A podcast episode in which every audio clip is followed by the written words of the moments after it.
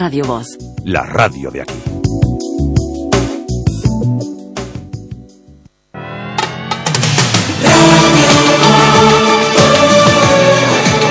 Radio Voz presenta Voces de Galicia. Con Isidoro Valerio.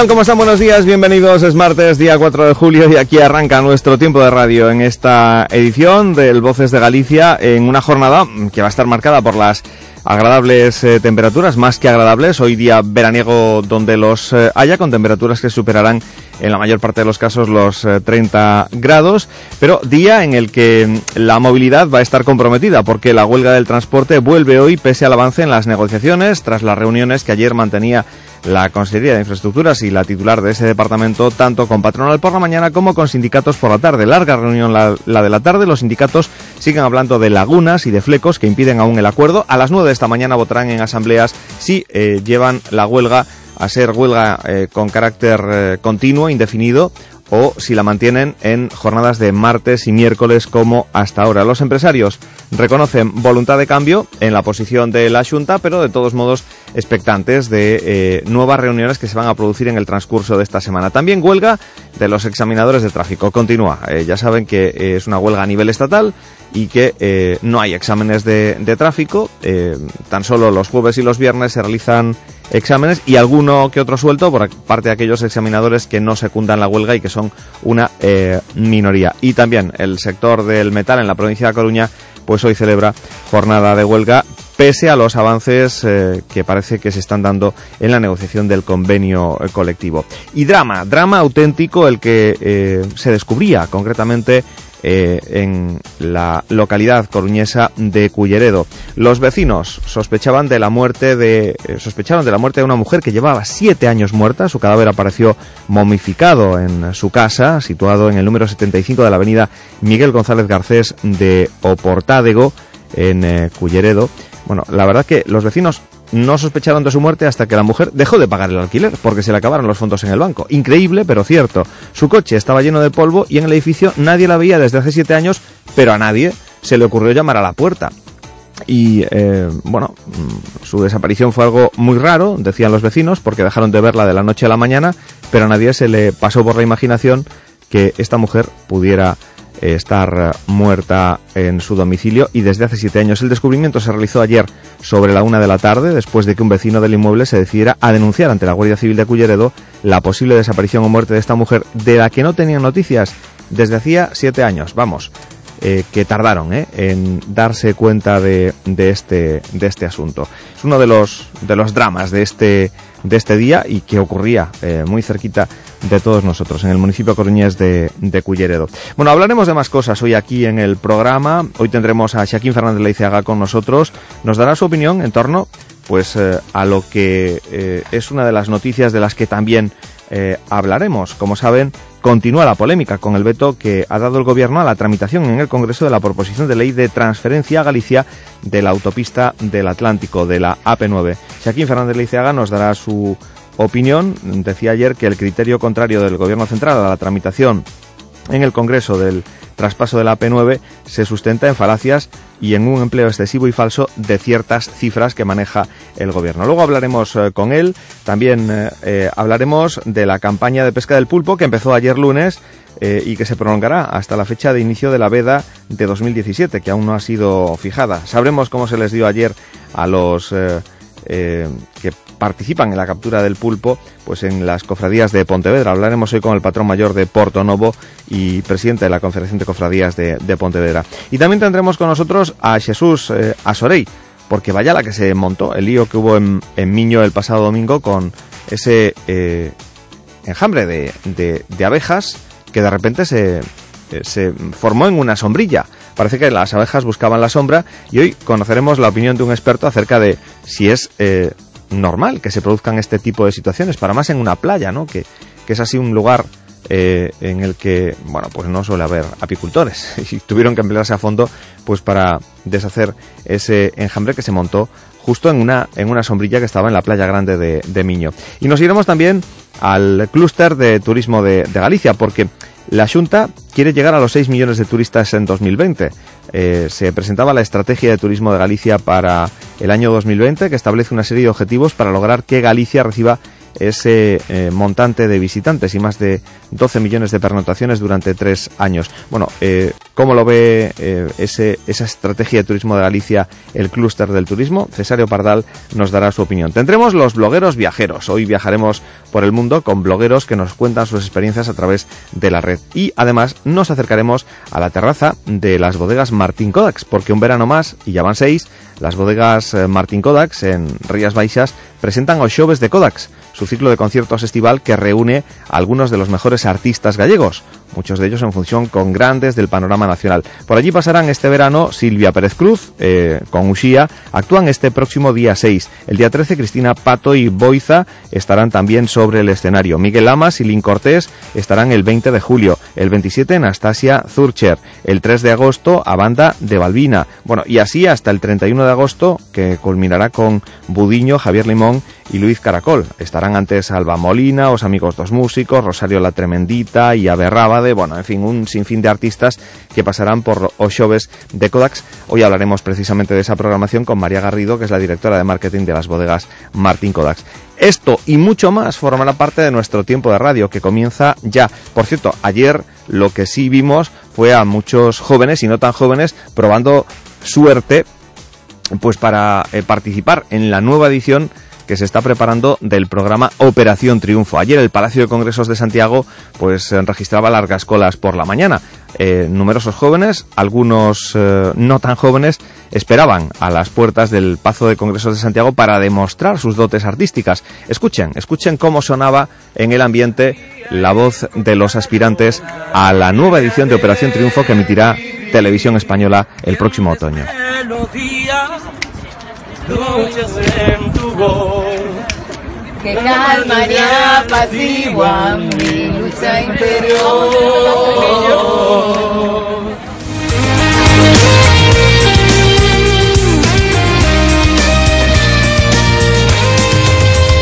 Pues así con el sonido de Operación Triunfo, nosotros abrimos hoy nuestro programa, 8 y 9 minutos. Bienvenidos a Voces de Galicia, Sonia Rodríguez en el control técnico, les habla Isidoro Valerio. Vamos, adelante. Consumía cada día mi ilusión. Apareces tú y me das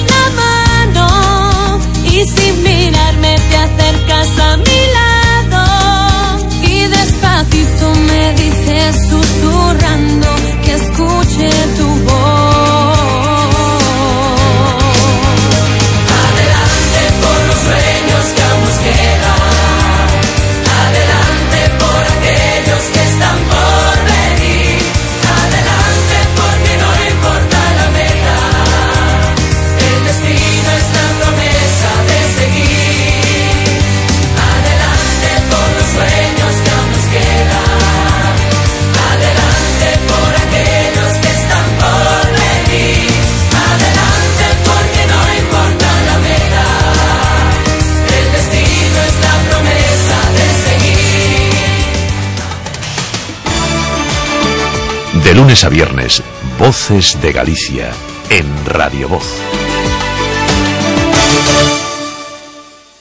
A saúde e vida. Entra en xenteconvida.es e aprende a sentirte ben. Alimentación saudable, receitas sinxelas, recomendacións de exercicio físico.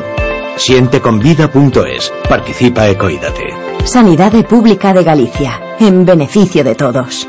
Galicia, o bo camiño. Xunta de Galicia. Gadis, el precio no es un problema.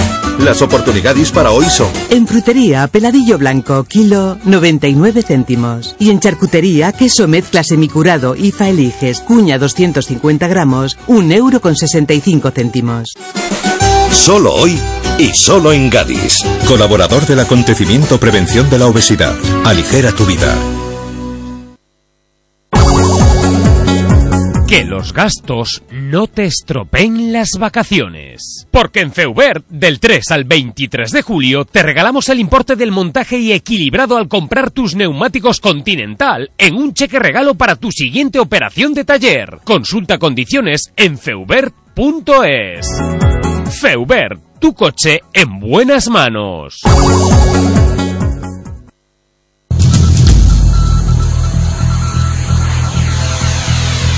En Voces de Galicia de Radio Voz llega ahora el resumen de la actualidad. Como les decíamos, hoy si van a coger un bus, pues van a tener dificultades, porque la huelga de autobuses se repite este martes en toda la comunidad. Y pese al avance en las negociaciones, ayer hubo reunión, por una parte con la patronal, por otra con los sindicatos, así que en medio de las negociaciones abiertas entre Junta y el sector, que en las últimas horas han registrado avances significativos, principalmente con los representantes de los trabajadores, hoy de nuevo jornada de huelga. Nos lo contaba ayer Beatriz Meilán, la portavoz del sindicato UGT y también de los sindicatos que participan en esas reuniones. En este momento la convocatoria de huelga sigue en pie y, y, de hecho se ha presentado la documentación para, para el pase a huelga indefinida que tendría que ser corroborada en cualquier caso por los trabajadores del sector eh, en asambleas que hay convocadas para mañana. No, no cabe posibilidad, por tanto, de, de que tras la reunión de esta tarde haya un avance que signifique que se desconvoca. Yo desde luego nunca voy a decir que eso no sea posible, pero pero realmente es difícil. Difícil. Entonces, no, sí, sí, en la- las fechas Bueno, en pues así nos eh, hablaba ayer Beatriz eh, Meilán a primera hora, nos decía que lo veía difícil, así ha sido, no, no se eh, desconvoca la huelga, sigue vigente, los sindicatos UGT, comisiones y SIGA cerraban a última hora de ayer, tras más de cinco horas de reunión, una cláusula de subrogación con la Consejería de Infraestructuras que mejora mucho, dicen, la propuesta inicial de la Administración y recoge las expectativas de los representantes de los trabajadores. Así lo destacaba la portavoz de UGT, Beatriz Meilán, quien con todo advertía que las centrales siguen detectando una laguna tremenda en lo que se refiere a cuestiones económicas concretas de cada contrato. Ese fue el punto en el que comenzaron a trabajar avanzada la reunión de este lunes, una vez cerrado el documento sobre subrogación y en el que continuarán mañana en una nueva cita a dos bandas prevista para las 11. Mañana con los trabajadores. Por su parte, las federaciones Fegabús, Anetra y Transgacar hablaron de un paso importante tras el encuentro celebrado ayer a la mañana, pero piden transparencia en el proceso de subrogación de los trabajadores. Carlos García Cumplido de Transgacar y Javier Videgaín de Fegabús eh, dicen que la patronal, al igual que los sindicatos, eh, quiere introducir garantías económicas para mm, la viabilidad de algunas líneas del rural de la comunidad que de inicio se presentan como deficitarias y precisamente esas garantías económicas creen que son necesarias para eh, que se pueda llevar a cabo y a efecto la subrogación de los trabajadores. Escuchamos a García Cumplido y a Videgaín. En cada pliego que se fa, que saca concurso de cada zona se incorpora a relación de postos de traballo que conleva e a masa salarial bruta para saber a empresa que queira concursar que realmente a plantilla de traballadores que vai ter que asumir. Si no se regula adecuadamente la subrogación, las empresas que, que tienen eh, personal con unas funciones de antigüedad, por ejemplo, importantes, se verían unas condiciones de competencia muy desiguales frente a terceras empresas, sean grandes, pequeñas o medianas, que no tienen esa hipoteca. A pesar de que las posturas están bastante más alejadas entre gobierno y representantes de la patronal, que acordaron volver a verse hoy mismo, la responsable de las infraestructuras en el gobierno gallego ha incidido en que el objetivo es cerrar acuerdos cuanto antes dentro de lo que es la única alternativa viable y legal, y ha abogado por hacerlo dialogando. Por lo, para lo que este martes la consellera vuelve a reunirse con los representantes de las empresas en un día de negociaciones intensas. El de ayer, Etel Vázquez mostraba voluntad de alcanzar el máximo consenso sobre el plan.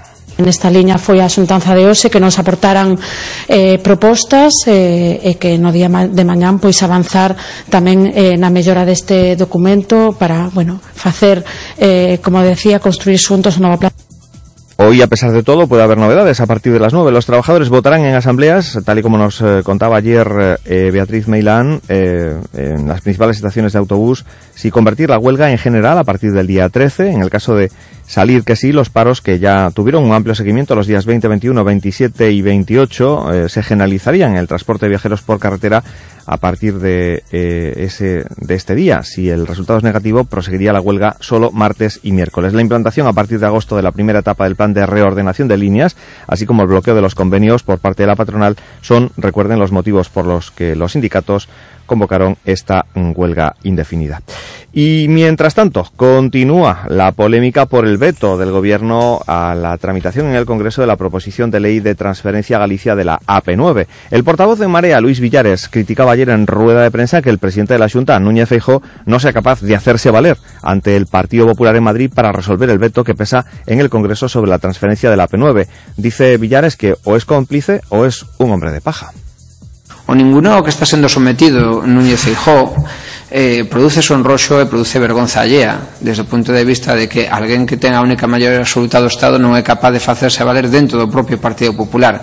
Pero hai algo máis preocupante que iso e é que esa posición era a posición que levaba o respaldo unánime do Parlamento Galego. Polo tanto hai un ninguneo completo a vontade de todo o país con relación a un tema como era o da P9 el portavoz parlamentario del Partido Popular de Galicia, por su parte, Pedro Puy, ha considerado que el Gobierno se equivoca en su informe en el que veta la tramitación en el Congreso de la proposición de ley de transferencia a Galicia de la autopista del Atlántico, la AP9, que fue aprobado por el Parlamento gallego. Este es Pedro Puy. En primer lugar, o Grupo Popular considera que un erro. Eh, o de España facendo este informe comete un erro. Nos pensamos e defendemos a transferencia desta infraestructura a Galicia pensando eh, que será mellor xistionada eh, desde o punto de vista da ciudadanía e polo tanto entendemos que eh, o goberno que emite ese informe, o Ministerio de Fomento pois en este, neste ámbito se equivoca. Por su parte, el portavoz parlamentario del PSG, Joaquín Fernández Leiceaga, con quien hablaremos en unos instantes, ha exigido al titular de la Junta que ejerza como presidente de los populares gallegos y garantice que se debate en Madrid la iniciativa que solicita por unanimidad, solicitó por unanimidad el Parlamento de Galicia, es decir, que se debata la transferencia de la AP9 a Galicia. Ou é cómplice porque xa sabía, recorden vostedes que hai unha comisión de xestión da AP9, donde a Xunta de Galicia se ve co Ministerio, ¿no? E supoño que falarán algunhas cousas destas. Claro, porque de qué hablan en esa comisión de seguimiento para la transferencia de la P9, que como saben fue creada a bombo y platillo. Bueno, lo cierto es que el Parlamento aún no ha recibido la comunicación oficial sobre el nuevo veto del Gobierno a tramitar en el Congreso esa proposición de ley de traspaso de la AP9 y Miguel Santalices, el presidente del Parlamento gallego, actuará una vez que se reciba la notificación según lo que decidan los órganos de la Cámara y aconsejen los servicios jurídicos. Vamos con más cuestiones. Ferraz da vía libre al Partido Socialista de Galicia y da vía libre para que abra la carrera por el liderazgo del partido. La activación del calendario para las primarias hace aflorar ya los eh, primeros candidatos. Y es que el PSDG lleva 474 días sin líder, eh, gobernado por una gestora, y lo estará probablemente todavía tres meses más hasta que se celebren pues eh, eh, esas, eh, ese calendario de primarias. Vamos con más cuestiones. hablamos ahora en el ámbito político del líder socialista de Pedro Sánchez, que será recibido hoy en audiencia por el rey tras ser elegido, reelegido secretario general en el 39 Congreso de los Socialistas hace dos semanas. La última vez que Sánchez se entrevistó con el rey fue el 28 de julio del año pasado, en la ronda de consultas previa a la investidura fallida de Rajoy, de finales de agosto y dos meses antes de que dimitiera de su cargo al frente del PSOE para, tras perder la confianza de la ejecutiva de su partido.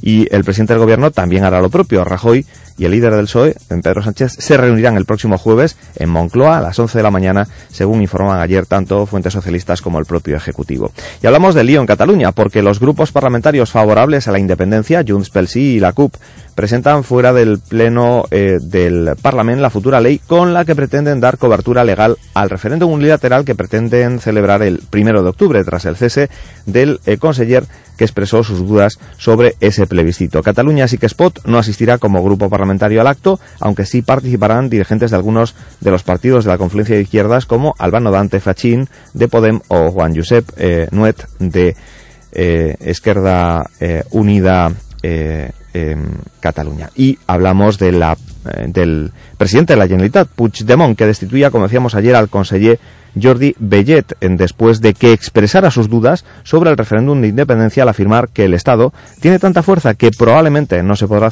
em, celebrar y se hará alguna cosa diferente que se puede parecer, dijo, al 9N. Entre tanto, el gobierno enviaba una carta ayer a todos los ayuntamientos catalanes para advertirles de la obligación del respeto a la legalidad constitucional y estatutaria de modo que no colaboren en la organización del referéndum sobre la independencia. Pero el presidente Puigdemont ha reiterado que el referéndum que el gobierno pretende celebrar el 1 de octubre será vinculante y oficial, ya que estará organizado por el Ejecutivo catalán, a diferencia de la consulta soberanista que se realizó el 9 de noviembre de 2014. Por su parte, el portavoz del gobierno, Íñigo Méndez de Vigo, criticaba ayer el oscurantismo y la pérdida de neutralidad con la que la Generalitat catalana dice está elaborando la ley del referéndum y la de desconexión y se ha quejado de que solo parece obedecer a los deseos de los políticos secesionistas. El lío catalán continúa y el culebrón continúa, veremos en qué acaba todo.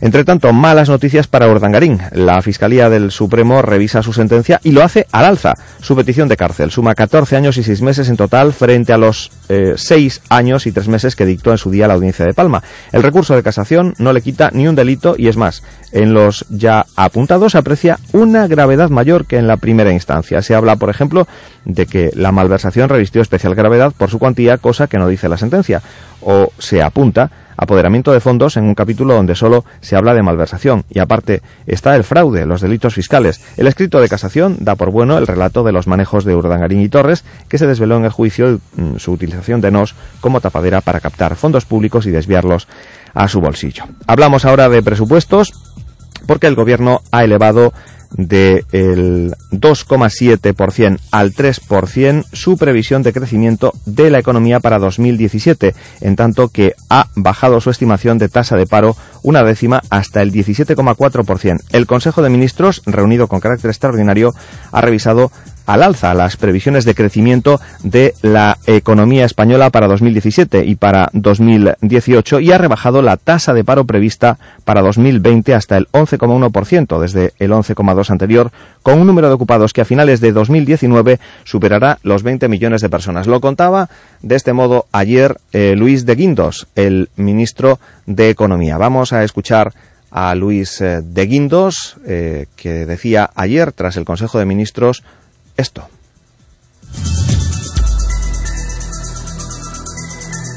Es una revisión prudente, es una revisión muy inferior a la que están realizando el resto de analistas. Eh, en estos momentos el consenso del mercado lo que indica es que el crecimiento de la economía española eh, este año va a estar claramente por encima del 3% y el año que viene, lógicamente, pues el 2,6% es una estimación, una estimación prudente. En este año hemos tenido ya una cifra en la cual el INE nos ha dado la primera valoración de su proyección en el, primer trimestre de este año, el 0,8. El Banco de España ha hecho su estimación del segundo trimestre, 0,9%, con lo cual el 3%, si me permiten ustedes, vuelvo a repetirles, sería una estimación, una estimación muy, muy, muy prudente y perfectamente eh, alcanzable y sería muy difícil, sería muy extraño que nos fuéramos por debajo de ese nivel del 3%. Por cierto, recuerden que hoy, eh, al filo de las 9, conoceremos el dato que aportará el Ministerio de Empleo y Seguridad Social, que publica este martes los datos de paro registrado y afiliación correspondientes a junio, datos recogidos después de un mes de mayo histórico para la ocupación, con 223.000 eh, afiliados más y tras un descenso del paro de 111.000 eh, personas. Bueno, vamos con eh, más cuestiones porque ayer el Consejo de Ministros eh, también aprobaba el techo de gasto de 2018 que sube el 1,3% y suma casi 120.000 millones de euros, al tiempo que el ministro de Hacienda y Función Pública, Cristóbal Montoro, ha reconocido que estudia cómo bajar el IRPF y se muestra convencido de que habrá acuerdo con Ciudadanos en este terreno. Vamos por partes. Mientras ayer Mariano Rajoy tomaba nota de las demandas del nuevo líder de comisiones obreras, Unai Sordo, con quien se entrevistaba, a esa misma hora se explicaba a escasos metros el techo de gasto. El gobierno sube por primera vez ese techo en tres años, subida moderada, 1,3%, hasta cerca de los 120.000 millones. ¿Para, eh, ¿Para qué? ¿Para qué se sube ese techo de gasto? Pues lo explicaba así de brevemente Cristóbal Montoro. Para seguir impulsando su crecimiento y la creación de empleo. ¿Pero qué necesita Montoro? Pues eh, el Montoro y el gobierno necesitan el apoyo de Ciudadanos, que eh, sigue condicionando ese apoyo a rebajar impuestos, a rebajar el IRPF. José Manuel Villegas es el secretario general de Ciudadanos y cree que ya toca. Si estamos creciendo es hora de empezar a devolver a los españoles parte de ese sacrificio. El gobierno ve cierto margen. Este es Montoro. Estoy seguro que vamos a llegar a un acuerdo, igual que con el resto de los grupos políticos que apoyaron los presupuestos generales del Estado. Montoro se ve optimista, pero hay rechazo del PSOE, que ve incompatible que se pueda crear, eh, crecer el 3% y se penalice a las autonomías y al gasto social. Lo explicaba así José Luis Ábalos, el secretario de organización de los socialistas. Como ustedes podían prever, tenemos una posición negativa a esta propuesta del Gobierno eh, y quiero empezar diciendo que compartimos las razones eh, planteadas por las autoridades de Bruselas eh, con relación a alcanzar el déficit del 2.2%. a partir de aquí estamos de acuerdo de, partida, ahora bien, en lo que no estamos de acuerdo es en la aplicación de ese objetivo. Y no estamos de acuerdo porque básicamente el Partido Popular lo que hace es plasmar su propia convicción política e ideológica. En definitiva, es una eh, política orientada con claridad a una ideología conservadora absolutamente antagónica con nuestra posición socialdemócrata. Básicamente lo que hace el Gobierno en su distribución del déficit es generar un Estado absolutamente desigual. Sigue, por lo tanto, la senda del recorte social, del gasto social. Por lo tanto, va cambiando el modelo que este país aspiraba y que hemos venido defendiendo durante años, que era tener cada vez un Estado más social. Pues ahí estaba eh, explicándolo Ábalos, el rechazo del PSOE a ese techo de gasto. El PSOE no solo ha confirmado su voto en contra de los objetivos de déficit del gobierno del Partido Popular, con el argumento de que se logran recortando gasto social, sino que también ha responsabilizado directamente a Ciudadanos de poner en peligro las pensiones y la protección por desempleo con esa exigencia al Ejecutivo de que baje los impuestos. Proponen por ello una reforma fiscal, pero no concretan qué impuestos tocarían. El techo de gasto se votará previsiblemente en el Congreso la próxima semana. Eh, quienes ayer aplaudían con las orejas eran los de Podemos. La portavoz de Podemos, Noelia mm, Vera, destacaba tras conocer que el PSOE votará en contra del techo de gasto que era una noticia que les alegra a la formación morada porque se ve que se recogen los frutos de la reunión mantenida la pasada semana entre Sánchez e Iglesias. Y es una noticia pues que sinceramente nos alegra. Estamos viendo que ya se están recogiendo los frutos también de esa reunión entre Pablo Iglesias y Pedro Sánchez, en la que volvimos a decir, como venimos diciendo durante todo el año, que desde luego hay que salirse de aquella imagen lamentable del PSOE de la gestora, aquel día, aquel primer día de clase de la gran coalición, en la que el Partido Popular, Ciudadanos y el Partido Socialista se ponían de acuerdo para sacar adelante unos presupuestos generales del Estado que, como decíamos, consolida la austeridad en este país. Y hablamos ahora de un canon que eh, montó polémica en su momento y que vuelve a estar ahí. El Consejo de Ministros aprobaba ayer el decreto ley que modifica la compensación por copia privada y lo ajusta a derecho comunitario, por lo que el pago a los autores por las copias privadas de sus obras se cargará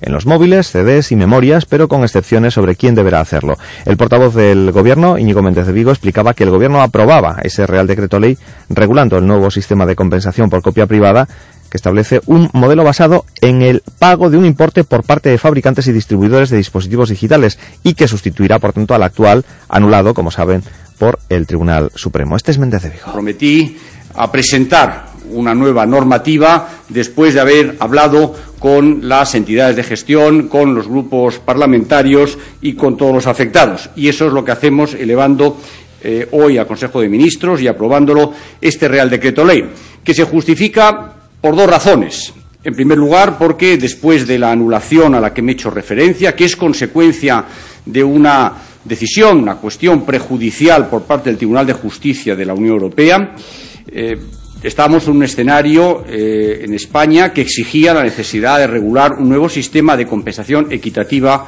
eh, por copia privada.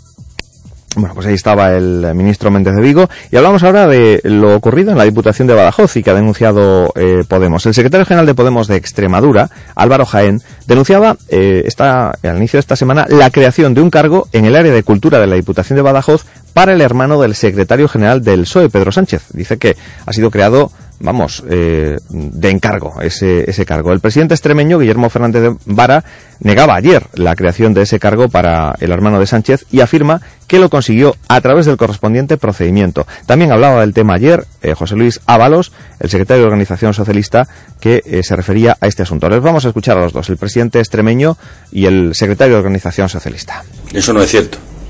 No se ha creado ningún puesto. Ha conseguido un puesto a través del correspondiente procedimi- procedimiento. Para nada. Aquí la pregunta es, eh, ¿cuál es el problema? ¿Ser hermano? ¿Concursar a un puesto? ¿No emigrar? Porque claro, hay muchas posibilidades. Pero ¿cuál es el problema? Es lo que tienen que definir. Bueno, pues ahí estaban quitándole importancia a la denuncia que ha hecho Podemos de que se ha creado un puesto mm, es profeso para que lo ocupe el hermano de Pedro Sánchez en la Diputación de Badajoz. Vamos con más cuestiones. Un guardia civil de tráfico moría ayer atropellado en la autovía A1 a la altura de San Sebastián de los Reyes, según informaba el, el Instituto eh, Armado. Eh, a consecuencia de un accidente de tráfico, eh, pues perecía atropellado ese guardia civil. Y unas 400 personas fueron desalojadas ayer de forma preventiva como consecuencia del incendio que se declaraba a la tarde en el término municipal de Minas de Río Tinto en Huelva, según informaba el Servicio de Emergencias 112. Y el G4 de in- del Interior, compuesto por España, Francia, Portugal y Marruecos, se va a reunir a final de año con cinco países del Sahel africano para desarrollar políticas comunes en origen, ya que de esta zona nacen muchos problemas migratorios, de terrorismo yihadista, de crimen organizado y de narcotráfico. También hablamos del ministro de Exteriores, Alfonso Dastis, que se mostraba ayer confiado en que antes de final de año haya un acuerdo entre la Unión Europea y Mercosur, unas negociaciones complejas, dice, pero que tendrán un impacto positivo. También hablamos de eh, las previsiones de este día. Hoy se publican los datos del paro registrado y afiliación a la Seguridad Social. Cospedal se reunirá con varios exministros para celebrar el 40 aniversario del Ministerio de Defensa y aquí, en Galicia, David Oubel, conocido como el doble parricida de Moraña y para quien el fiscal pide pena de prisión permanente revisable, se enfrenta a partir de este martes a un juicio acusado de acabar con la vida de sus dos hijas de 5 y 9 años. Las niñas, recordarán, fueron asesinadas con una radial después de haberles administrado tranquilizantes. Y sigue llamando la atención pues ese caso macabro eh, que ayer eh, saltaba precisamente en el municipio de Culleredo.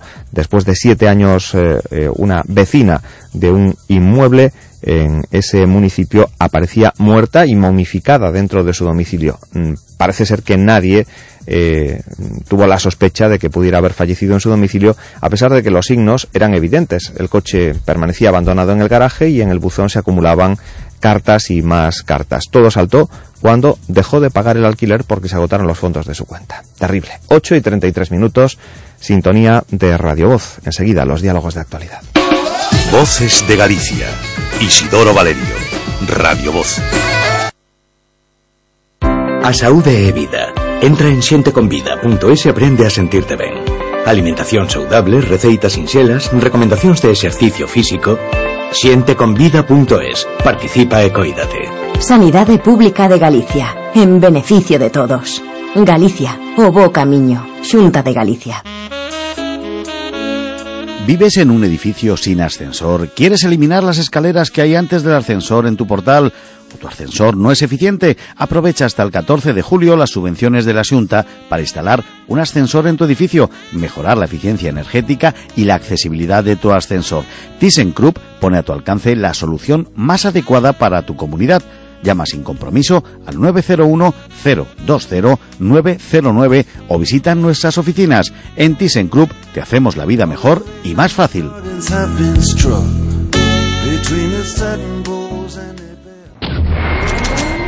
¡Soldado! Sí, señor. Nos ataca el enemigo por tierra y aire. Bichos que se arrastran o que vuelan. Prepare nuestra arma mortífera, Insectrón. A sus órdenes. Dele novedades al general. Cucarachas, pulgas, chinches, hormigas, termitas, polillas e insectos que vuelan vencidos. ¿Y si falta munición? Insectrón dura un año de Laboratorio Sanros Pharma de venta en farmacias.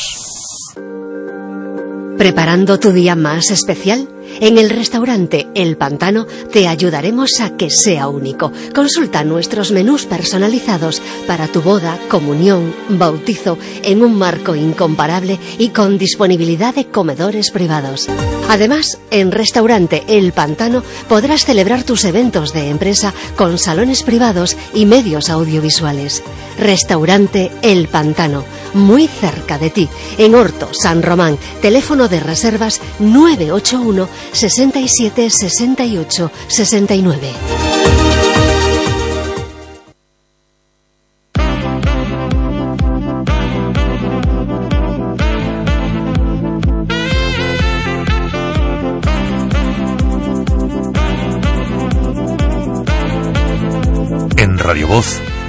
Voces de Galicia. Aquí estamos en Radio Voz, en Voces de Galicia, abriendo nuestro tiempo de diálogos de, actualidad y hoy con, bueno, pues eh, desayunándonos con ese tema eh, que es realmente trágico, que sobrecoge eh, el caso de esta mujer eh, vecina de Culleredo, eh, una mujer de 56 años cuyo cadáver apareció ayer momificado en su casa, situada en el número 75 de la avenida Miguel González Garcés de Oportádego, en el municipio de, de Culleredo. La desaparición de esta mujer fue algo muy raro. Hacía siete años que sus vecinos no la veían. Eh, pero veían que el buzón de su casa estaba lleno de cartas, que el coche permanecía en el garaje, lleno de polvo, nadie lo usó en estos siete años. Al parecer esta mujer no tenía familia alguna, pero eh, bueno, pues a nadie se le ocurrió mirar si en su casa había ocurrido algo. Decían los vecinos que se acercaban eh, más de una vez a la puerta para ver si notaban algo, pero no había olor. El cadáver de esta mujer, tras siete años desaparecida, eh, pues fue encontrado ayer momificado dentro de su domicilio. Tremendo. Vamos a hablar de, de ello y yo no sé cómo, cómo les queda el cuerpo con, con, esto para desayunarse a Ignacio Bedoya y a Julia de la Montaña, que son hoy nuestros contertulios en este tiempo de diálogos. Ignacio, buenos días. Buenos días. Julia, buenos días. Hola, muy buenos días. Sobrecogedor, ¿verdad? Parece como de bueno, una película. Peor, porque la película sabes que termina a la hora y media y es todo una ficción, pero esto es una realidad, ¿no? Que lo que nos, eh, a mí lo que me implica es que es tristísimo ver como una persona joven, porque aparte creo que tenía 56. sobre 56 años, ¿no? Eh, pues está totalmente desconectada del mundo, porque ya dices, no tiene familia, bueno, pero no tiene amigos, eh, es decir, la sociedad es eh, tan capaz de aislarte de que de repente durante siete años no hay nadie que se haya preocupado, pues eso, de llamar a esta persona, de, de indagar de su vida. Es decir, es una, una situación de aislamiento en plena ciudad, en una mm, sociedad que dices, Dios mío, pero ¿hacia dónde vamos, no? Tremendo. No, pero además lo, a mí lo que me, me enerva es esto de que sos, o sea, salta todo Hasta porque deja de pagar el no alquiler dinero, porque claro. se acaba el dinero en la cuenta. ¿no? Es tremendo. Eh, yo creo yo creo que hace tiempo eh, dije aquí algo que mm, sonó un poquito escandaloso, pero que al final eh, tiene su parte de razón, ¿no? Cuando yo dije que los ascensores en las comunidades de vecinos lo único que habían hecho era incrementar las fantasías sexuales de los vecinos. Eh, esto no es ninguna tontería. Si se, si se piensa detenidamente, eh, antes se vivía muchísimo más en la escalera. Había muchísima más relación entre los vecinos. Ahora entramos en nuestro portal, nos metemos en el ascensor, subimos a nuestro piso, abrimos la puerta y no sabemos quién vive enfrente. Y esto lo único que hace es eh, alejar a la comunidad. Si además de eso, pues resulta que nos aparecen los administradores, las responsabilidades de los vecinos y de los copropietarios, pues es eh, muchísimo más alejada de lo que debería de ser una verdadera comunidad de vecinos. ¿eh? Y esto viene como consecuencia de esto, de que evidentemente pues hemos ido metiendo dentro de las comunidades de vecinos elementos que nos han ido evadiendo de la responsabilidad que tenemos todos para con el otro, el reconocimiento del otro y lógicamente pues bueno yo esta señora no sé quién es este buzón se va llenando yo qué voy a decir esto no es mi responsabilidad hay un, está alquilada hay un administrador de fincas esto es lo que pasa ¿eh? a mí me parece que las comunidades de vecinos son un elemento fundamental es que es un, un bloque que, que son todos pisos de alquiler, eh, la gente va, viene, eh, vienen unos, van otros, no hay relación. Efectivamente. Eh, y para más, esta mujer vivía en un piso que no estaba alquilado por alguien que viva en las proximidades y que se pudiera interesar por. Pero los ayuntamientos, algo, ¿no? los ayuntamientos, en vez de fomentar la relación dentro de las comunidades de vecinos, ¿eh? están obviando un elemento tan importante como es esta célula de convivencia que a mí me parece una célula básica para que luego eso se traslade al barrio a través de una asociación de vecinos y luego eso vaya creciendo hasta lo que es realmente una sociedad. ¿eh?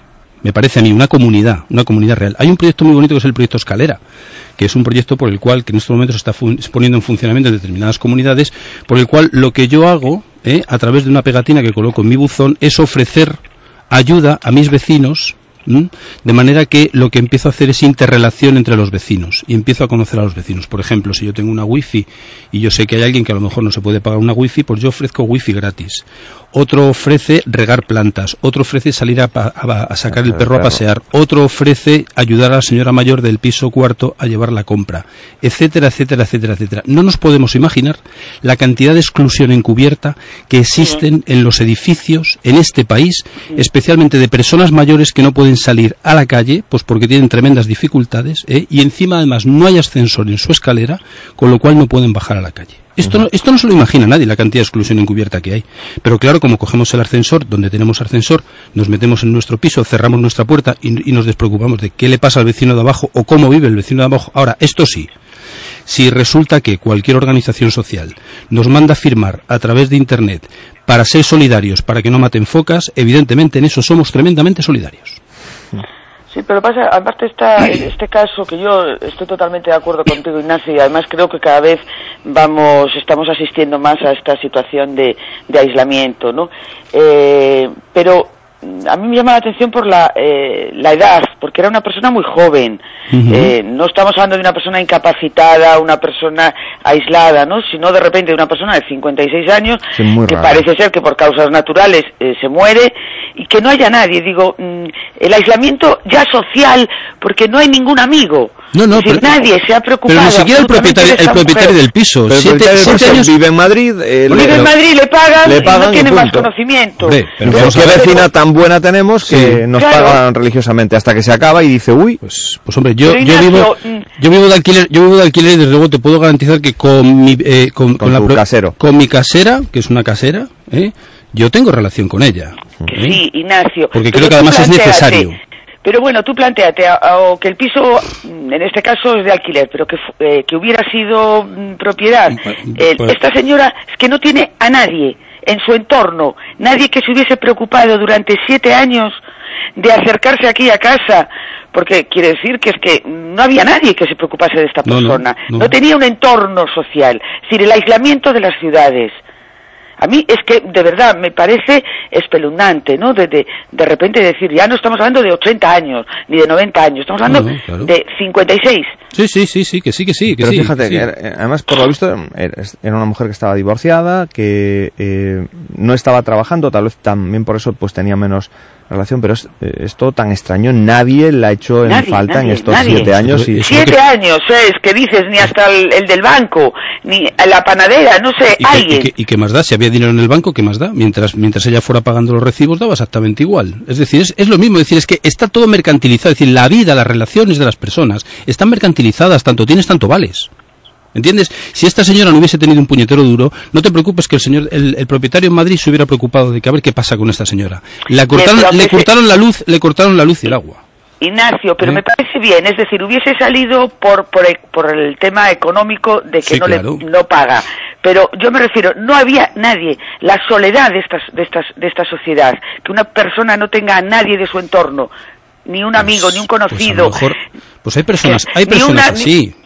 Bueno, desgraciadamente, pues sí, a mí también me parece muy triste. Esta sociedad en la que estamos.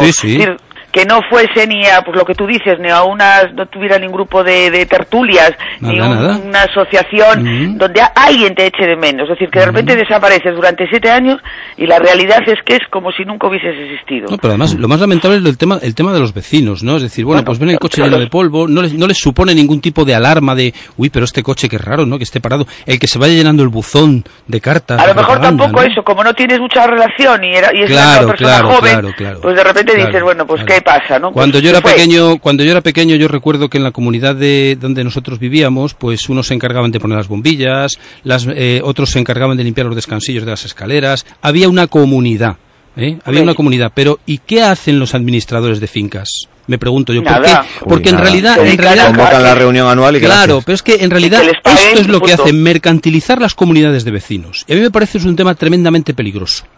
¿eh? Porque da lugar a este tipo de cuestiones, a este tipo de cuestiones de que esta no es mi guerra. Yo lo que me dedico es a llenar la caldera, a que hay una señora que limpie, si hay un problema eléctrico arreglarlo y punto, y reunir a los vecinos y cobrarles un tanto por ciento. Me parece realmente lamentable el papel que juegan los administradores de fincas en este país. Dejamos este, este tema y bueno, eh, hoy sabremos seguramente más, más cosas de esta trágica, trágica historia. Hablamos, si os parece, de bueno, lo que esta semana pues ha generado polémica tras eh, conocerse pues eh, ya la pasada semana que el gobierno vuelve a vetar esa transferencia solicitada eh, por unanimidad desde el Parlamento de Galicia, mm, bueno, que se debata la tramitación en el Congreso de, la proposición de ley de transferencia a Galicia de la, de la P9. Como sabéis, pues eh, el Gobierno parece que ha dicho nuevamente que, que no. Y lo que es eh, llamativo, pues es que el propio Partido Popular aquí en Galicia, a través de su portavoz parlamentario, Pedro Puy, pues decía ayer que cree que el Gobierno se está equivocando. Vamos a escuchar a Pedro Puy. En primeiro lugar, o Grupo Popular considera que é un erro. Eh, o goberno de España facendo este informe comete un erro. Nos pensamos e defendemos a transferencia desta infraestructura a Galicia pensando eh, que será mellor xestionada eh, desde o punto de vista da cidadanía e polo tanto entendemos que eh, o goberno que emite ese informe, o Ministerio de Fomento, pois en este, neste ámbito se equivoca. O goberno se equivoca, mm, pero eh, dende a oposición, o Partido Socialista eh, lle exixe a Núñez Feijó eh, que, que exerza como presidente da, da Xunta, eh, como presidente dos populares galegos, como eh, comunidade na que o Partido Popular goberna eh, con maioría, que eh, ten aprobado por unanimidade no Parlamento, pois eh, eh, esa proposición eh, para que eh, se transfira a Galicia a autopista AP9. Eh, de feito, onte, eh, Xaquín Fernández Leiceaga acusaba a Feijó de ser cómplice con ese veto a transferencia da P9. Temos a, a Xaquín Fernández Leiceaga en liña. Eh, señor Leiceaga, bo día. Hola, bo día, que tal? Bueno, eh, isto é así como moi chamativo, non? O, o Partido Popular califica de erro a decisión do, do goberno con relación a este, a este tema. Eh, é como todo isto unha tomadura de pelo? eh, bueno, si non o é, pois algo, algo se parece, non? Eh, aprobamos por unanimidade unha, unha nova versión que elimina eh, digamos, os, os, os problemas técnicos que podía ter anterior para evitar justamente o veto, non? Eh, e o goberno emite un informe que nada ten que ver co, co asunto pois, que, se, que, que figura no, no proxecto de lei que remitimos ao Congreso, ¿no? E, mentras tanto, que pasa? Pois que Núñez Feijó, pois, eh, ten unha serie de, de conversas co, co ministro de Fomento, no, das que sai moi satisfeito, e crea unha comisión de, de xestión da P9, non? pero claro, ao mesmo tempo, eh, este mesmo ministro, a través dos servicios do seu ministerio, é o que veta eh, a tramitación da lei no Congreso dos Diputados. Entón, entenderá, eh, entenderán vostedes que nos eh, consideramos que aquí pois, hai unha certa pantomima, ¿no? Hai un reparto de funcións, eh, e nese sentido pois, que o presidente da Xunta está, está representando un papel, ¿no? Un papel que, que no fondo é, en fin, despreciar o, o Parlamento de Galicia. Claro. Eh, eh, todo como, como unha especie de, de paripé, por lo tanto, para eh, prolongar, eh, eh, darle vida artificial a todo este, este asunto sin que eh, cambie absolutamente nada? Claro, vamos a ver, o Partido Popular en Madrid, no Congreso, dada a situación de minoría, eh, está utilizando o veto do goberno como unha vía para, para evitar que se tramiten leis que teñen que poden ter potencialmente o apoio da maioría do Parlamento que son contrarias ao que o Partido Popular cree, ¿no? Isto é xeral, ¿no?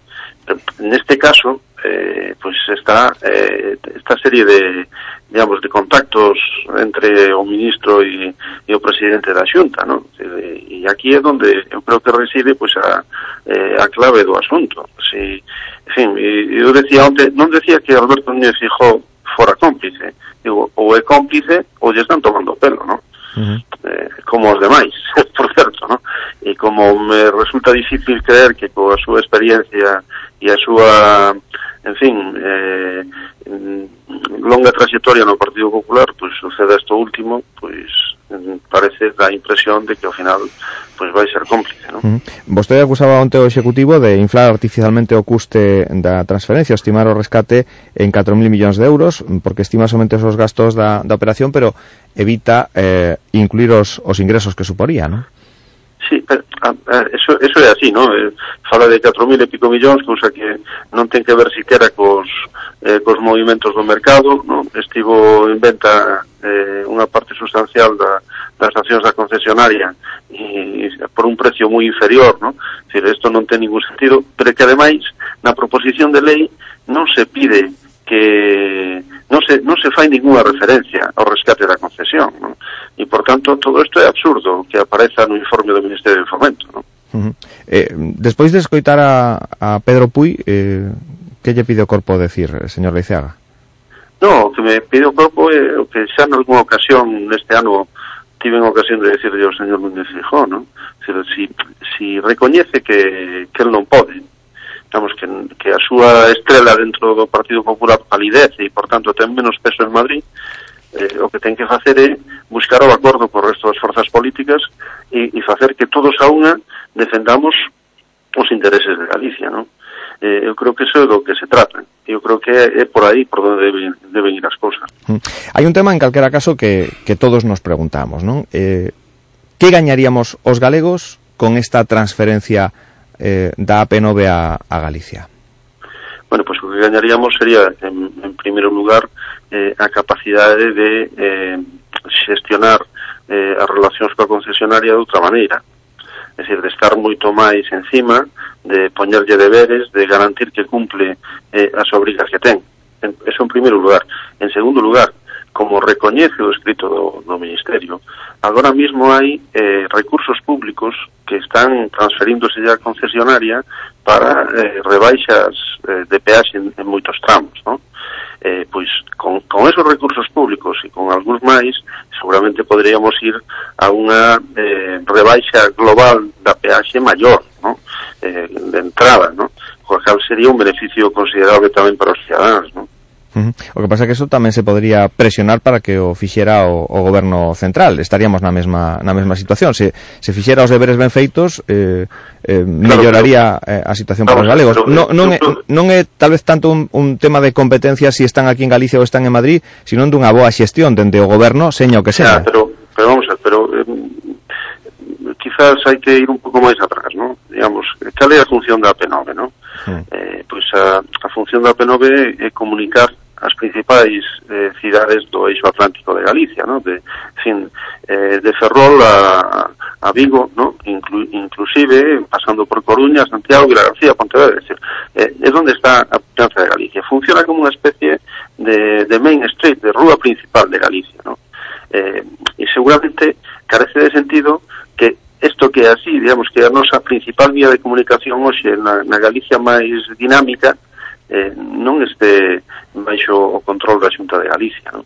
Eh, porque seguramente podemos facelo mellor. Fíxese vostede, eh, a Xunta fixo ao longo do tempo eh, moitas vías transversais a Penope que conectan con ela, non? Pois, eh, en fin, desde a autovía de Barbanza, por exemplo, do Morrazo, decir, moitas outras, non? Eh, todas esas autovías eh, son a beneficio da concesionaria. Traen tráfico autopista eh, inxectan tráfico na autopista que despois van a pagar peaxes na P9, non? Uh -huh. Claro, eso, eso está ben, pero houve algún, algún beneficio, digamos, para os cidadáns de Galicia fruto eh, dese, fin, desos cuantiosos recursos públicos en infraestructuras que irrigan a propia P9? Pois que o saiba, non, non? Eh, seguramente entre outras cousas porque son administracións diferentes. Entón, eu creo que isto axudaría a que houbera unha xestión integral, digamos, das infraestructuras en Galicia, pois máis sensata. Uh -huh. Bueno, que acabará acontecendo con todo con todo isto? Outra volta de, de torca a, ao tema? A ver, aquí aquí caben, é dicir, isto non é unha solución definitiva, non? Eh, noutros textos normativos que foron tamén vetados por, polo goberno de Rajoy, a mesa do Congreso decidiu que o veto non tiña sentido, eh, porque non respondía a criterios técnicos razonables eu creo que o que sucede aquí non hai criterios técnicos razonables e, por tanto, que a lei eh, fose tramitada igual, non? Mm. Eh, pois eu creo que isto ainda é posible, non? Se chega con que cambio de opinión un dos, un dos cinco diputados que, en fin, o cambio de opinión ou teña esa opinión un dos cinco diputados pois do Partido Popular ou de Ciudadanos que conforman a maioría da mesa, non? Cambiarei a designo esa maioría, non? Uh -huh. eh, e temos algún diputado de, de circunscripción galega mesa, ¿no? Por exemplo, a presidenta Ana Pastor, ¿no? Entonces, bueno, creo que aí hai que hai que presionar para que para que cambie de opinión, ¿no? Ujú. Bueno, pois veremos que o que acontece, quedámonos a, a espera. Xanquín Fernández Leiceaga, grazas por estar hoxe con nos. Un Nada, saludo. gracias, gracias a ustedes. Cinco minutos para chegar ás nove en punto da mañá. Eh, a ver, como, como veis este, este asunto? Yo solamente voy a decir una cosa. Efectivamente, como muy bien dice el señor Lizaga, son administraciones diferentes, pero el gobierno del Estado tiene que legislar para todos los españoles. ¿eh? Con lo cual me da exactamente igual que en estos momentos la transferencia esté aquí o esté allí, mejor dicho, la, la, la, la- la- la gestión esté aquí o esté allí. Lo que tiene que hacer el gobierno de España es una buena gestión y mirar hacia Galicia porque evidentemente los peajes son absolutamente Abusivos. insoportables y abusivos. Sobre todo dado el estado de la autopista, ¿eh? Claro. que cada día está peor. Y además el estado de autopista cada día está peor, efectivamente. Y sobre todo algún tramo, eh, en concreto el tramo eh, Guísamo-Ferrol, eh, es de juzgado de guardia. Totalmente. eh, eh, también algún tramo en el, en el sur, eh, bueno, la zona de la circunvalación de, de Vigo y todo esto está Mira, hecho una pena, 25 pero euros de peajes es un escándalo.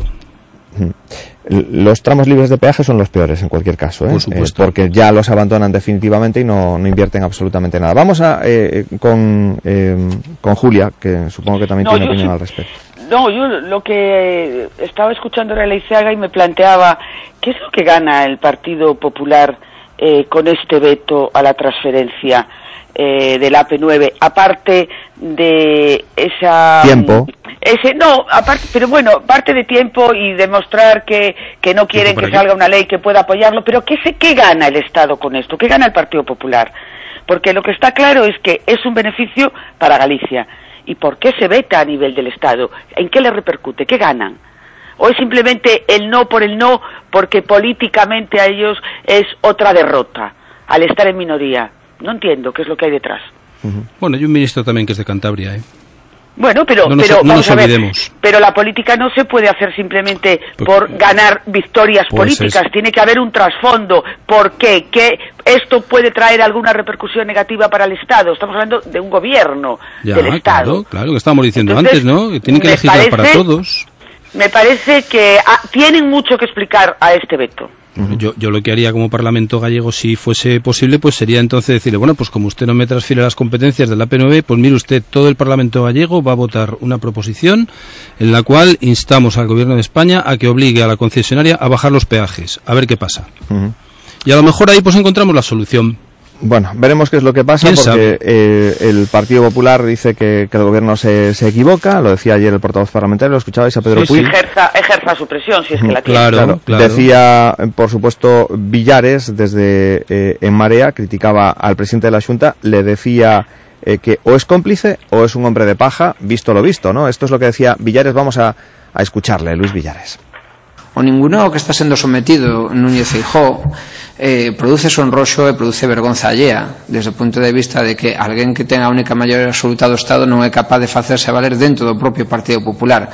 Pero hai algo máis preocupante que iso e é que esa posición era a posición que levaba o respaldo unánime do Parlamento Galego.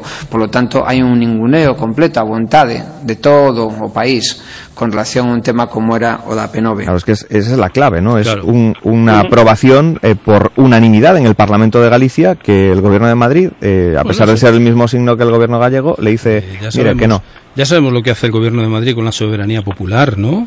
Eh, ahora van a quieren bajar los impuestos, pero porque lo ha dicho Ciudadanos, no porque realmente interese a este país, sino porque le interesa al Partido Popular. Punto. Entonces, ¿qué, qué queremos? Bueno, veremos cómo nos va con lo de la bajada de impuestos, porque tal y como está la lucha de las pensiones y el cómo concepto, está el, el concepto el de las- país, el concepto de las cosas que tiene el Partido Popular. Bueno, ahí lo vamos a dejar. Nos acercamos a las 9 en punto de la mañana, nuestro destino definitivo en esta primera hora de Voces de Galicia. Eh, Julia de la Montaña, gracias por estar con nosotros. Un abrazo, feliz día. Adiós, Julia. Ignacio, Hasta otro día. gracias Luego. también. Adiós. Hasta la próxima semana. Llegamos a las 9 y seguimos con Voces de Galicia en Radio Voz.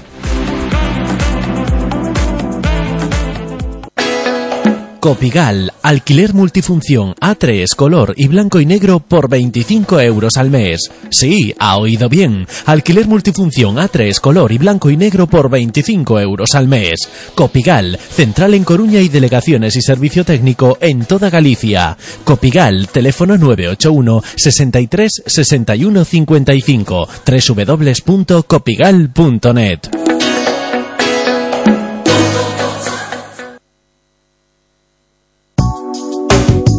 Radio Voz. La radio de aquí.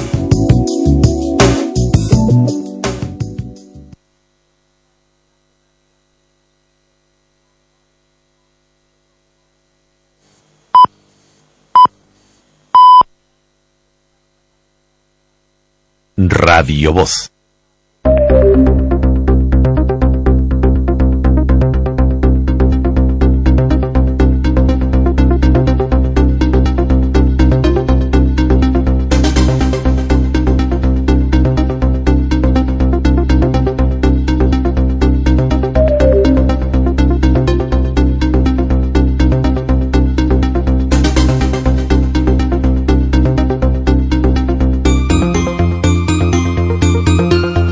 Aquí nos tienen ya en esta segunda hora de Voces de Galicia, que abrimos como siempre con eh, ese contacto con las carreteras para saber cómo se circula a esta hora, cómo está el tráfico en las carreteras eh, gallegas.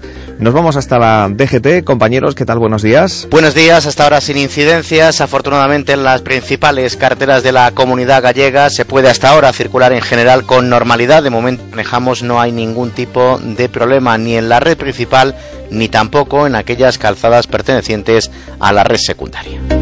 Tenemos, eso sí, dos accidentes eh, pues registrados en torno a las 8 de la mañana, uno en A Coruña y otro en eh, Tui. Eh, no tenemos más eh, eh, datos acerca de el, alcance de esos accidentes. En cualquier caso, se nos reporta información de que en ambos casos hay personas heridas. Desconocemos si de gravedad o, heridos leves. Dos accidentes activos, eh, 8 de la mañana en Tui y en A Coruña, respectivamente. Eh, 9 y un minuto. Eh, ¿Qué les contamos eh, acerca de eh, cómo viene el tiempo? Pues en este martes vamos a tener mucho, mucho calor. Ayer lunes ya se alcanzaron los 38 grados en Ourense, los 34 también en Rías Baixas y en Santiago, y los 32 en Lugo, 28 en A Coruña y apenas 20 en Amariña Lucense, en donde estaba puesta la nube. Y hoy, especialmente en el norte, superaremos esos valores con 3 o 5 grados más, rozando los 40 grados en los valles ourensanos. Así que mucho calor el que se espera en este día. Ese calor y el acercamiento del aire frío en altura propiciarán la formación de tormentas al final de esta jornada. Caerán en las zonas altas del interior y son probables en el centro y norte de Lugo e incluso podría caer algún chaparrón en Santiago, Coruña o Ferrol ya hacia la noche. Eh, mañana cambia el tiempo. Eh, está ya anunciado desde principios de semana. Llegan nieblas desde el mar. Las hemos visto allí a lo lejos, en el horizonte. Si se han ido a la playa en estos días, eh, viene desde, desde el mar y todo el litoral va a quedar cubierto en el día de mañana. En el interior, mañana se formarán chaparrones casi en cualquier momento del día, con un importante descenso de las temperaturas que continuará el jueves. Y hasta ahí podemos leer, así que atentos a la previsión que nos facilita cuatrogotas.com, la tienen disponible también a través de la web cuatrogotas.com para que puedan eh, conocer bueno pues cómo va a estar el tiempo en, en su zona, en la zona en la que usted vive y nos escucha. Así que eh, Seguimos ahora aquí en Radio Voz con otras informaciones. Vamos con el repaso de la actualidad de este día con nuestros compañeros de la redacción digital. Voces de Galicia. Un programa de Radio Voz con Isidoro Valerio. A saúde é vida. Entra en xenteconvida.es e aprende a sentirte ben. Alimentación saudable, receitas sinxelas, recomendacións de exercicio físico... Xenteconvida.es. Participa e coídate. Sanidade Pública de Galicia, en beneficio de todos. Galicia, o bo camiño, Xunta de Galicia. Piensa que te vas de vacaciones, que te encanta tu destino y que te da la vida. Estás sonriendo ahora, ¿verdad? Pues en Renault cuidamos de ti y tu coche para que no pierdas esa sonrisa en tu viaje. Realiza la revisión Renault con aceite ELF más filtro y 35 puntos de control por solo 99 euros. Y no dejes de sonreír. Servicio postventa Renault. Red Renault de Galicia.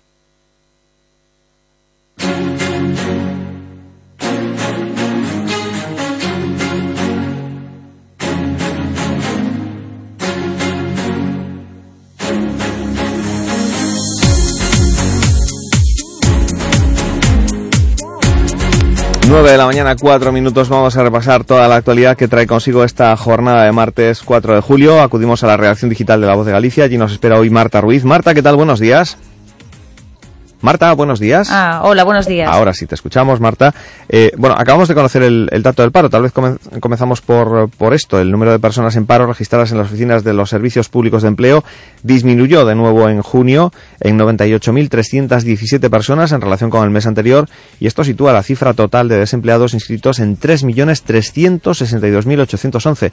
Es, eh, una vez más, el nivel más bajo de los últimos ocho años. Son los datos que hoy ha hecho públicos el Ministerio de Empleo y Seguridad Social que eh, señala que en el último año el paro ha bajado en 404.243 personas, la mayor reducción anual en junio de toda la serie histórica. Así comienza el día, un día que tiene pues eh, otros puntos de interés, como por ejemplo esa huelga que un día más eh, afecta al sector del transporte de viajeros por carretera.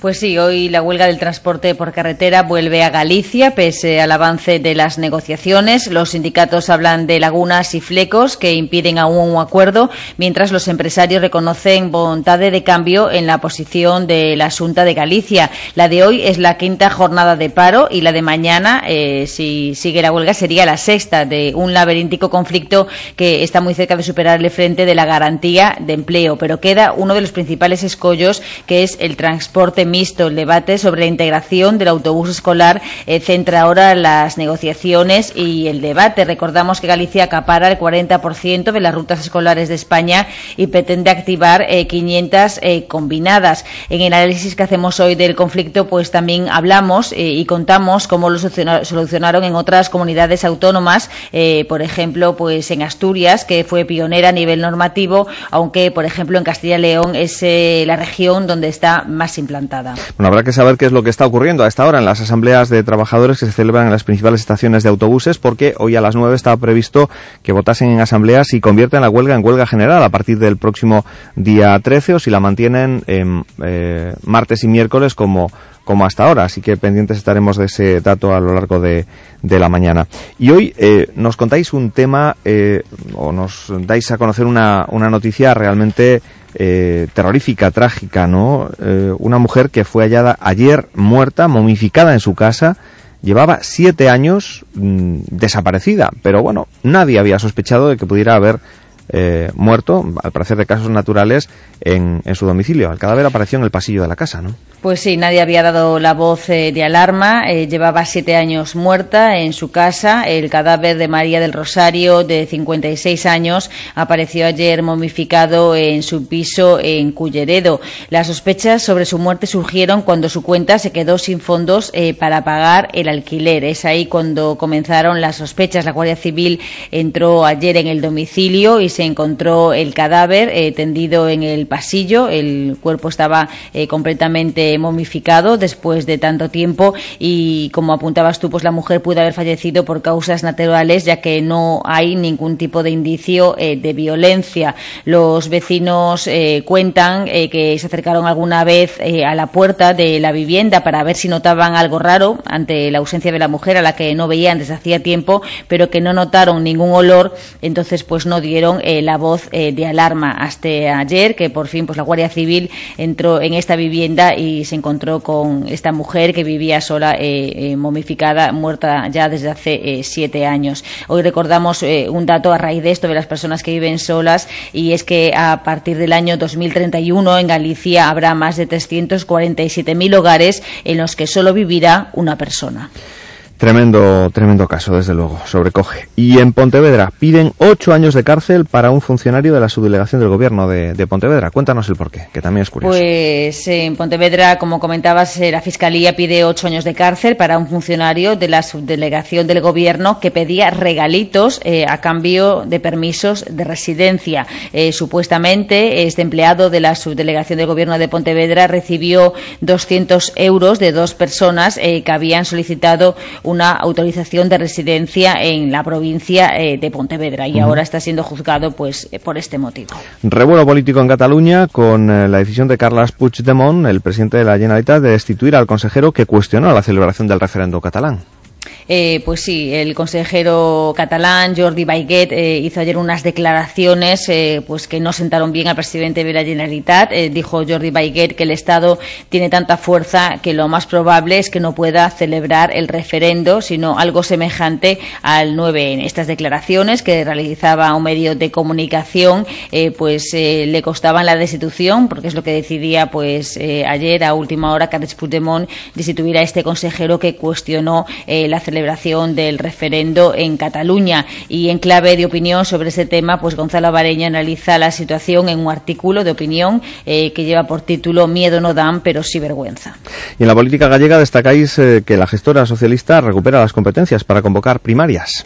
Pues sí, en política gallega hablamos del PSDG y también de Marea. En cuanto al PSDG, pues hablamos y contamos que la gestora socialista ha recuperado las competencias para convocar elecciones primarias con las que elegir al nuevo secretario general y realizar después el Congreso. La activación de este calendario en el PSDG pues ya ha hecho aflorar eh, posibles eh, candidatos. Mientras en, Marea los críticos maniobran para minar el liderazgo de Luis Villares y adelantamos hoy que el papel de, que pueda desempeñar eh, en esta guerra pues puede resultar clave en el desenlace del, conflicto. Hoy también os paráis eh, eh, en, los suelos gallegos, eh, en analizar la toxicidad del suelo gallego, ¿no?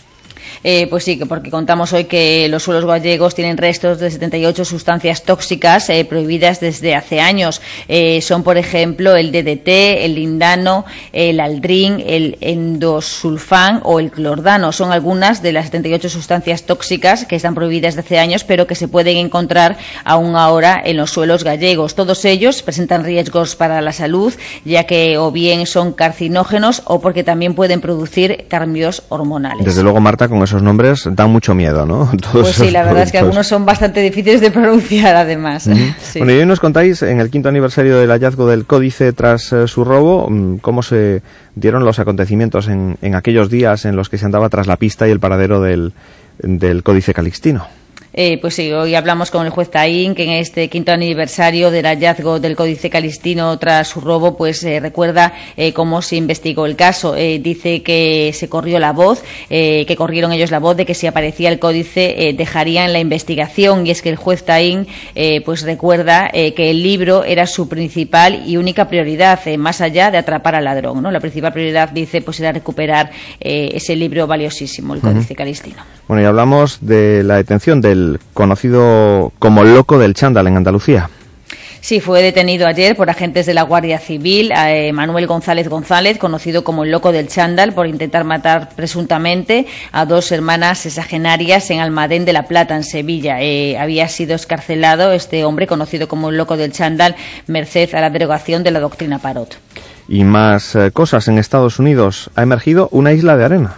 Sí, aquí sobre todo son muy llamativas las imágenes que se pueden ver en, la web y también en el periódico, en la, Voz de Galicia. En Estados Unidos ha emergido una isla de arena en la costa de Cape Point, en la zona, en el estado de Carolina del Norte.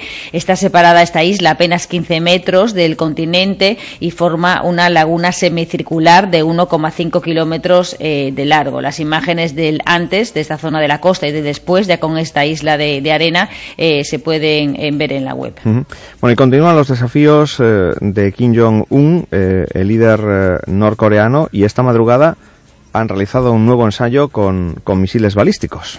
Pues sí, un nuevo ensayo por parte de Corea del Norte que además ha tenido una llamativa respuesta desde Estados Unidos. El régimen de Kim Jong-un, Corea del Norte, ha realizado un ensayo con misiles balísticos disparando un proyectil en dirección al mar de Japón. Una prueba que, como comentaba, pues ha tenido ya respuesta desde Estados Unidos vía Twitter por parte de Donald Trump, que ha dicho textualmente: este tío eh, no tiene nada mejor que hacer con su vida. Es lo que se pregunta, eh, pues eh, esta curiosa forma, ¿no? de, responder a esta nueva eh, amenaza de, Corea del Norte. Todo un tuit con estilo de un presidente, ¿no? Eh, pues lo dice todo también de Donald Trump.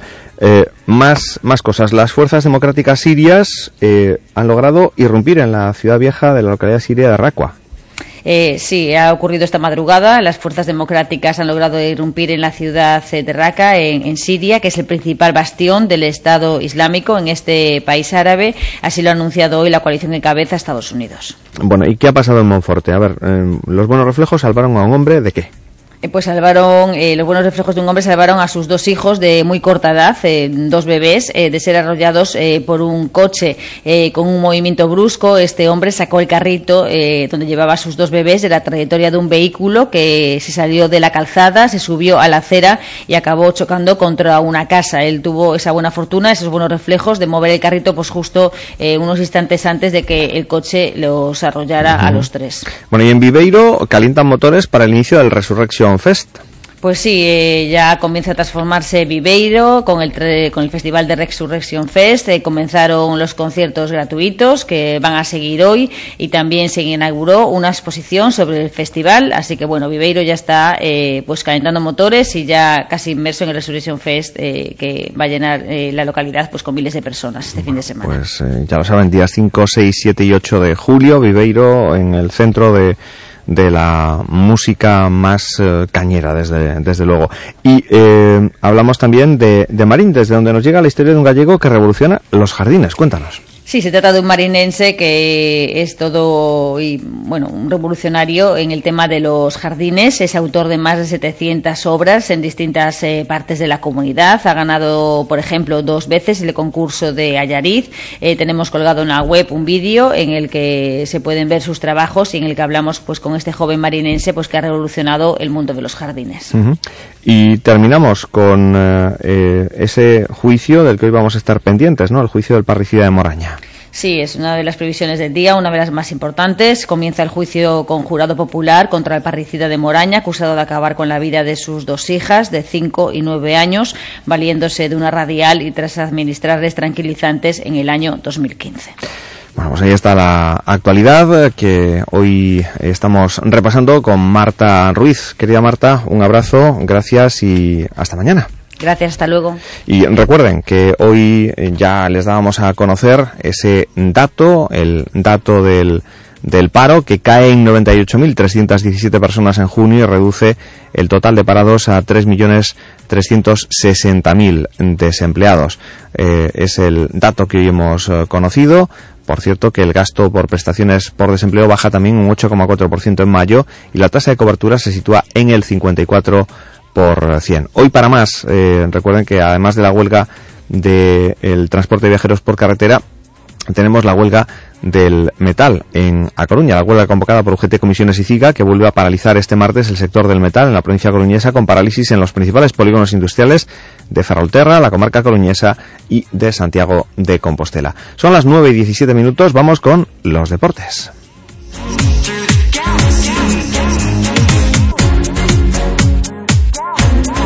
Y en deportes les contamos que en A Coruña el Deportivo prepara un mes de julio de salidas. Al menos ocho futbolistas se van a iniciar, van, que iniciarán la pretemporada, tienen pocas posibilidades de abrir la, liga. Además, el Celta inicia este lunes la pretemporada que ayer ya arrancó para varios clubes, mientras que Eduardo Berizzo era partidario de pretemporadas largas, Juan Carlos Unzúe considera suficiente seis semanas de trabajo para conocer a sus nuevos futbolistas y ponerse a punto, 9 y 18 minutos, estamos en Radio Voz.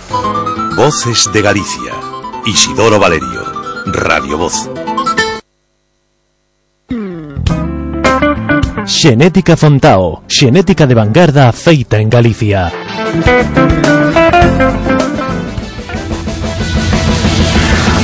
Xenética Fontao ofrécelles a noticia agrogandeira.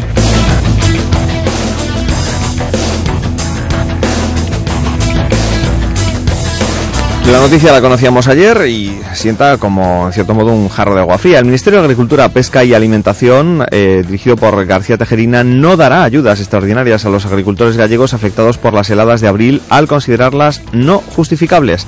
El Ministerio, en una respuesta a la diputada de Marea, eh, Alessandra Fernández, ha manifestado su negativa a la concesión de ayudas directas solicitadas. A la vista de los datos disponibles, dice, no parece justificada la activación de medidas excepcionales, según recoge la respuesta que ha remitido el Ministerio al grupo de Marea. En la misma, el Gobierno indica que el Ministerio eh, dispone de medidas estructurales para hacer frente a los daños como el plan de seguros agrarios combinados, Con este recurso se concede una subvención directa que todos los asegurados tienen incluida. Tal y como se indica en el mismo escrito, los siniestros en uva alcanzan las 469 hectáreas, de las que el 71% se sitúan en la provincia de Urense. El seguro agrario es, dicen, el instrumento más eficaz para hacer frente a las pérdidas. Es en lo que insiste el gobierno. Para la diputada en Marea, el no a todo del ministerio denota poca consideración con los afectados. Por ello pide ahora a Tejerina que reflexione sobre este aspecto y de marcha atrás a esta negativa. 9 y 20, estamos en Radio Voz. Hoxe desplazámonos ata o Concello de Trabada para visitar a gandeiría Callobro Holstein. Esta explotación conta con 80 vacas cunha media de calificación de 84 puntos e un promedio de 13.000 litros. Estamos co seu dono Gonzalo Balea. Contanos Gonzalo, que touros usas? Uso touros de xenética Fontau. Con eles sempre consigo medias de calificación moi altas e uns niveis de produción moi elevados. Xenética Fontau, a túa mellor fonte de xenética. Voces de Galicia Isidoro Valerio, Radio Voz. A saúde e vida. Entra en xenteconvida.es e aprende a sentirte ben. Alimentación saudable, receitas sinxelas, recomendacións de exercicio físico. Xenteconvida.es. Participa e coídate. Sanidade Pública de Galicia. En beneficio de todos. Galicia, o bo camiño. Xunta de Galicia. ¿Todavía con humedades en casa? Este verano di adiós a las humedades definitivamente con Hogar Seco, los expertos en humedades. Además de un diagnóstico totalmente gratuito, Hogar Seco tiene unas ofertas muy atractivas para que no sufras otro invierno con humedades. Llama al 900-828-938 o visita hogarseco.com. Hogar Seco y di adiós a las humedades. Empieza a sonreír. Clínica Odontológica Galicia Dental, formada por un grupo de profesionales del más alto nivel, pone a tu disposición 17 años de experiencia y te ofrece la posibilidad de colocar implantes y dientes fijos en el mismo día a un precio inmejorable. Para celebrar nuestro aniversario, 20% de descuento en implantes y también en ortodoncia. Llámanos a los teléfonos 981 14 87 30 Avenida Finisterre o 981 23 81 30 Plaza de Pontevedra o entra en nuestra página www.galiciadental.com y pide tu cita ya. O sábado 8 de xullo ven a Mugardo se goza da 27ª Festa do Polvo. Desde as 12 da mañá poderás adquirir os tickets para degustar o delicioso polvo a Mugardesa ata finalizar existencias. A unha da tarde comezará a degustación nunha gran carpa situada no Parque da Constitución. Tampouco faltará música nesta gran festa declarada de interese turístico de Galicia. Festa do Polvo de Mugardos, sábado 8 de xullo. Non faltes, organiza Concello de Mugardos.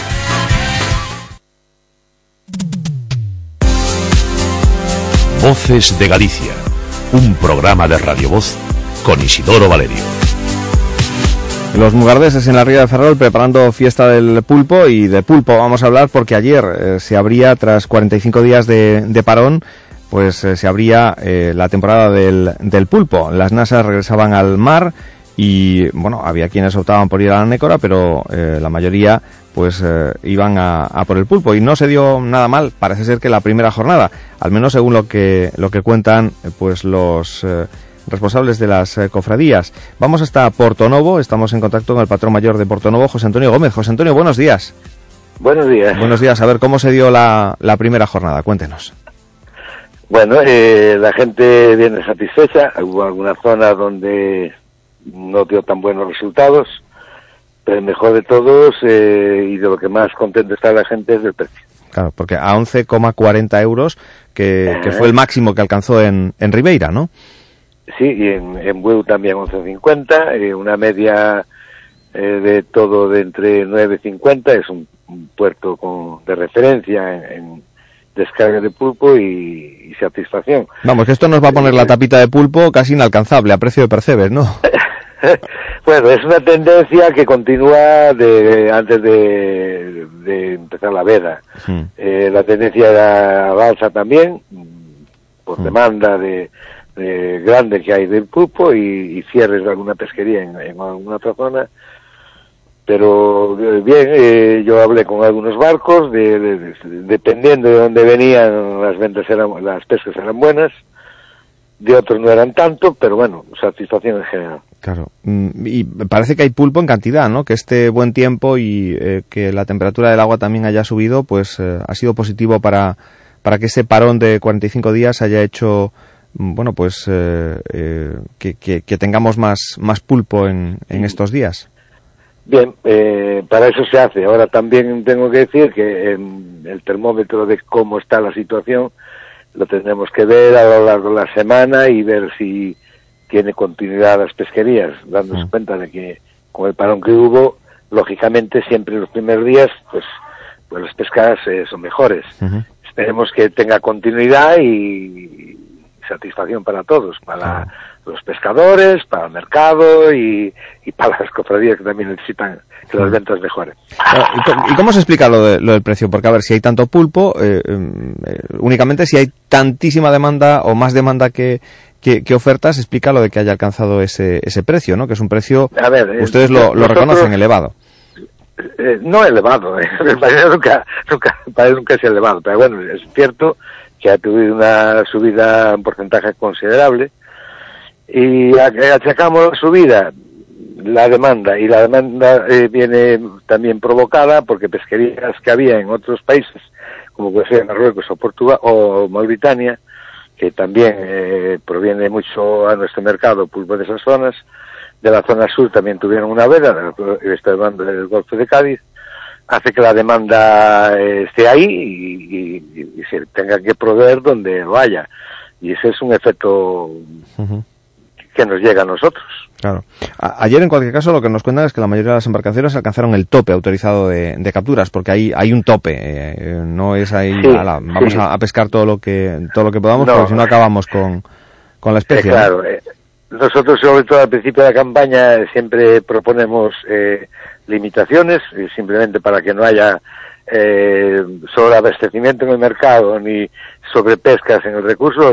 aquí la cuestión y, lo razonable es mantener la pesquería cuanto más tiempo mejor, eh, más o menos estable. De momento no hay fecha, no hay, fecha para el, para el nuevo cierre del próximo año, ¿no? No, pero eh, se calcula siempre la campaña para que coincida. La apertura siempre lo hacemos coincidir con la con la nécora. Mm. Es la misma arte, eh, tanto una tanto una lo que sí que la nécora como el pulpo. Eh, la especie acompañante siempre es la nécora, entonces siempre la hacemos combinar para no crear eh, desequilibrios, que la gente tenga que tirar el producto al mar y también es cierto aprovechando eh, la demanda de, la, época estival. Eh, siempre entendemos biológicamente que la nécora debería estar un poco más adelante, que siempre se coge más calidad, pero hay que combinarlo con, con el precio, la demanda que hay en estas épocas y, se hace combinar todo. La fecha prevista para la próxima veda, pues como siempre se hará eh, mes y medio, dos meses antes de, de, primero de julio el año que viene. Ese es, son los, calendario que tenemos para hacer coincidir todo. Oiga, y cuéntame un, un, secreto que supongo que es un secreto mm, no, no demasiado guardado. Eh, ¿A dónde se va todo el pulpo que, por ejemplo, ayer salía de las, de las lonjas eh, gallegas?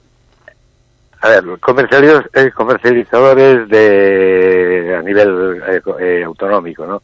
De la comarca, mayoristas. Porque es que luego hablas con los pulpeiros y dicen, no, es que yo uso pulpo que viene de no sé dónde. Y, dicen, ¿y el pulpo gallego a dónde se lo llevan?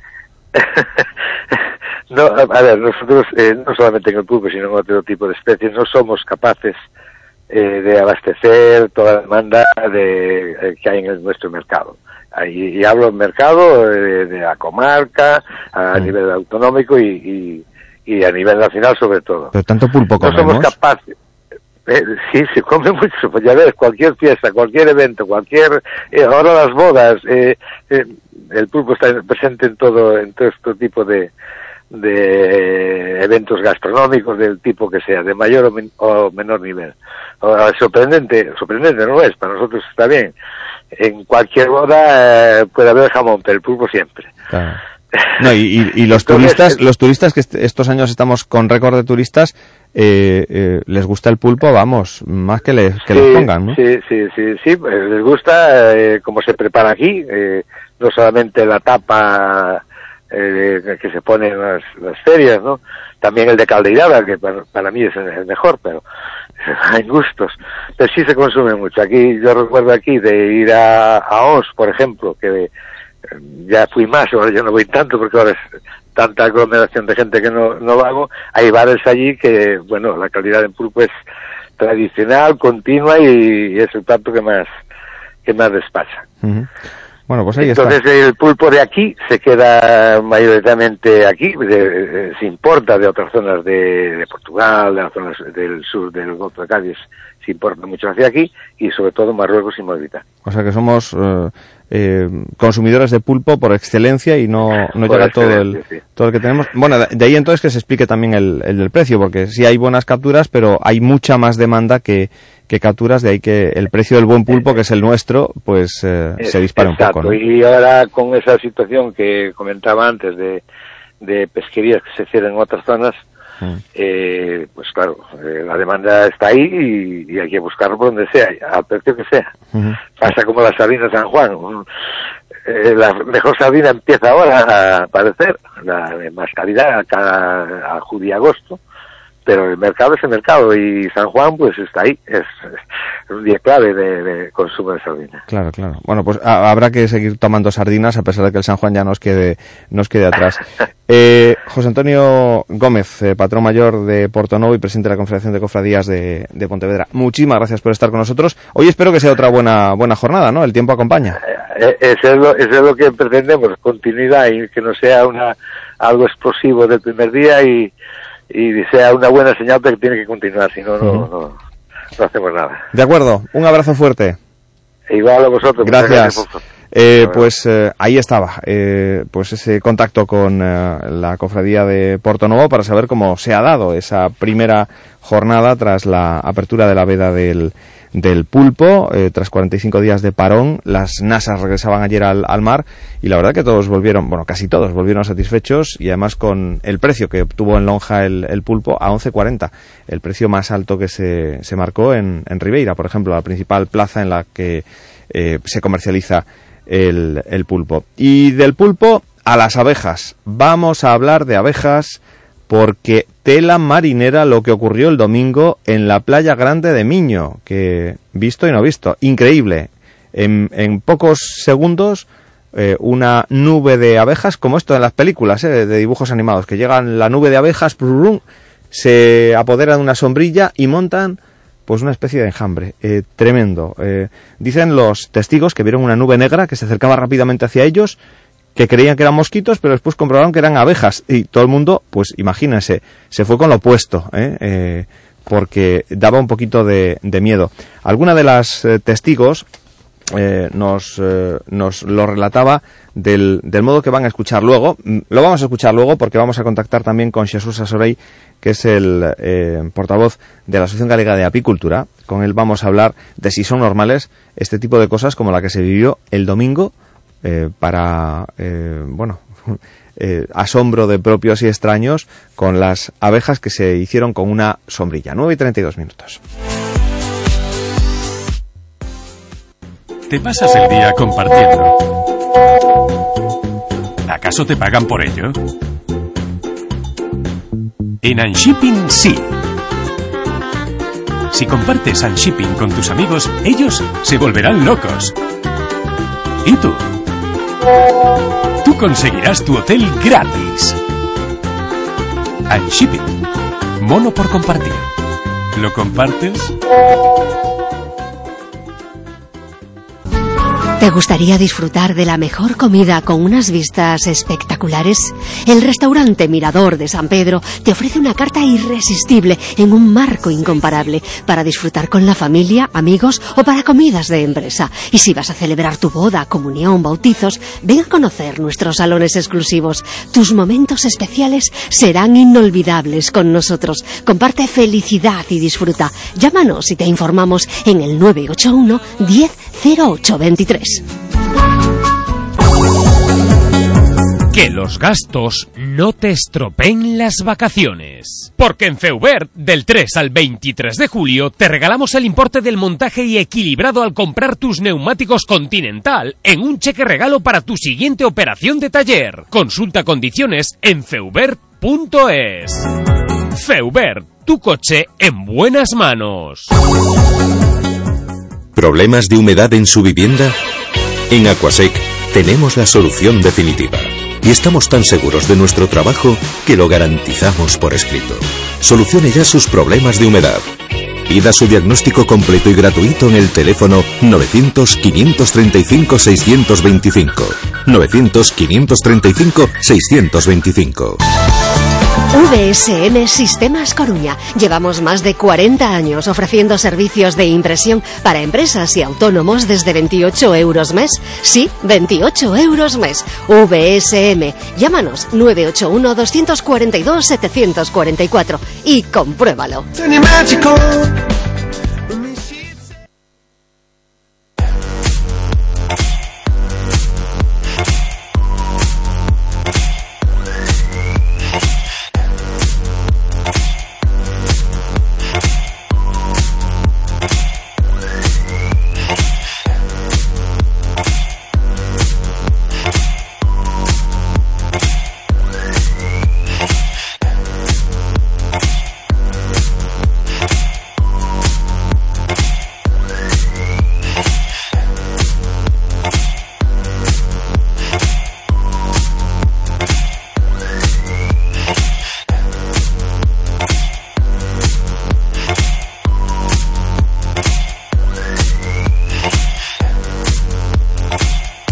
Aquí estamos na sintonía da Radio Voz. Van a escoitar o relato de, de Mar, unha muller que disfrutaba do sol coa súa familia na praia grande de, de Miño, na provincia da Coruña, e que foi testigo da irrupción das eh, abellas que se apoderaron pois eh, nin máis nin menos que dunha eh, sombrilla. Van a escoitar a, a Mar, eh, a Mar eh, falándonos de como chegou esa nube de, de abellas eh, que, que viron os, os bañistas e que se achegaba rapidamente hacia todos eh, eles. A súa testemunha eh, realmente moi, moi, moi chamativa. Escoitana.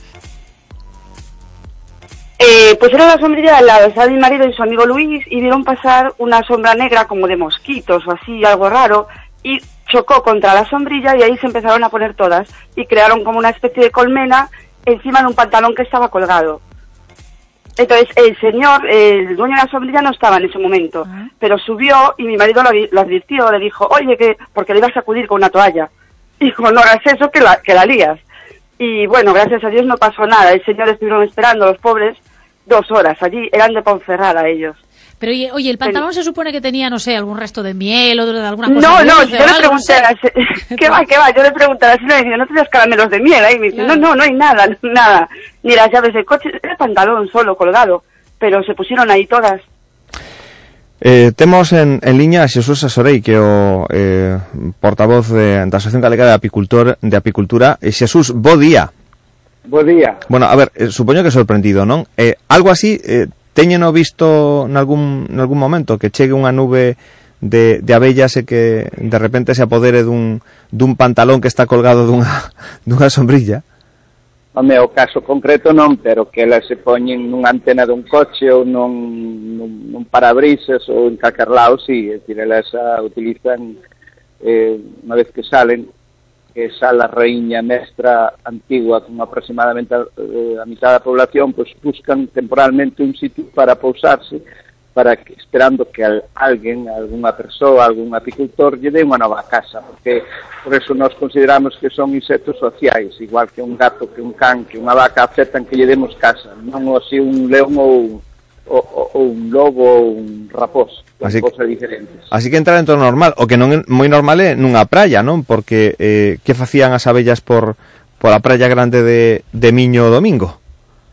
Pois eso quere decir que ali de arredor hai, albe, hai colmeas, entonces chegou ya a hora de enxamear, que é a forma natural que teñen elas de reproducirse, eh, sobre todo na primavera, tamén no verán, pero bueno, agora con isto do cambio climático en calquer estación do ano, menos no, en pleno inverno, pois podense reproducir. entonces saleu ese enxame e botaronse a voar.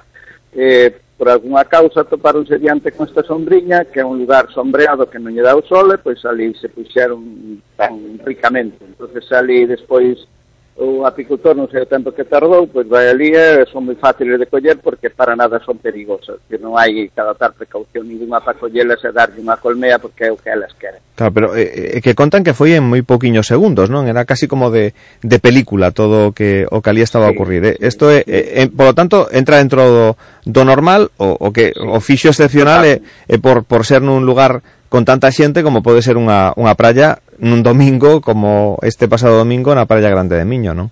Claro, o espectáculo está aí, porque era unha praia, un pleno día de sol, había moita xente, viron, pero eso nós vémoslo a diario e nos sitios máis insospeitados, ali topamos un niño ou ali topamos un exame de abellas que está agardando que o collamos, cousa que se si non ocurre, despois unhas cuantas exploradoras se chaman, unhas cuantas obreiras van a buscar un, un lugar donde meterse, un burato, unha parede, un, un oco dun árbore, e por aí, entón elas despois máis tarde xa marcan para ese sitio definitivo, pero en primeira claro. instancia, pois, se un humano as colle, elas encantadas. Claro, escoitábamos esta muller que en un primeiro momento pensaron contarlles eh, con unha toalla para eh, facer que fuxiran, eh, eso sería un, un auténtico erro, non?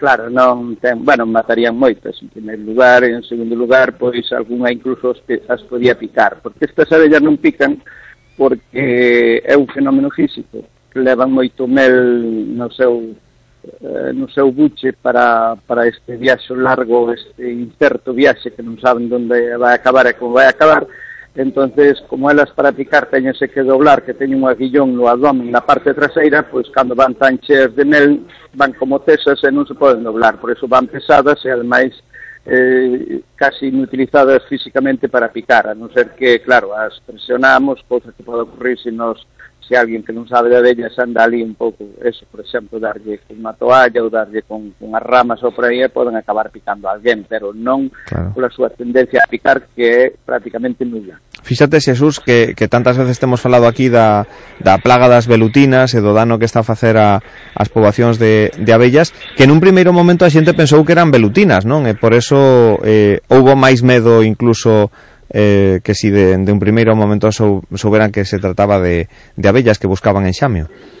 Bueno, pois pues, as beletinas ocurre algo parecido. As beletinas son peligrosas nos seus niños. Se si nos imos desbrozar, cortar un árbore, recoller a froita, por aí cepamos co niño, pois poden salir en masa e picarnos. Pero fora do seu niño e por aí adiante, pois non, non mm. atacan, salvo un accidente de apretar unha pisala na praia ou, ou tomar unha un bote de Coca-Cola que estaba ela metida aí dentro que nos entra na boca, pois salvo eses accidentes, pois peligro fora do seu niño non hai ningún tampouco. Mm.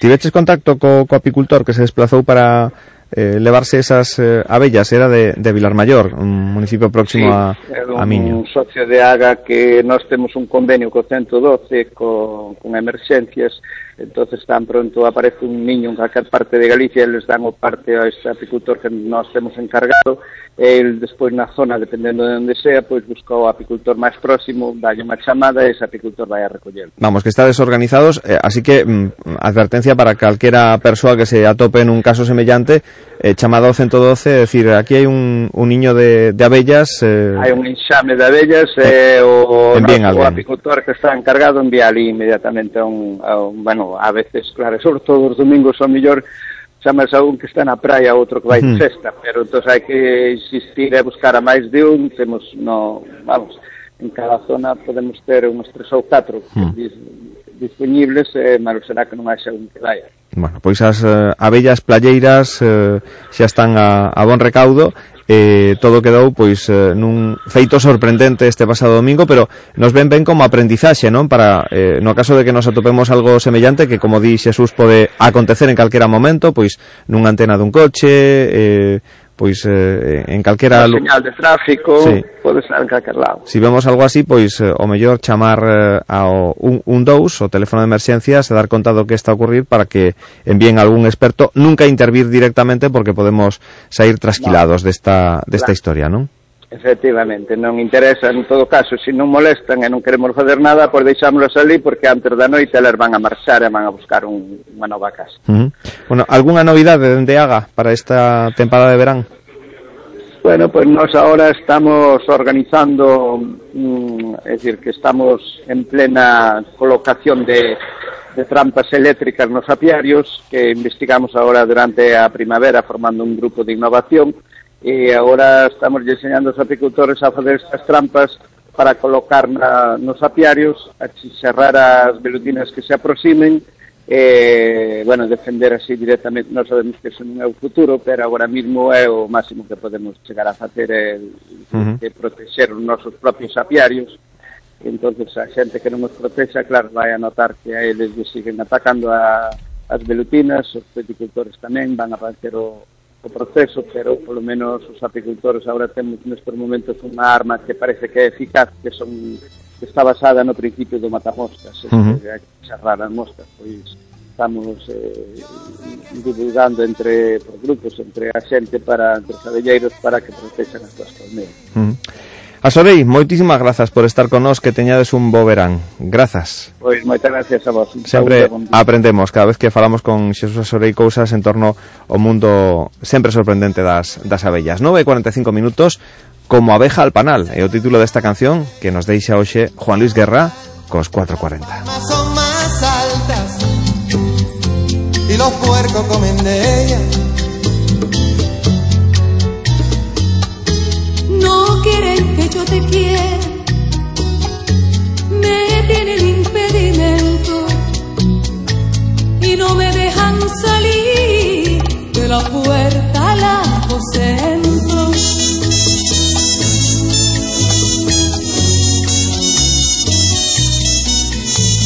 Créame que mucho lo siento, pero ¿qué dirán de mí? Tengo un amor de pasión por eso es que a otro yo no le puedo dar el sí. Yo no encuentro un corazón que me sepa cotejar. Cuando yo llego a tu puerta, llega la abeja al panal. Llega la abeja al Bueno, pues llegó la abeja al panal, por fin, eh, se fue de la sombrilla de Miño. Nosotros ahora nos vamos eh, a hablar eh, con el sector turístico de Galicia. Eh, nos acercamos al clúster del turismo de Galicia. Hablamos con su secretario, Cesario Pardal. Voces de Galicia. Isidoro Valerio. Radio Voz. ¿Me quiere? No me quiere. ¿Me quiere? No me quiere. ¿Me quiere? Vaya. ¡Qué mala suerte! Toma el camino alternativo con el nuevo Renault Captur. Ahora desde 12.600 euros. Descúbrelo en la red Renault. Oferta RCI Bank válida hasta fin de mes. Consulta condiciones en Renault.es. Red Renault de Galicia. Festa do Percebe do Roncudo de Corme. O 15 de xullo achégate o Peirao de Corme e goza da 25 Festa do Percebe do Roncudo. Percebes polvo, empanada, churrasco, hinchables para nenos, animación musical, charangas, macrodiscoteca e máis de mil metros cadrados de carpa para gozar da festa. O día 15 de xullo, saborea o mar na festa do Percebe de Corme. Celebremos xuntos o seu 25 aniversario. Contamos con todos vos. Organiza a sección promoción do Percebe do Roncudo. Subvenciona Confraría de Pescadores de Corme, Concello de Ponteceso, Deputación da Coruña, Axencia Turismo de Galicia, Xunta de Galicia, Galicia Calidade e a banca.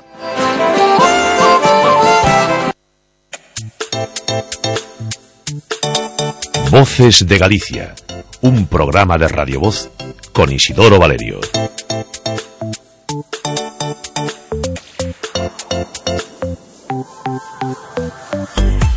Turismo de Galicia presentó su estrategia para el año 2020. Establece una serie de objetivos. Eh, el eh, objetivo fundamental es llegar a los 6 millones de turistas en ese año, en el 2020. ¿Lo conseguiremos o no lo conseguiremos? ¿Cómo lo ven desde el sector, desde el propio sector, desde el clúster del turismo de Galicia? Cesario Pardal, secretario del clúster. ¿Qué tal? Buenos días. Muy buenos días, Isidoro. ¿Objetivo conseguible? Pues eh, estamos convencidos de que sí, que se va a conseguir ese objetivo en el 2020, desde luego que sí pero hay que mejorar aspectos, ¿no? Eh, que son viejos conocidos dentro del, del sector. Siempre hay que mejorar, desde luego eh, las cifras ya del año pasado han sido muy buenas y este año también se estima que esas cifras eh, puedan incluso sobrepasar esos 5 millones de turistas. Desde luego hay que seguir en la misma línea y sobre todo eh, seguir mejorando la calidad y la excelencia hacia los turistas que vienen a, visitar nuestra comunidad. ¿En qué es necesario eh, mejorar? Como si nos presentásemos a la convocatoria de septiembre después de haber suspendido. ¿En qué suspende el sector turístico gallego en estos momentos? tampoco es que suspenda, sino mejorar lo que, lo que realmente tenemos. Desde luego, hoy en día, pues la profesionalización del sector pues está a, a, la orden del día, por así decirlo, y desde luego lo que tenemos que ir hacia una excelencia. Desde luego, las instalaciones hoteleras, los restaurantes en Galicia, los campings, eh, son desde luego unas instalaciones inmejorables, pero día a día tenemos que ir estando a la altura de las circunstancias y para poder competir también con otros mercados. La formación también es algo que nos preocupa desde el Castro de Turismo de Galicia. Eh, estamos incidiendo año a año en nuevos cursos para seguir formando a aquellos todos empresarios del sector de, del turismo en Galicia y desde luego, como bien digo, eh, lo que se está haciendo se está haciendo bien, pero tenemos que seguir mejorando lo que se está haciendo. Y tal vez habría que divulgar más eh, todos los aspectos eh, en los que Galicia tiene, tiene atractivo, ¿no? Porque se está viendo cierto peligro de masificación en determinados lugares, como puede ser Santiago de Compostela, Illas Cíes o Playa las Catedrais, que son tres puntos eh, de atracción masiva para, para el fenómeno turístico. Desde luego que sí. Eh, estos tres puntos, como, como bien dices, desde luego son con los que tienen una mayor afluencia en Galicia, pero eh, eso nos puede servir también para intentar que esa gente que viene a estos tres puntos podamos redistribuirlos por toda Galicia desde luego es lo que tenemos que hacer a aquellos lugares en los que hay poco eh, visitante turístico, pues eh, esta gente que va a estos lugares, tanto a Santiago de Compostela, y Illas o Playa de Catedrales, pues intentar redistribuirlos. La zona toda de la Maña Lucensa tiene un potencial tremendo y desde luego lo que hay que hacer es tratar de llevar esa gente que va a visitar la playa de las catedrales y que visiten otras zonas de la María Lucense, lo mismo de las Rías Baixas, lo mismo aquellas zonas que están cerca de Santiago Compostela. Desde luego el interior de Galicia también tiene una vistosidad tremenda, esa Ribera Sacra, esa zona toda de la Lin de Deza, desde luego eso es lo que hay que tratar de hacer, de llevar todos esos turistas también, llevarlos a aquellos sitios que, tienen una mayor, un menor número de visitantes. Y otro de los aspectos que hay que cuidar es el, el de combatir el feísmo, ¿no? que degrada el paisaje gallego y que lo hace mm, pues menos apetecible para, para el visitante, así como la falta de mantenimiento, porque a ver, eh, muchas veces hablamos, Galicia es riquísima en, en medio natural, pero una cosa es medio natural eh, cuidado y mantenido y otra eh, un medio natural selvático, ¿no? Sin duda alguna. Desde luego que ese feísmo es algo también que está en el plan estratégico del turismo, que es algo que, que hay que luchar, no depende directamente del turismo, sino de otras eh, consellerías, pero desde luego todos tenemos que aunar esfuerzos para que ese feísmo que ronda en algunos parajes y en algunos paisajes, pues se rompa de una vez. Ese feísmo también viene con el mantenimiento de algunas zonas hay algunas zonas que desde luego deberían de incidir más pues los concellos o aquellos organismos que le compete su mantenimiento para estar al orden del día. Desde luego, el turista cuando llega a Galicia está sorprendido por el paisaje, pero sí se da cuenta de que hay algunas zonas que deberían de mejorar, sobre todo en su conservación. Tenemos, eh, desde luego, paseos marítimos, eh, rutas de senderismo, que en algunos casos, bueno, pues eh, sufren un estado de abandono de mm, eh, incluso eh, mm, bueno degradación eh, importante y eso también habría que corregirlo para que el, el, que nos visita se lleve una buena imagen y le queden ganas de, de volver, ¿no? Sin duda alguna, desde luego, todas esas zonas, pues eh, que tampoco son, son muchas, ¿no? Pero eh, los organismos que de, los que dependen esas zonas, pues también deberían de estar al tanto y desde luego, si queremos atraer un turismo de calidad, si queremos traer un, un turismo que marche contento de nuestra comunidad, desde luego lo que tenemos que hacer, pues mantener esas zonas. Y otra otra cosa que también realmente preocupa es la señalización. Hay que señalizar mejor pues esos lugares, esos sitios, pues esas fervenzas, esos paseos marítimos, esos eh, paseos de senderismo, esas rutas, desde luego la señalización es algo importante y es algo también que nos demandan los turistas cuando vienen a nuestra comunidad. César Pardal está vinculado más que nada al sector del turismo rural. Eh, podemos decir que se, se va consolidando eh, el turismo rural en, en, Galicia que mm, padece de ese efecto de la estacionalidad, ¿no? Hay épocas de mucha demanda y épocas en las que, bueno, más quisieran eh, tener eh, ocupación.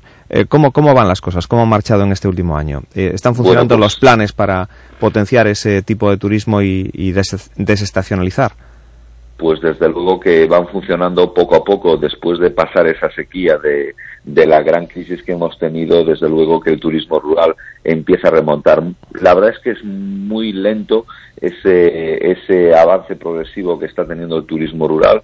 Tenemos que seguir incidiendo en la promoción, tenemos que seguir incidiendo en la desestacionalización. El turismo rural no solo es eh, las épocas de junio, julio y agosto, desde luego tenemos una campaña muy potente del otoño gastronómico a partir de septiembre hasta el mes de diciembre. Invitamos a todas aquellas personas que quieran visitar las casas de turismo rural. Hay unos paquetes eh, con ofertas tanto de cenas como de comidas paquetes gastronómicos con estancias y desde luego el turismo rural pues tiene que reciclarse, tiene que reinvertir, reinventarse y desde luego esas cifras ya que el año pasado han subido considerablemente este año también pensamos y estamos convencidos de que se van a incrementar alrededor de un 4 o 5%. Está claro que va a ser este también un, un buen año y un buen verano para todo el sector turístico. César Pardal, secretario del Clúster de Turismo de Galicia, gracias por estar hoy con nosotros aquí en Radio Voz. Un abrazo. Muchas gracias, buenos días. 9.55 minutos, camino de las 10, estamos en Radio Voz. No se vayan, que esto continúa.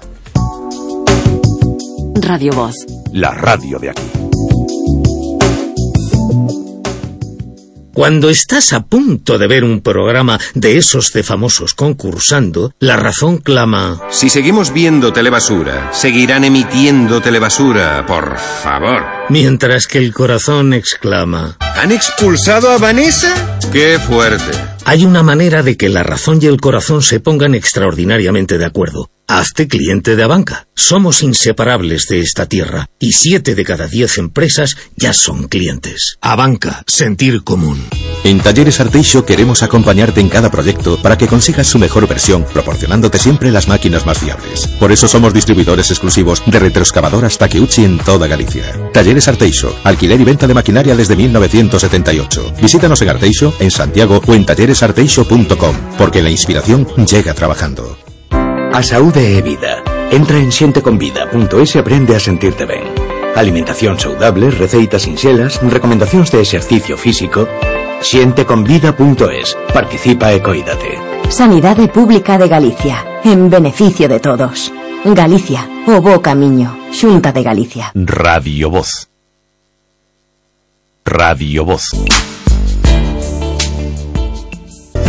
Clínica Dental Xeneise, la más alta calidad en tratamientos bucodentales con los mejores profesionales y las últimas tecnologías. Clínica Xeneise le ofrece dientes fijos en el día, implantología All and Four, cirugía guiada y alta estética para su boca con las carillas Luminers únicas en el mercado. Clínica Xeneise, en calle Ciudad de Sada 8 y en Enrique Mariñas 32. Disfruta de una boca sana y bonita con la garantía y profesionalidad de Xeneise, clínica dental de alto rendimiento en implantología y estética dental. Radio Voz. La radio de aquí. Pilar Barreiro é a dona de Barreiro Lodeiros, de Arzúa, unha explotación que ordeña con robot 58 vacas cunha media de produción de 12.600 litros e que pechou 2015 cun total de 48 lactacións finalizadas válidas. Pilar, que touros usas para conseguir estas cifras? Pois nos adoitamos traballar con touros de xenética Fontao porque a súa relación calidade-prezo garántenos unha elevada media de produción. Xenética Fontao, a túa mellor fonte de xenética. Radio Voz. La radio de aquí.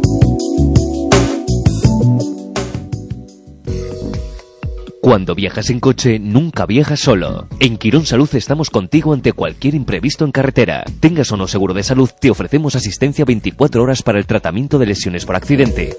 Y además nos ocupamos de todas las gestiones con la aseguradora de tu vehículo. En caso de accidente, ven al Hospital Quirón Salud a Coruña. Llámanos y te informaremos en el 981 21 98 00. Porque nadie te conoce mejor que quien te escucha. Vayas donde vayas, estamos cerca de ti. Sintoniza Radio Voz en A Coruña 92,6, Carballo 99,8, C 94,2, Ferrol 105,4. Portodosón 88,8. Santiago 106,1.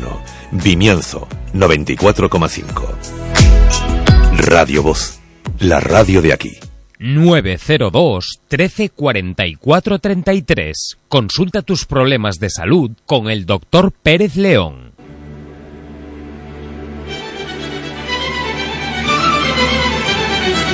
Para realizar una consulta con el doctor Pérez León, llame al contestador automático de Salud Natural 902 13 44 33. Nos deja su nombre y su número de teléfono y nosotros contactamos con usted. Recuerde 902 13 44 33. El contestador automático de Salud Natural. Radio Voz. La radio de aquí.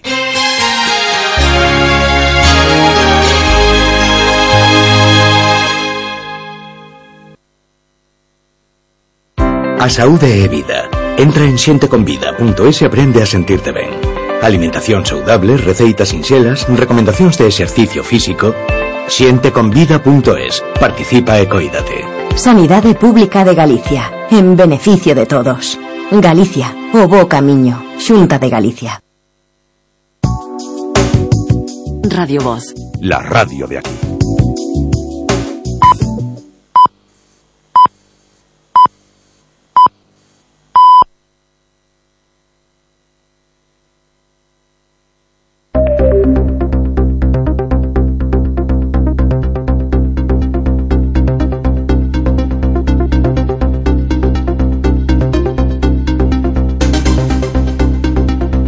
De Galicia. Así va la mañana.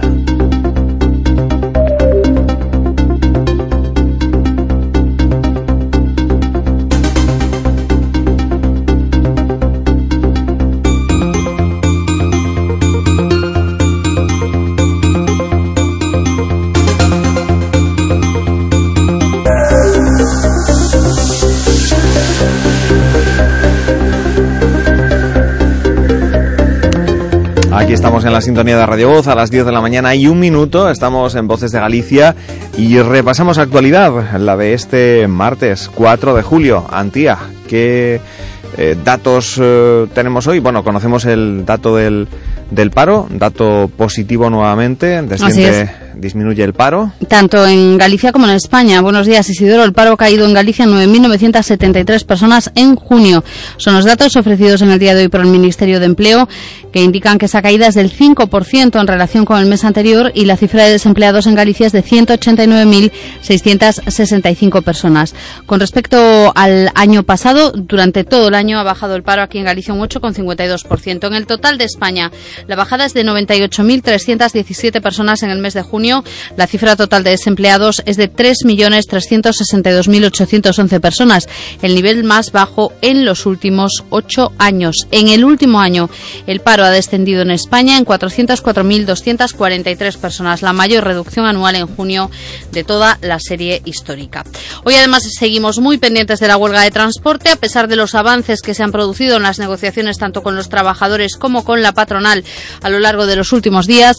El paro sigue convocado tanto para hoy como para mañana, con estaciones de autobuses paralizadas, eh, con servicios mínimos que no se están cumpliendo y con las asambleas de trabajadores votando esta mañana en las estaciones de autobuses si la huelga pasa a convertirse en indefinida. De momento, la que está convocada es para hoy y mañana, cada martes y miércoles, como saben, desde hace tres semanas.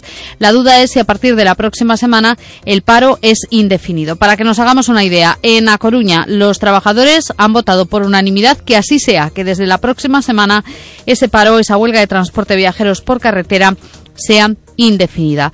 Los sindicatos han propuesto esta medida mayor presión ante los escasos avances en las reuniones con la Administración. Hay que decir, eso sí, que hoy está prevista de nuevo una reunión con la patronal y que mañana habrá otra reunión con los sindicatos.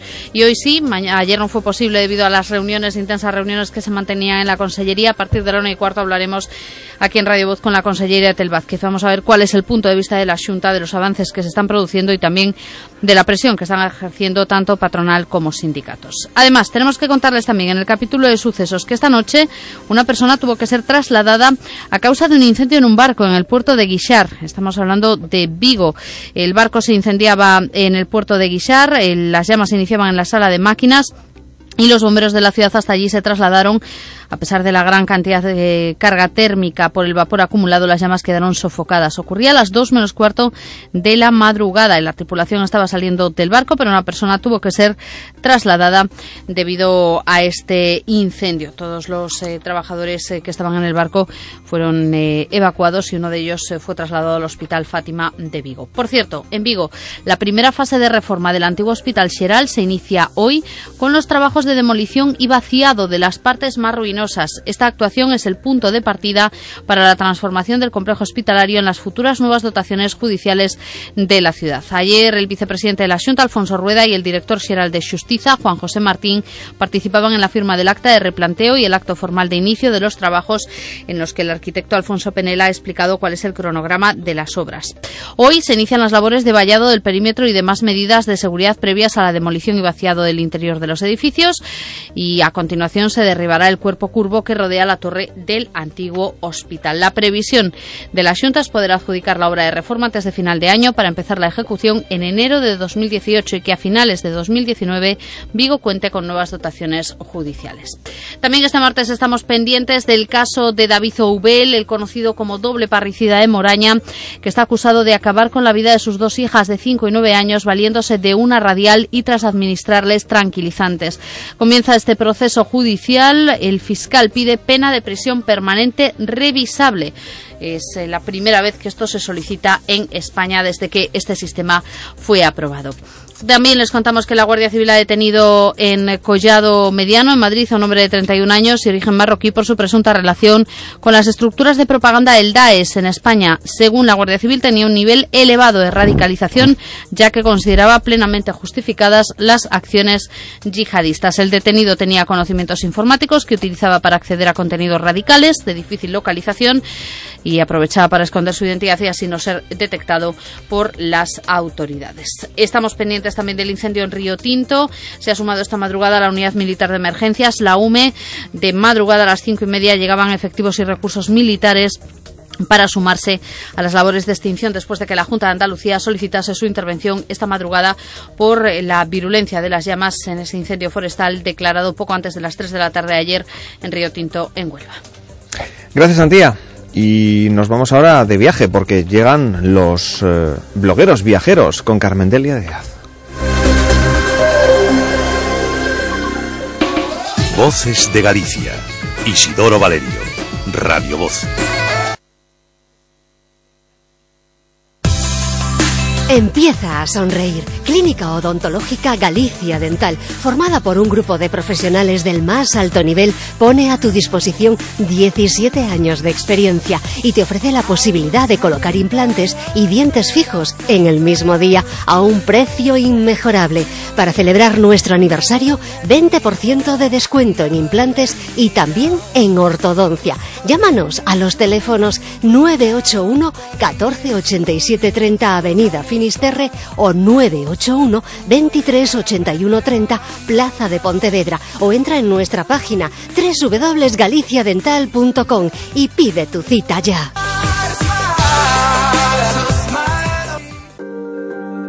¿Preparando tu día más especial?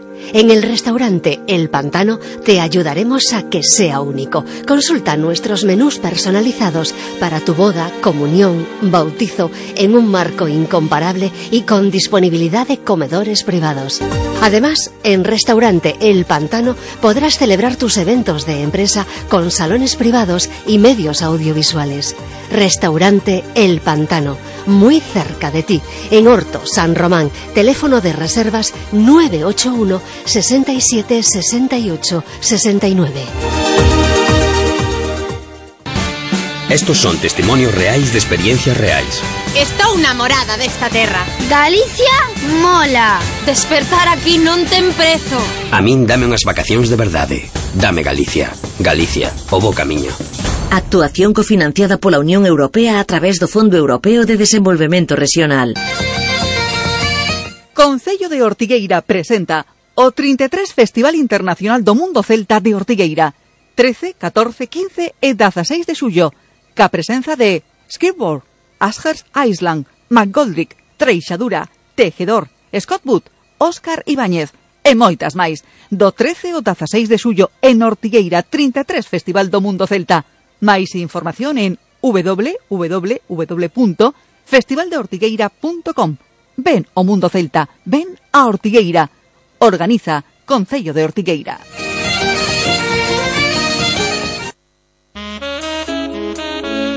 ¿Vives en un edificio sin ascensor? ¿Quieres eliminar las escaleras que hay antes del ascensor en tu portal? ¿O tu ascensor no es eficiente? Aprovecha hasta el 14 de julio las subvenciones de la Junta para instalar un ascensor en tu edificio, mejorar la eficiencia energética y la accesibilidad de tu ascensor. ThyssenKrupp pone a tu alcance la solución más adecuada para tu comunidad. Llama sin compromiso al 901-020-909 o visita nuestras oficinas. En ThyssenKrupp te hacemos la vida mejor y más fácil.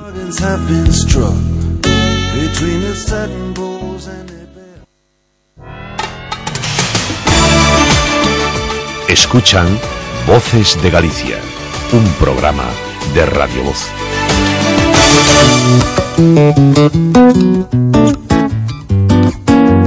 Por aquello de que la vida es un viaje, hoy nos subimos al blog Los Apuntes del Viajero, con Carmen Delia y con eh, Pruden Rodríguez.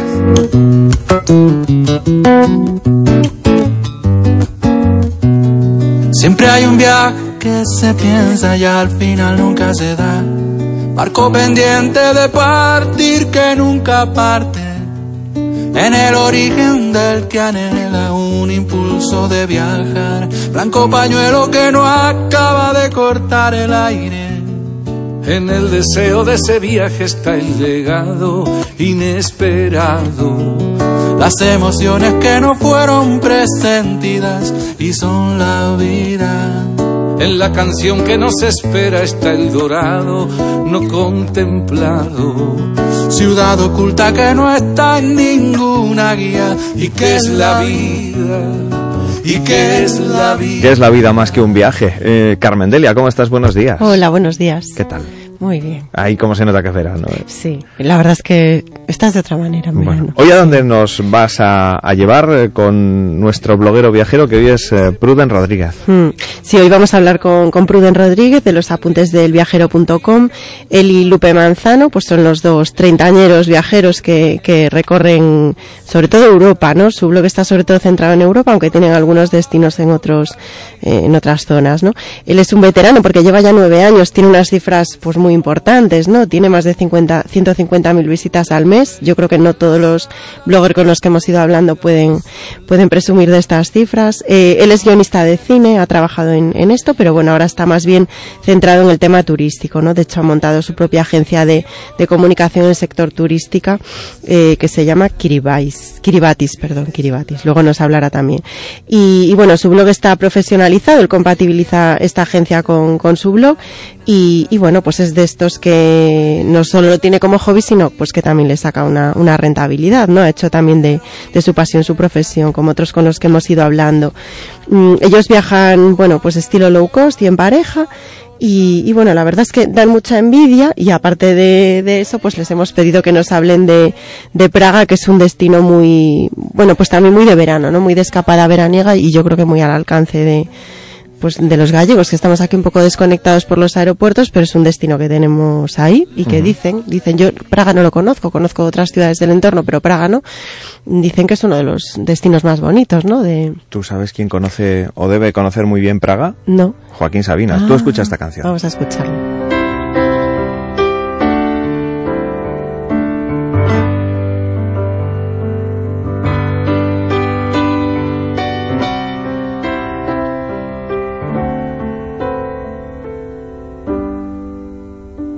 Vine a Praga a romper esta canción por motivos que no voy a explicarte. A orillas del Moldava las olas me empujaban a dejarte por darte la razón. En el puente de Carlos aprendí arrimar cicatriz con epidemia. Perdiendo los modales, si hay que pisar cristales que sean de bohemia, corazón. Ay, Praga, Praga, Praga, donde el amor naufraga en un acordeón. Tenemos que hacer canciones viajeras también, Sí. ¿eh? Una sección canciones viajeras. Yo no conocía esta canción, fíjate. Uy, esta canción Y mira a, que a mí me es gusta una canción Sabina, que me encanta. no. Y además, ¿Sí? eh, eh, es que llegaste y me dijiste, vamos a Praga. Y Praga, digo, hay una Praga. canción de Sabina, es Ahí Praga, Praga, Praga. Y dije yo, la canción que nos viene como Pero además tiene mucho contenido, muy bonita. Claro, sí. además nos habla del Mm. puente de Carlos, que Sí, precisamente sí, es la es foto uno que- los- con la sí, que sí. se inicia el post de, Sí, de Pruden. sí, de sí. Pruden. Eh, Pruden, buenos días. ¿Qué tal? Buenos días. Eh, yo tam- tampoco conocía la canción antes Mira. de que me lo preguntes. Bueno, ya ves que es, es todo un relato turístico, ¿no? Eh, a orillas del Moldava, el puente de Carlos, que precisamente es, eh, lo decía yo ahora, ¿no? La, la foto de, de entrada al post en el que nos contáis eh, vuestra visita y las curiosidades de, de, esa, de esa ciudad, ¿no? Sí, sí, de hecho, bueno, escuchando la canción pues ya dan, dan ganas de volver. Mm. La verdad que me encanta Joaquín Sabina y no entiendo cómo no conocía esta canción. A mí me pasa no me lo lo mismo. perdono. Muy bien. Bueno, oye, eh, Praga, eh, lugar eh, mágico, ¿no? Eh, lugar eh, con muchas curiosidades. A ver, eh, haznos un, un relato, así como metiéndonos ganas de, de visitar esa hermosa ciudad. Bueno, la verdad que después de escuchar a Sabina se pone el listón muy alto. Yo soy, soy como un bloguero muy mucho más práctico, además no en el blog somos muy directos, vamos un poco a la información así más más de si voy a ir, qué necesito saber y siempre me, me guardo un poco la a mí también me gusta escribir pues en plan así más artístico y tal, pero me lo guardo un poco para esa faceta que comentaba Carmen, ¿no? de guion, o sea, me gusta más la, la ficción y tal y yo en el blog reconozco que no soy muy pues inspirador, o sea, no no soy no tengo el típico blog que que lo lees y te, te crea una imagen eh, fantástica de un lugar y tal, sino más bien voy a lo conciso y a lo directo. O sea que si lo hago por radio será será diferente a lo que suelo hacer habitualmente. Bueno, pero está también muy bien porque yo me he estado mirando, efectivamente tienes una información muy muy práctica, muy por puntos de dónde alojarse, qué ver, 10 cosas que tal, o sea, realmente también la gente que te sigue, que te sigue un montón de gente, pues es un poco lo que lo que busca, ¿no? Entonces de, de- yo me he fijado también el post que tenías del cementerio judío, ¿no? Que también es un sitio muy muy inspirador de, de Praga. Seguro que hay un montón de rincones. Tú vete contándonos a ver que nos entren las ganas de, de ir a- Bueno. a esta ciudad. Pues yo en Praga he estado dos veces, de, de la primera casi ni, ni me acordaba, estuve con el instituto, ya os podéis imaginar, un viaje de, de fin de curso, allá por el 99, tampoco hacía tanto que, que se había convertido en República Checa, ¿no? Y, y yo mismo la verdad que volví un poco a ver qué, qué me encontraba, ¿no? Que no tenía más que las fotos, algunos vagos recuerdos, pero más bien de, de los amigos. Y la verdad que no me decepcionó, o sea, me encontré lo que un poco ya aquello que ya me había llevado, esas imágenes eh, de ciudad fantástica, ¿no? Y que todo el mundo habla, es, es de esas ciudades que se crean muchas expectativas, porque yo creo que cualquiera que ha ido, pues eh, la recomienda y dice que es preciosa y tal, y a veces se corre el riesgo cuando te creas, te generas esas expectativas de que te defraude un poco. La verdad que sí, a si Praga le defrauda a alguien, solo puede ser, o sea, solo me imagino una razón, y es que ya todo el mundo lo sabe, o sea, todo el mundo sabe que, que Praga es una pasada, que es increíble con esas torres eh, saliendo por todas partes, esos edificios medievales increíbles, el puente de Carlos, como, como mencionaba Sabina, y, y entonces el, el único, lo único que te puede defraudar o decepcionar, pero es normal, pues es que está todo el mundo allí, o sea, Claro. que nosotros Claro, hacer- hacerte una foto a solas es así como Es imposible. complicado. O dices, eh, hay una bomba y que desalojen, pero en estos tiempos Hola, como que hola. no conviene, ¿no?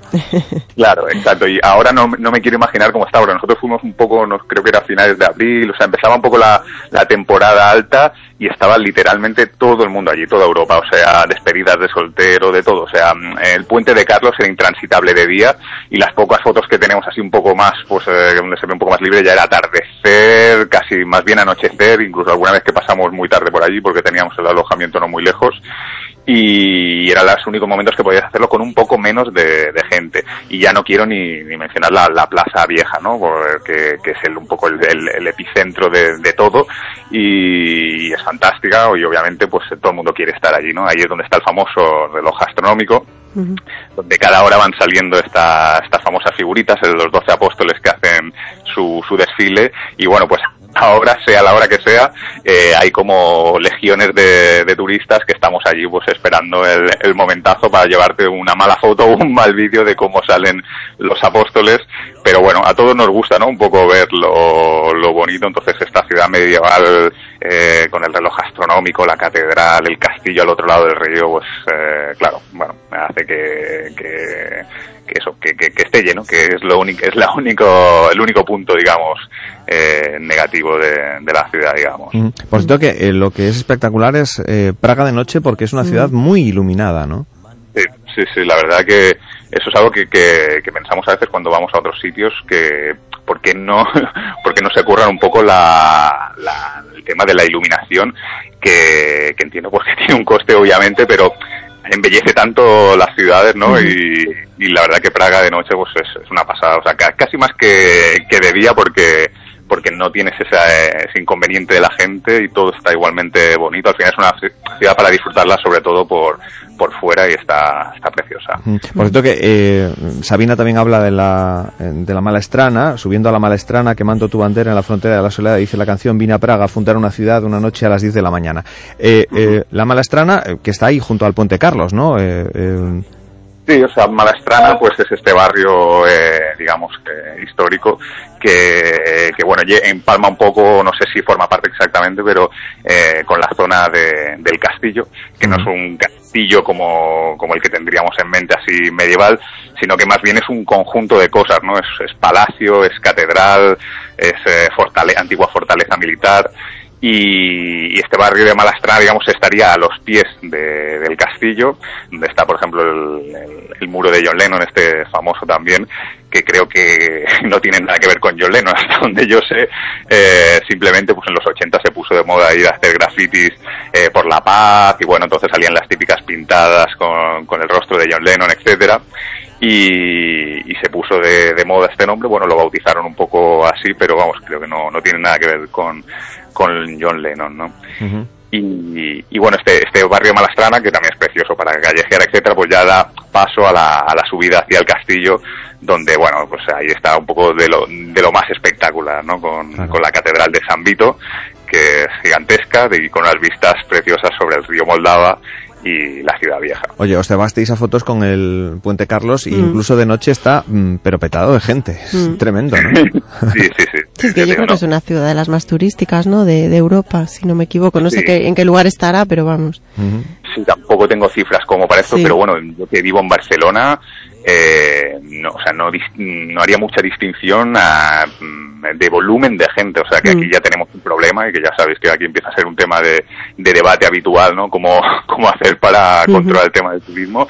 Yo creo que si, si allí no lo tienen, deberían empezar a, a tenerlo, el de este debate, porque, bueno, uh -huh. es... Eh, es, eh, va en perjuicio también de, de, la ciudad, ¿no? Porque eh, por muy bonita que sea, pues a veces eh, la, la, experiencia que te llevas, mm. es, los recuerdos que te llevas es de haber estado dando codazos, luchando por la foto o simplemente por, por caminar sin escuchar, pues eso, eh, que cuando, cuando, hay tanta gente, pues tiene que haber en porcentaje siempre algún grupo, pues que va un poco pasado, gritando, etcétera, mm. y bueno, afea un poco, ¿no? Eh, en fin, me estoy centrando un poco en lo negativo, pero sí. creo que lo, lo, lo bonito, pues, eh, ya es, es Vox Populi, claro. ¿no? Ya lo sabe todo el mundo. Es una ciudad medieval preciosa, o sea, uh -huh. realmente encantadora y, por supuesto, recomiendo a todo el mundo ir. O sea, no, no quiero, no quiero uh -huh. que parezca que se, se, cae la balanza de, de este... No, yo, yo, yo, aunque me quites las ganas, tengo unas ganas locas de ir, o sea, porque todo el mundo me ha hablado maravillas de, sí. de Praga, pero fíjate, eh, tú además recomiendas, eh, mm, pues...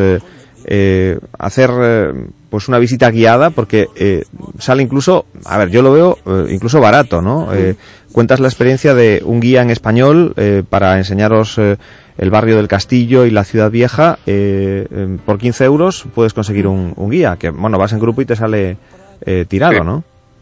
Sí, la verdad que merece la pena porque también es una ciudad de, de ya sea con, con, un tour de estos guiados, un free tour que también, eh, no sé si, bueno, la diferencia básicamente que esto está por toda Europa, el, el free tour, sí, y allí nos parece... ¿sí? sí, sí, no, explica lo del, lo del free tour, porque es... Eh, es eh, algo que está como cada vez más, más en auge, uh -huh, ¿no? En, en, los, en los viajes. Sí, sí, sí, está muy extendido y allí nos sorprendió la gran cantidad de españoles que se acercaban a nosotros, que enseguida te fichan, ya, ya ven que, que eres español y, y te quieren fichar para un free tour de estos, que viene a ser pues como una visita guiada estándar, o sea, reúnen un grupo en unos puntos determinados y a una hora concreta y reúnen un grupito, hacen la visita en español con una temática concreta por la ciudad, que hay varios, o sea, hay varias eh, modalidades, digamos, varias temáticas y, y al final de la visita, pues lo de free es relativo, es decir, Es la al final tú le- exactamente, es la voluntad. Que la voluntad acaba siendo más o menos El lo que precio, de- el precio que, que te cobraría un, un profesional, ¿no? Exacto. Nosotros en Praga no lo hicimos así, bueno, que son empresas profesionales, ¿eh? o sea, creo, hasta donde yo sé, son guías mm, autorizados, etcétera, eh, pero que vendrías a pagar el mismo precio que a lo mejor ellos te ofrecen por otro lado en la página web o donde sea, porque, bueno, ellos te, no te lo van, no te van a obligar, o sea, tú si quieres pues te vas y no pagas nada, ¿no? Pero eh, normalmente pues te sugieren un precio que vendría a ser eh, ese, porque realmente se lo ganan, ¿eh? O sea, aquí nosotros en Praga no fue de estos free tour, pero los que habíamos hecho en otras ciudades, pues se lo ganan, o sea, al final pues le das más o menos lo que habrías dado de, de otro modo, con la diferencia que, bueno, empiezas con esa cosa de que es gratis y luego ya veremos eh, Claro. cuánto le damos. Es una Y ciudad... en Praga yo creo que Perdón, perdón, perdón, perdón, perdón. Esto de que no nos veamos no intuyo yo cuando...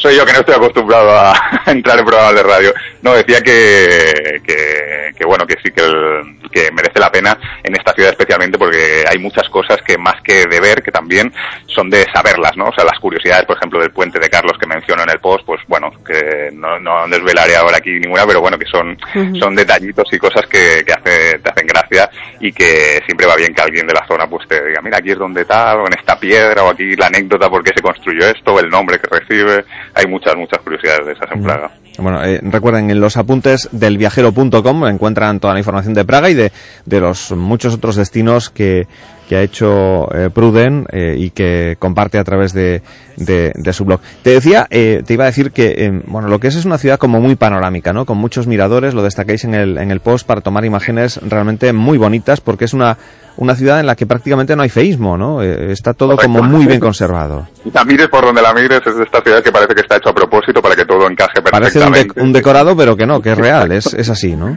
Correcto, correcto. Eso es de los grandes encantos, ¿no? De que la mires desde cualquier punto de vista, eh, pues es preciosa. Por ejemplo, el mirador de Petrin, que es una torre, no sé si es de, bueno, es una especie de torre Eiffel, no sé qué uso tenía antiguamente, pero así también pues de hierro y gigantesca, o sea, no, no especialmente bella o, bueno, tiene su encanto, digamos, pero sobre todo es un mirador perfecto desde una colina que está más alta que el castillo, entonces se ve toda la zona de- del castillo a un lado, muy bastante cerca, eh, luego el río y al otro lado pues toda Praga, o sea, ese mirador, por ejemplo, pues es bellísimo, pero así puedes estar encontrando por toda la ciudad, el propio puente de Carlos pues tiene dos torres, una a cada lado, nosotros solo subimos a una, pero es que hubiera subido a la otra. Y luego por toda la ciudad, bueno, la llaman creo la ciudad de las mil torres o no, o no sé cuántas y no me extrañaría que las tuviera, entonces casi todas de hecho eh, se puede acceder, se puede subir, con lo cual al final hasta acabas ya cribando cuáles subes y cuáles no, porque si no estarías todo el día tomando esta perspectiva para aquí, de, ah, desde aquí, mira, por ejemplo, desde donde está el ayuntamiento, ¿no? De donde está el reloj astronómico, pues puedes ver la, la Plaza Vieja, bueno, esa es imprescindible, o sea, esa-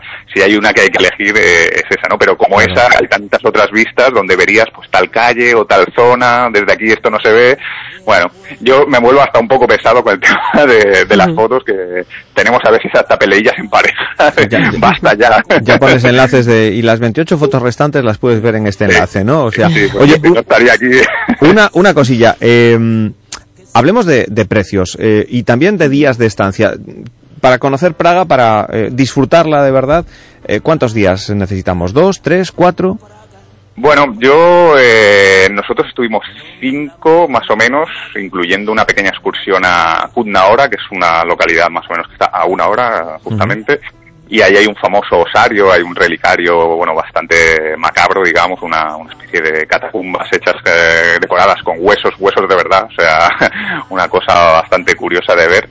Y a esto le dedicamos más o menos un día, o sea que tuvimos cuatro días y algo, y yo quizá habría estado más, pero bueno, esto es muy personal, o sea, siempre que me preguntan cuánto tiempo estarías, Mm, es que de- depende un poco, ¿no? Nosotros somos de entrar en cada museo, como hemos dicho, de subir a cada torre, visitar cada catedral, cada iglesia, cada palacio, eh, entonces mm, depende un poco de qué Claro, quieras lo que hacer. ¿no? quieras. Exacto. Lo que sí recomendáis es la, la tarjeta Praga Card, ¿no? Que ofrece entrada gratuita a muchos de los monumentos, museos y demás, ¿no?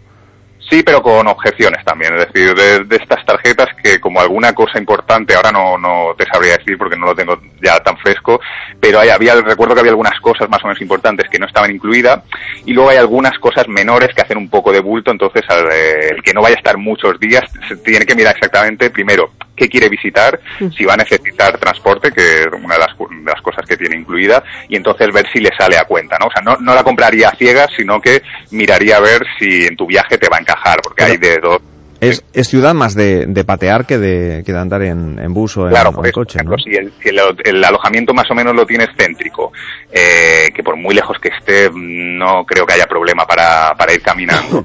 No vas a utilizar, digamos, demasiado el transporte y realmente solo quieres entrar en dos, tres sitios, pues a lo mejor no te sale a cuenta, ¿no? O sea, es una tarjeta también para exprimirla y, bueno, hacer días intensos, levantarte prontito y entrar aquí, entrar allá, ya que está incluido, pues ir aprovechando todo, ¿no? El barrio judío, por ejemplo, entra casi todo, pero la sinago- mm, sinagoga vieja nueva, creo que se llama, donde está el famoso cementerio judío este con las 12.000 lápidas que suele salir en, las fotos de Praga, este no, o sea, la- la- esta sinagoga no estaba incluida, ¿no? Entonces hay que mirar un poco, pues eh, eso, primero apuntarte un poco tu plan, hacerte una idea de lo que quieres ver y luego hacer algunos cálculos básicos para ver si, si te sale a cuenta. Y a nivel hotel, sí, a nivel a, ni- a nivel hoteles y, y precios así para comer, para todo esto, eh, ¿cómo nos movemos?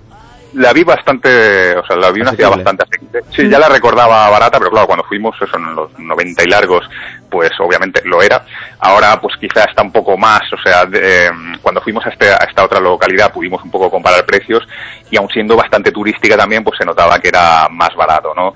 Mm, Lo vería, digamos, eh, bastante por debajo de los precios de, que estamos aquí acostumbrados eh, en Barcelona, o sea, también depende uno con qué compare. Claro. Creo que cua- cuando voy... Sí, a mí, a mí Barcelona me parece carísimo. Claro, o sea eso que, te iba a decir yo. Y a mí Praga me parece cara, la he mirado varias veces para ir y los hoteles, Claro, a ver. los vuelos, por ejemplo, también son más o menos caros. O sea, sé. Eh, depende con qué se compare. Yo cuando, o sea, mi padre vive ahí cerca en el Bierzo y claro, cuando voy ahí ya veo otro mundo, digo, Claro. Maldita sea, por este precio me quedaría aquí porque el tema de la comida, por ejemplo, pues claro, nosotros aquí cualquier cosa luego salimos por Europa y tampoco nos parece ya tan cara. O sea que no, no sé si soy buena referencia para, para el tema de, de precios. En general tampoco hay mucha oferta, o sea, alojamiento, por ejemplo, hay una amplia gama, yo creo que, vamos, una habitación doble desde 40 euros, incluso menos, o sea, que depende un poco también las comodidades que, que busque cada, cada uno, ¿no? Oye, tienes también una, una sección en el blog de, de curiosidades que me ha llamado mucho la, la atención, ¿no? Eh, pues los 10 metros más antiguos del mundo, eh, bueno, 10 lugares donde casarse de forma divertida, ¿no? Me parece que, que era. Bueno, la verdad es que tiene, sí, este tipo de, de post quizás son los que han tirado mucho para arriba de tu blog, porque tienes un montón de, de visitas, ¿no? ¿Qué es lo que más te demandan o lo que más te mm, seguidores tiene? Pues eh, la verdad que el, mm, eh, con el tiempo he ido, he ido cada vez más hacia lo práctico, no me he centrado en lo- los destinos. Eh, Praga, como lo tenemos reciente, todavía tengo poquita cosa, pero seguiremos seguiremos poniendo. Y el tema de las curiosidades eh, fue más bien al principio, ¿no? O sea, lo sigo manteniendo ya casi más por nostalgia, eh, pero siempre me gustaba mucho, pues eh, cuando iba a un sitio, ¿no? Lo típico que te dicen, el no sé qué más alto del mundo, el, el no sé cuánto grande del mundo. Yo me preguntaba primero, ¿eso será verdad? Porque parece que todo el mundo Sí, tiene el más alto del mundo, el más grande del mundo. En Praga dicen que tiene el castillo más, más grande del mundo. Y entonces me gustaban ese tipo de curiosidades, luego hacía mis búsquedas y acababa haciendo algún- a- algunos de estos, algunas de estas comparaciones, ¿no? Pero lo he ido dejando ya cada vez más a eso, a la como algo pues bueno secundario y por mi eso por mi propia porque soy un poco friki con estas cosas pero lo que más digamos funciona en el blog o sea lo que más visi- visitas tiene sin duda son los artículos más prácticos o sea lo más básico Ujú. que ya no son los más agradecidos tampoco de escribir sinceramente pero si pones un que ver en Riga que es de los últimos que he puesto pues la gente lo, lo usa o sea es una búsqueda muy común la gente si va a la capital, pues eh, que a esta capital, pues quiere saber eh, un poco las visitas imprescindibles para organizarse su viaje y, y es, digamos, de, de visitas, pues lo que más llama, o sea, con diferencia, ¿eh? o sea, la- los cuanto más prácticos, eh, por digamos a nivel de, de visitas. O sea que hay algunos que hago un poco más por vocación y porque me apetece y Sí, porque te sí. gustan y otros más comerciales, ¿no? Digamos. Sí. Bueno, bueno, que aquí lo vamos a ir dejando. Oye, ya nos hablarás de algún otro viaje, porque tienes tú para dar y tomar. Mm. ¿eh? Sí, de Europa un poquito, un poquito. ¿Qué, os- qué os queda por, por ver? ¿Cuál va a ser mm, vuestro próximo viaje? Que supongo que está al caer. Pues sí, eh, bueno, ahora vinimos de Canarias hace poco, entonces estamos tranquilos. Ahora dejaremos pasar el verano. Cuando todo el mundo se va, nosotros nos quedaremos aquí en Barcelona. Y para septiembre, pues a lo mejor nos vamos por el norte de Alemania, que ya habíamos estado haciendo alguna ruta en coche por el sur. Y ahora a ver si, si vemos alguna zona del norte, de Hamburgo o por ahí. Que incluso estuvisteis en Zugarramundi, que a mí me ha llamado mucho la atención el poste ese de, de donde las Ah, brujas, ¿no? Las brujas, ¿no? Pues fantástico, tenéis que ir. Ese tampoco lo tenéis tan lejos. Bueno, hay, hay un ratito. Hay un ratito, Relativamente. pero Las distancias sí son relativas. Al final está más cerca Praga que, que las cuevas de, de Sí, sí. Zugarramurdi. A golpe de, de- de avión. Lo que pasa que un poquito más costoso, tal Claro, vez. si vives cerca de un, buen- de un gran aeropuerto, sí. Ahí en Barcelona lo tenéis, en Barcelona, en Madrid, en, en las capitales con muchos enlaces lo tenéis más fácil Tenéis para, ofertas para viajar. Nosotros siempre tenemos que depender de algún, de algún enlace, lo que encarece siempre el, el viaje. Oye, en cualquier caso, mm, un placer eh, conocer eh, al autor de los apuntes del, del viajero. Seguiremos tus apuntes si al final nos decidimos a visitar esa Praga de la que canta Sabina en esta canción que es Cristales de Bohemia, que por cierto, imagino que te trajiste Cristal de Bohemia de, de Praga, ¿no? Claro, un pequeño souvenir. No sé si será verdadero, pero lo traje. Un abrazo fuerte. Bueno, que vaya muy Pruden, bien. gracias. Pruden Rodríguez, eh, eh, el autor de los apuntes del viajero.com. Hoy nuestro bloguero viajero. Carmen Delia, la próxima semana más. Más, más, que aún queda mucho que, que hablar. Queda mucho verano. Llevamos casi, llevamos más de 50 destinos ya, ¿eh? Nos- ya no va quedando tanto, pero bueno, el mundo es... Terminaremos el mes y terminaremos temporada eh, Mm. eh, eh, pues a finales de este, de este mes con más propuestas viajeras. Y, y yo me quedo con Sabina porque es deliciosa, deliciosa, absolutamente deliciosa esta canción que nos habla de Praga. aprendí a rimar cicatriz con epidemia, perdiendo los modales si hay que pisar cristales que sean de bohemia, corazón. Ay, Praga, Praga, Praga, donde el amor naufraga en un acordeón. Ay, Praga, darling, Praga, los condenados pagan cara su redención. Ay, Praga, Praga, Praga, dos dedos en la llaga y un santo en el desván. Ay, Praga, darling, Praga. La luna es una daga manchada de alquitrán.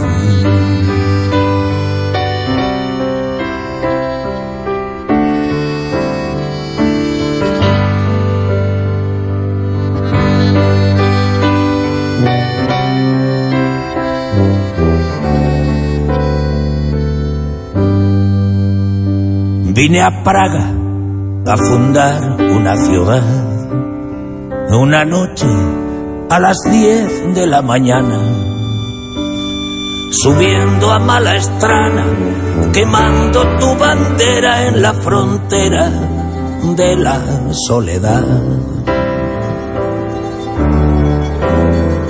Otra vez a volvernos del revés, a olvidarte otra vez en cada esquina bailando entre las ruinas por desamor al arte de regarte las plantas de los pies.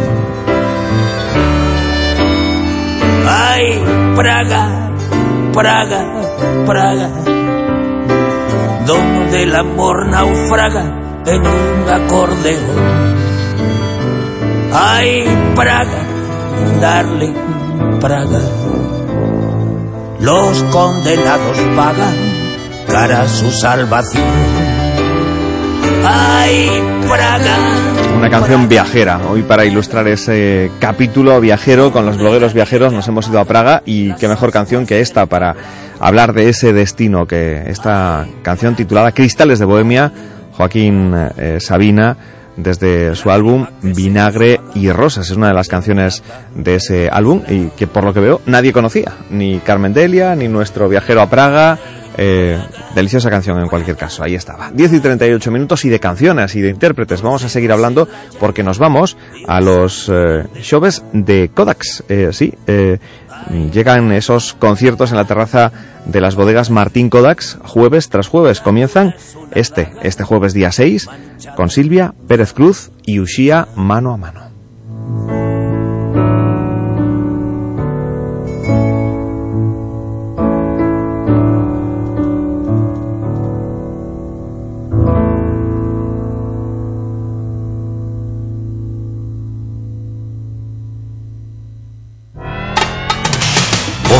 Galicia, un programa de Radio Voz con Isidoro Valerio.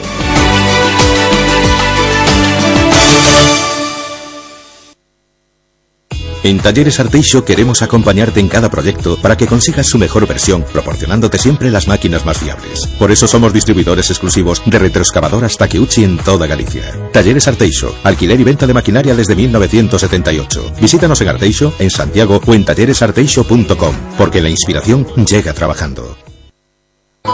Voces de Galicia. Isidoro Valerio. Radio Voz.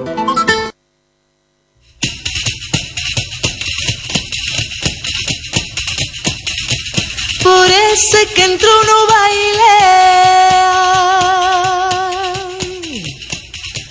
Por ese que entró agora Por ese que entró no baile Cantaré a noite toda. Baila así, baila así, ay morena Baila que non hai po nin area Non hai po area nin nada Baila así miña nena dourada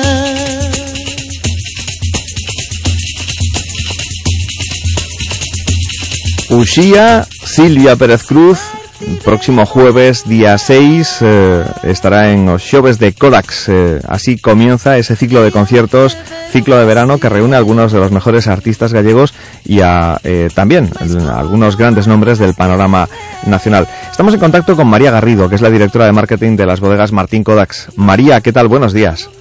Buenos días, muy Bueno, bien, muchas gracias. Esto es la, la continuidad de, de- de- de todo el apoyo que las bodegas Martín Kodaks dan a todo el mundo de la creación musical, ¿no? Eh, con esos premios de la música eh, de, de Galicia que, que entregabais re- recientemente y que, digamos, tienen eh, luego esta parte, la parte de premiar eh, pues a todos los que podemos acudir a esos a esos conciertos en la terraza de las bodegas Martín Kodaks, que es en donde se van a Sí. desarrollar a partir ya de este jueves, ¿verdad, María? Sí, a partir de este jueves. Parece que el llamarse Martín Kodaks eh, marca un poco, ¿no? El, el- el llevar el nombre de- del primer cantautor gallego hace que, que nos sintamos muy vinculados y, y- y muy cerca de la, de la música gallega. Es por eso que, que nuestros patrocinios siempre eh, quieren, quieren tener este perfil cultural y, y marcado por, por, por, lo- por la música, ¿no? Eh, los, los premios es un proyecto súper emocionante que, que no- nos encanta porque pone en valor la calidad y, y la, la versatilidad de la, de, de la industria musical gallega, porque no hablamos de solo de, de- de música gallega, sino de industria musical, que lo es, porque, porque hay mucha gente detrás y, y- y es un motor también económico.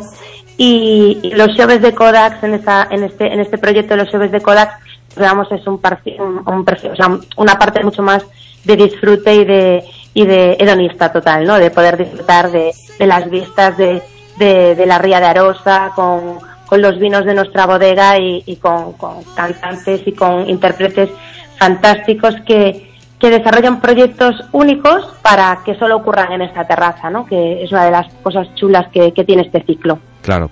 Eh, un ciclo en el que se van a dar cita grandes eh, nombres. Bueno, comenzáis este jueves con ese eh, mm, esa conjunción ¿no? de la música de Sí. Silvia Pérez Cruz, una de las intérpretes que está más de moda en este momento, una de las voces imprescindibles en el panorama musical eh, a nivel estatal, y, y Ushia, eh, que van a hacer como una fusión de, de- de estilos, ¿no? Sí, es, un- es lo que te comentaba antes, ¿no? Que una de las cosas chulas que tiene este ciclo es que eh, juntamos a gente que, que se admira mutuamente muchísimo. Algunos ya se conocían anteriormente y otros no, no se conocían en persona, pero sí se admi- admiraban sus trabajos. Y lo que hacen es una residencia artística durante un par de días en la que lo que diseñan es el concierto que va a ocurrir en la terraza. Entonces, por ejemplo, Silvia y Ushia están completamente enamoradas una de la otra, pero nunca habían tocado juntas antes. Y va a ser la primera vez que lo haga. Esto mismo ocurrirá con Cristina Pato y Boiza, eh, ocurrirá con Miguel Lamastilín Cortés, con Abe Rábade y Rosario La Tremendita, con Alma Molina, con Alba Molina y con, Mal- con Marcos Teira, con Budiño, Javier Limón y Luis Caracol, es decir, gente que, que tiene una admiración mutua brutal y que se van a meter un par de días en un pazo eh, gallego rodeado de viñedos para, para diseñar un concierto único para los 400 asistentes que, que son los afortunados de tener las entradas para, para estos conciertos. Mm. Oye, ¿y quedan entradas? Pues quedan muy poquitas entradas para el mes de agosto, muy poquitas. Ay. Sí. muy poquitas. Las pusimos ayer a la venta y dos de los conciertos se agotaron en 20 minutos. Vaya. Y los vaya, otros vaya. quedan muy poquitas entradas, sí. Se, se el, este año- el de Alba Molina, que es el que yo tenía ya eh, ahí, eh, ¿está, está agotado? ¿O Yo no? creo que sí, yo creo que sí, que no, no tenemos suerte. Barbaridad.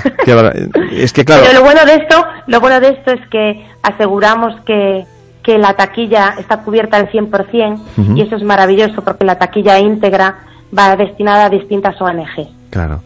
Fíjate, eh, eh, es que claro, a 10 euros las, las entradas y además un conciertazo, es casi esto es como ir a un chill out, ¿no? Eh, que presumen Sí. mucho los de Ibiza, el chill out, no sé qué, la terraza del mar- de las bodegas Martín Kodaks, eso es lo mejor de lo mejor eh, en Bueno, verano, ¿no? Realmente en Galicia tenemos las puestas de sol más bonitas de, de Europa porque estamos al oeste total. Entonces, aquí son las puestas de sol más tardías y además eh, las vistas de- desde la terraza que se ve toda la ría de Arosa con la isla de Sálvora, con Bionta, se ve el Grove, la Toja, la isla de Arosa, el otro lado de la ría en la que podemos ver Ribeira, la Puebla. Eh, el sol se va ocultando, se va ocultando, se va ocultando justo detrás de los de los artistas, de manera que hay momentos en los conciertos que los Mágicos. artistas se tienen que dar vuelta porque se vuelven completamente celosos de los artistas. hazme un selfie, dicen- hazme un selfie, ¿no? Hazme un Claro, selfie. porque, porque dice, claro, estáis viviendo un espectáculo que nosotros nos estamos perdiendo. Y hay muchos de los artistas que tradicionalmente lo que hacen es una de las canciones que la dedican a la puesta de sol, porque es un, es una- es- es un verdadero espectáculo. Eh, yo, yo imagino a Silvia Pérez Cruz haciendo este, esta versión de la lambada, sí, la lambada de toda la vida, eh, que forma parte de su último disco, eh, Chorando se foi. eh, mm, eh, así canta Silvia Pérez Cruz. Escuchen.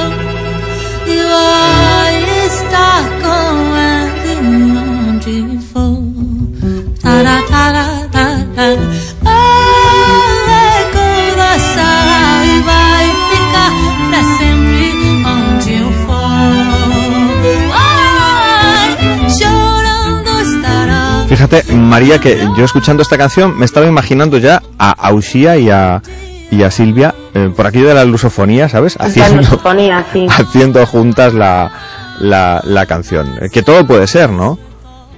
Sí, sí, sí, todo puede ser. Aparte, este es un ciclo en el que en- entre el público siempre hay muchos artistas, amigos que en, en muchas ocasiones se animan y suben espontáneamente al escenario y, y, y Ushia suele ser una de las artistas que más que- que más em, intervenciones inesperadas eh, eh, ocurren, ¿no? Porque siempre todo el mundo eh, la adora y, y le encanta participar en, en, en sus conciertos. Bueno, van a ser desde luego unas tardes eh, mágicas en las que no faltarán eh, estilos, eh, eh, voces, eh, músicas, eh, incluso pues eh, jóvenes talentos como Miguel Lamas, eh, que eh, yo quiero hacer una referencia a este eh, batería ferrolano que se está comiendo el mundo, a pesar de ser un, un chaval muy joven, estuvo aquí en el programa, nos encantó su música, nos encantó su manera de, de- hacer, y ahí le tendréis con Link Cortés el, el 20 de julio, ¿verdad? Sí, lo tendremos aquí, estamos emocionadísimos con él, como también lo estamos con, con Turker y con la banda de Balbina, o los amigos dos músicos, todos ellos ganadores de, de, de, de alguna, en alguna de las ediciones de los premios Martín Codas de la música, gente que, que, que lleva pues bastante tiempo trabajando y que, y que en los últimos años han sido eh, voces revolucionarias, ¿no? Y que, que tienen sus, sus, sus, eh, sus fans y sus seguidores y que, y que ya están tocando no solo en Galicia, sino fuera, ¿no? Haciendo, haciendo ver que la industria musical gallega tiene un recorrido espectacular. Bueno, esta es la música de Miguel Lamas, él estará el día 20 de julio, antes estará Cristina Pato con Boisa, Con Boisa. eh, y el 27 de julio ahí tendréis a Anastasia Zurcher. Bueno, la verdad que todos, prácticamente todos los artistas que, que vais a tener en la terraza han pasado por aquí por el programa. Ha sido para nosotros un placer contar con, con sus músicas. Eh, aún hablábamos la pasada semana con Cristina Pato, con Ushia también, eh, con Miguel Lamas ya hace algún tiempo cuando lanzaba su disco, con Anastasia Zurcher que está preparando un nuevo disco y que nos ha prometido presentarlo en el, en el programa. Eh, ella también estuvo aquí presentando su anterior trabajo que sonará maravillosamente precisamente ahí, en la terraza Martín Kodax. María, que te envío un abrazo fuerte, fuerte de verdad y que espero, bueno, colarme en alguno de los conciertos eh, para disfrutar de ese paisaje fenomenal que nos has eh, eh, descrito hoy aquí en, en la entrevista. Isidoro, cuento contigo y de verdad que animo a, a todos eh, los asistentes, o sea, a toda la gente que nos escucha que, que si, si tienen ahora un minutito y pueden hacerse con alguna de las entradas que quedan, que merece la pena. Merece la pena porque en la terraza, en- con la puesta de sol, estos pedazos de artistas y las vistas que tenemos a la Ría de Rosa, ocurren cosas mágicas que hay que vivirlas por lo menos una vez en la vida. Bueno, pues eh, te tomamos la, la palabra, intentaremos eh, abrirnos un huequecito para estar por ahí viendo a alguno de esos geniales artistas que os van a acompañar durante este verano en la terraza de las bodegas Martín Kodax. María Garrido, abrazo fuerte, yo me quedo con Nastasia Zurcher y con uno de los temas de su disco My Flight. Esto se titula Follow Me. Os seguimos. Gracias por estar ahí, María. Un abrazo. Muchas gracias. Buen verano. 10 y 50 minutos, camino de las 11 vamos.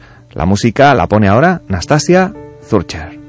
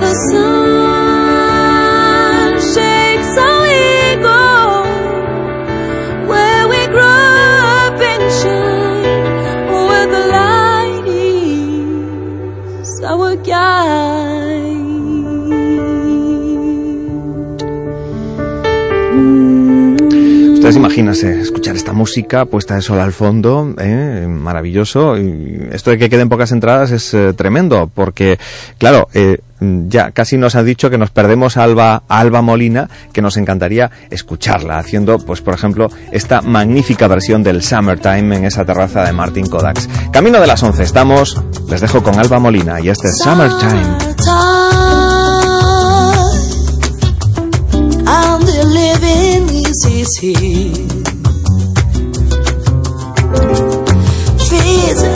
I'm being. I'm the cotton his heart.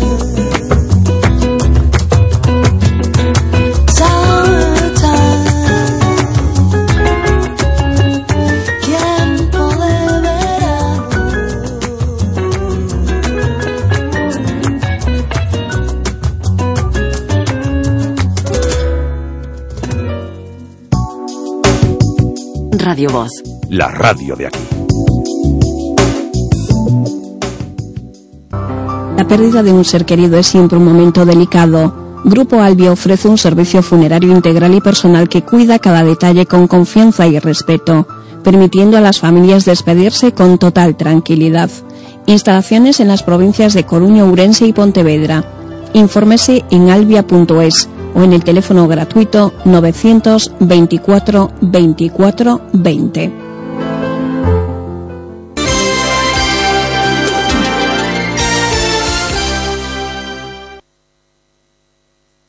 Radio Voz. Si quieres coger las riendas de tu salud, toma nota. Cada tarde de lunes a viernes tienes dos citas con Salud para Todos. De 6 a 6 y media en Radio Voz y de 8 a 8 y media en V Televisión. Los doctores José Luis Vázquez y Jacinto Valverde te darán las claves y los consejos necesarios para que tu vida sea más saludable. Participa.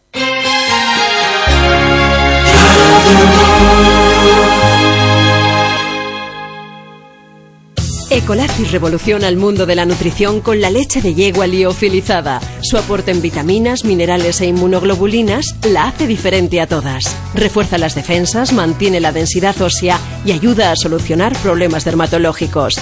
Tomada en cápsulas o en polvo cada día, la leche de yegua Ecolactis se convierte en la mejor aliada en periodos de recuperación. Leche de yegua Ecolactis, por su salud. Pídala en herbolarios y para farmacias o llamando al 91 332 3025. Ecolactis.es. El sábado, la radio tiene un color especial. Eva María Millán los fines de semana. Desde las 10 y hasta las 2 de la tarde, pintamos la actualidad de Galicia con la ayuda de muchas manos. Escuchan el Esbozamos la información con trazos firmes. Respetamos la naturaleza con todas sus tonalidades y ponemos la firma con la actividad cultural de Galicia. Con voz de sábado, con Eva Millán, un color especial. ¿Qué voy a hacer? ¿Qué voy a hacer? Voy a escuchar. Pilar Barreiro é a dona de Barreiro Lodeiros, de Arzúa, unha explotación que ordeña con robot 58 vacas cunha media de produción de 12.600 litros e que pechou 2015 cun total de 48 lactacións finalizadas válidas. Pilar, que touros usas para conseguir estas cifras? Pois nos adoitamos traballar con touros de xenética Fontao porque a súa relación calidade-prezo garántenos unha elevada media de produción. Xenética Fontao, a túa mellor fonte de xenética. Radio Voz. La radio de aquí.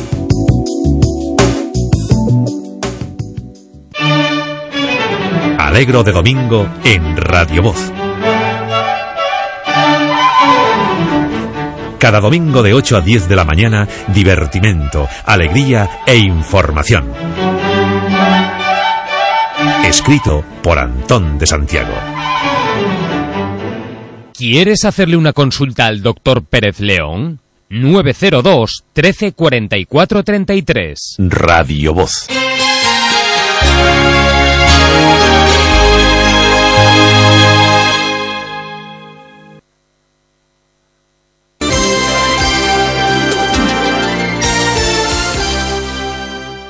A saúde é vida. Entra en xenteconvida.es e aprende a sentirte ben. Alimentación saudable, receitas sinxelas, recomendacións de exercicio físico. Xenteconvida.es. Participa e coídate. Sanidade Pública de Galicia, en beneficio de todos. Galicia, o bo camiño, Xunta de Galicia. O sábado 8 de xullo ven a Mugardos e goza da 27ª Festa do Polvo. Desde as 12 da mañá poderás adquirir os tickets para degustar o delicioso polvo a mugardesa ata finalizar existencias. A unha da tarde comezará a degustación nunha gran carpa situada no Parque da Constitución. Tampouco faltará música nesta gran festa declarada de interese turístico de Galicia. Festa do Polvo de Mugardos, sábado 8 de xullo. Non faltes, organiza Concello de Mugardos. Radio Voz. La radio de aquí.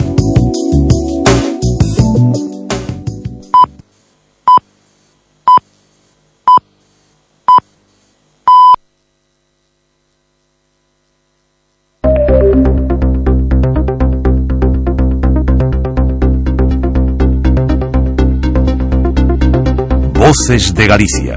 Así va la mañana.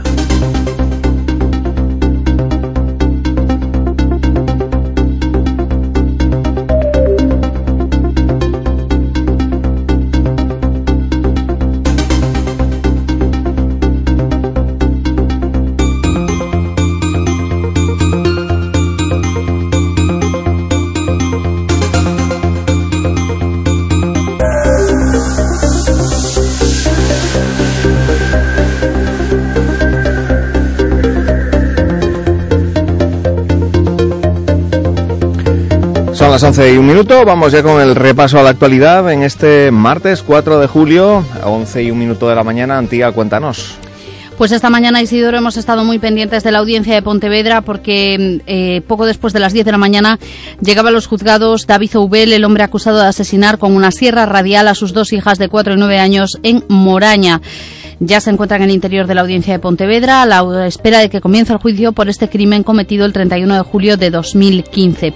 Llegaba custodiado por varios agentes de la Policía Nacional entre fuertes medidas de seguridad.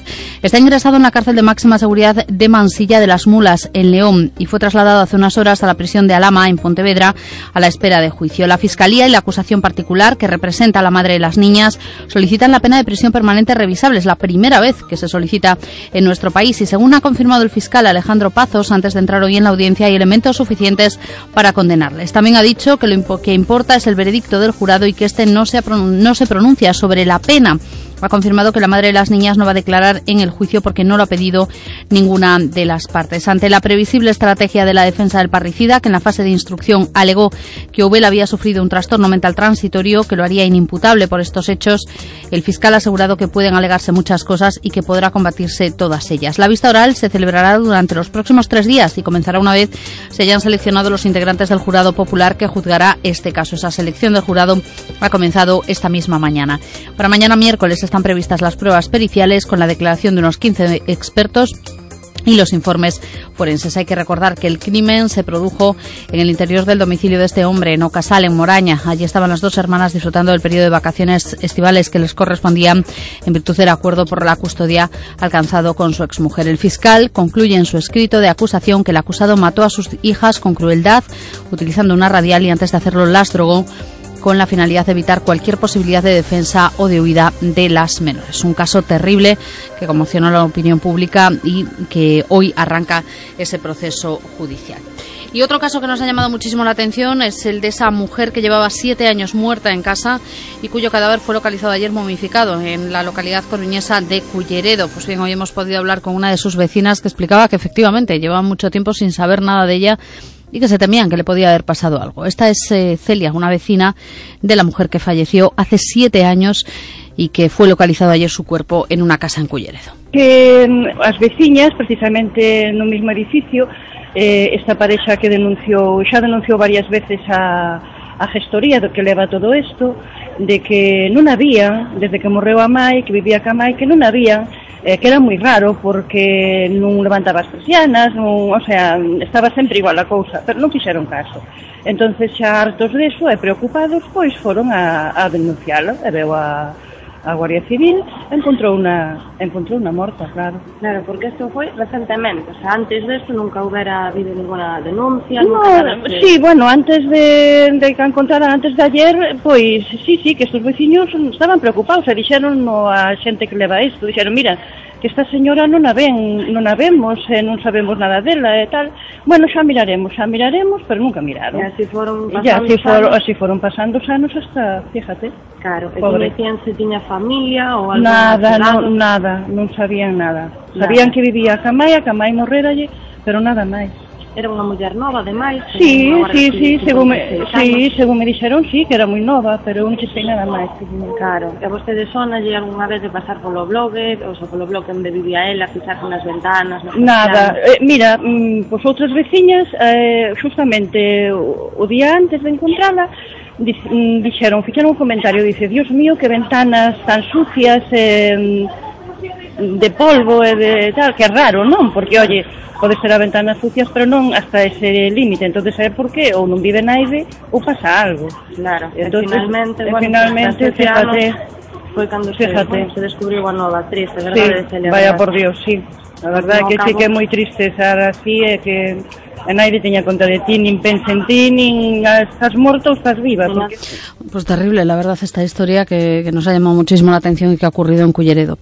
También tenemos que contar que hay ya reacciones a los datos del paro que hemos conocido hoy, por ejemplo, los que llegan desde UGT, que ha asegurado que el descenso del paro en junio, en 98.317 personas en España, está motivado únicamente por razones estacionales, ya que este mes marca el inicio de la temporada estival y con ello aumentan las contrataciones relacionadas con el sector del turismo. En un comunicado, UGT ha destacado que los datos del paro muestran cómo las empresas españolas están obsesionadas con hacer solo contratos temporales, ya que a pesar del crecimiento de la economía y de sus beneficios, no están aumentando su plantilla de manera estable. Miramos ahora hacia Cataluña porque el presidente de la Generalitat, Carles Puigdemont, ha despedido hoy a Jordi Baiget como conseller de Empresa y Conocimiento, reconociendo que su cese no ha sido una decisión fácil, que hoy no es un día de alegría ni de felicidad y ha destacado después su honorabilidad y lealtad. Así lo ha dicho durante la nueva posesión del nuevo conseller, Santivila, que sustituye a Baiget, cesado ayer de manera fulminante tras expresar dudas en público sobre la celebración del referéndum del próximo 1 de octubre. Y voy a terminar con una noticia, Isidro, que me ha llamado mucho la atención. Sabes que muchas veces hablamos de que en determinados plenos en el Congreso o en el Parlamento, pues faltan muchos diputados y no sabemos eh, por qué no están allí sentados o determinadas cuestiones se debaten solo con un puñadito de señorías. Bueno, pues hoy ha habido bronca en el eh, Parlamento Parlamento mm, Europeo porque el presidente de la Comisión Europea dijo que era ridícula la Eurocámara, solo había una treintena de eurodiputados presentes en el primer día, en el primer debate del día en el Pleno. Eh, según dijo Juncker, el Parlamento Europeo es ridículo, muy ridículo. Que haya solo una treintena de diputados en la sala demuestra que la Eurocámara no es seria. Esto dijo cuando tomó la palabra en el debate dedicado a repasar los logros de la presidencia maltesa en la que también intervenía el primer ministro de este país, Joseph Muscat. ¿Qué más decía? Que si en vez de este señor Muscat estuviera allí la canciller alemana Angela Merkel, difícil de imaginar, o el presidente francés Emmanuel Macron, más fácil, tendríamos un hemiciclo lleno. ¿Sabes cuántos eurodiputados hay? 751. Pues solo 30 estaban presentes en el primer debate de esta mañana. A 4.000 euros cada uno. Una pasta. Una pasta. Ay. Pues solo 30 fueron a ver al presidente de, de- de- de Malta. Bueno, 11 y 8 minutos, estamos en la sintonía de Radio Voz, eh, esto es Voces de Galicia y ahora nos tomamos un respiro para ir con esas otras noticias, las que a esta hora se mueven a través de las redes sociales. 11 y 8 minutos, sintonía de Radio Voz. De lunes a viernes, Voces de Galicia, en Radio Voz. A saúde é vida. Entra en xenteconvida.es e aprende a sentirte ben. Alimentación saudable, receitas sinxelas, recomendacións de exercicio físico. Xenteconvida.es. Participa e coídate. Sanidade Pública de Galicia, en beneficio de todos. Galicia, o bo camiño. Xunta de Galicia. Imagina un portátil de primera marca. Ahora imagina que es solo tuyo, que está listo para usar, que puedes conectarte siempre en donde estés. Imagina que puedes llevártelo a todos lados, que es resistente a todo y que puedes confiar en él. Ahora ponle un precio. Y ahora por ese precio llévate dos o tres. En Harnet paga por lo que necesitas y lo demás ahórratelo. En calle Pose 43, junto a El Corte Inglés. Teléfono 981 17 48 53. www.hocasión.com Que los gastos no te estropeen las vacaciones. Porque en Feubert, del 3 al 23 de julio, te regalamos el importe del montaje y equilibrado al comprar tus neumáticos Continental en un cheque regalo para tu siguiente operación de taller. Consulta condiciones en feubert.es. Feubert, tu coche en buenas manos.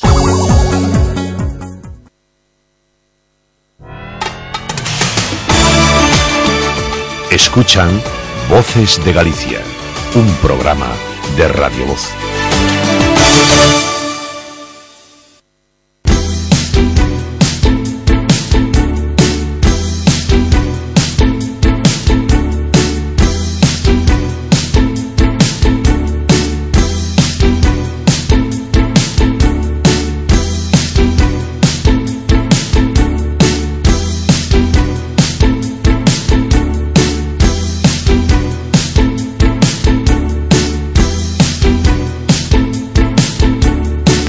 Sintonía de Radio Voz, eh, ¿de qué se está hablando en este martes? Aparte de Feliz Martes, Antía, del paro, ¿no? Pues sí, del paro, se está hablando mucho del paro, es uno de los temas que se están tratando hoy, con ese dato que nos dice que ha bajado casi en 100.000 personas en junio. Antes hemos contado las reacciones de sindicatos como UGT que han criticado la temporalidad y también el hecho de que bueno, pues sea un dato puramente estacional, porque en junio es el mes en el que se suelen iniciar las contrataciones, ya lo sabemos, de cara mm, a la temporada estival. Pero en fin, que tenemos sobre todo al Partido Popular y al Gobierno, evidentemente, sacando pecho, pues nos hemos encontrado, por ejemplo, a Rafael Hernando, el portavoz de los populares en la Cámara, a través del Twitter diciendo que el paro bajó en junio en 98.317 personas en nuestro país. Este es el camino, dice, para alcanzar los 20 millones de ocupados en 2020. El Partido Popular ha tuiteado, no es casualidad que los datos del paro sean buenos. Tenemos un gobierno que está trabajando para el empleo 2020. Esto lo ha dicho Andrea Levy.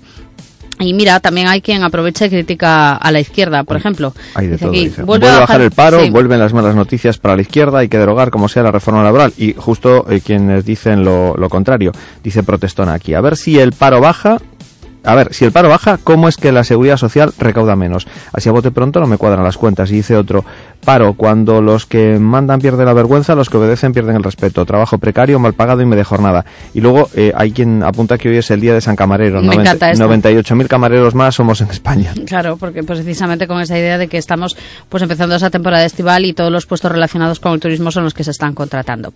Bueno, más tendencias que tenemos en esta mañana. El 4 de julio. El 4 de julio es tendencia hoy eh, porque es 4 de julio, se celebra ese día festivo en Estados Unidos y eh, nos hemos encontrado hasta referencias a Cataluña. Yo estoy muy sorprendida. Dice por aquí en Twitter, como algún político catalán utilice el 4 de julio para promocionar su referéndum, les planta un muro en Barcelona y lo va a pagar Rufián. Y una foto de Donald Trump. Esta estaría bien, pero bueno. Nada, que el 4 de julio eh, eh, nos da para mucho. También otra referencia a Cataluña. Por ejemplo, dice aquí otro, otro tuitero. 4 de julio, muchos decís que si los americanos han votado a Trump y todo eso, pero aquí en España habéis votado a Rajoy y a Puigdemont. Así que nada, el 4 de julio se habla y también en terreno deportivo se habla de Iborra porque el Sevilla ha llegado a un acuerdo con el Leicester, un principio de acuerdo para el traspaso de Iborra. Y hay muchos sevillistas, bueno, pues diciendo que, lo van a echar mucho de menos. Esto en la parte positiva, porque en la parte negativa eh, también hay seguidores del Real Sociedad que están, de la Real Sociedad que los están poniendo verdes porque van a traspasar a Yuri por menos de su cláusula de rescisión y les parece un error, así que muchísima gente está tuiteando esto. Y ya que hablamos de deportes, ¿Sabes quién es la esgrimista olímpica Gemma de Hassen Bey? Una eh, olímpica española, bueno, reconocidísima. Pues resulta que en las fiestas del orgullo, en Madrid el- este fin de semana le robaron la bicicleta, una bicicleta además que es una bueno handbike, una bicicleta que ella mueve con las manos, con la que además estaba preparando, ojo, eh, la subida al Kilimanjaro, en fin, que no era ninguna ninguna broma, es una máquina súper potente. Bueno, pues la policía la ha recuperado y la propia eh, Gemma ha dado las gracias a través de su cuenta de Twitter. Gracias a todos por compartirlo y ayudarme a encontrar la bici del Kilimanjaro. En fin, había sido toda una odisea. Se la habían robado en las fiestas del orgullo, las redes se volcaron para encontrarla y apareció. Hombre, la bici es que es un poco escandalosa. Entonces. Hombre, la bici Sí, sí, sí, porque sí. ¿Cómo, ¿Cómo se roba una bici de ese tamaño? En fin, el caso es que la bici había desaparecido y apareció No es afortunadamente. una bici, es un triciclo. ¿Es un triciclo? Sí. Tiene tres ruedas, es un triciclo. Vale, pues es un triciclo. No es una bici. Bien, vale, es un triciclo, lo vamos a dejar en triciclo. Mm. Eh, Su dueña la llama bicicleta, pero nosotros la vamos a llamar Es triciclo. un triciclo. Vale, pues el triciclo con Eso el no, que- no acepta la... eh, no vale la acepción bicicleta para un eh, vehículo de tres ruedas. Es un triciclo. ¿Y a un tándem cómo lo llamas? Tándem, ¿no lo Pero llamarías tándem nunca lleva bicicleta? dos ruedas. ¿Pero no lo llamarías nunca bicicleta?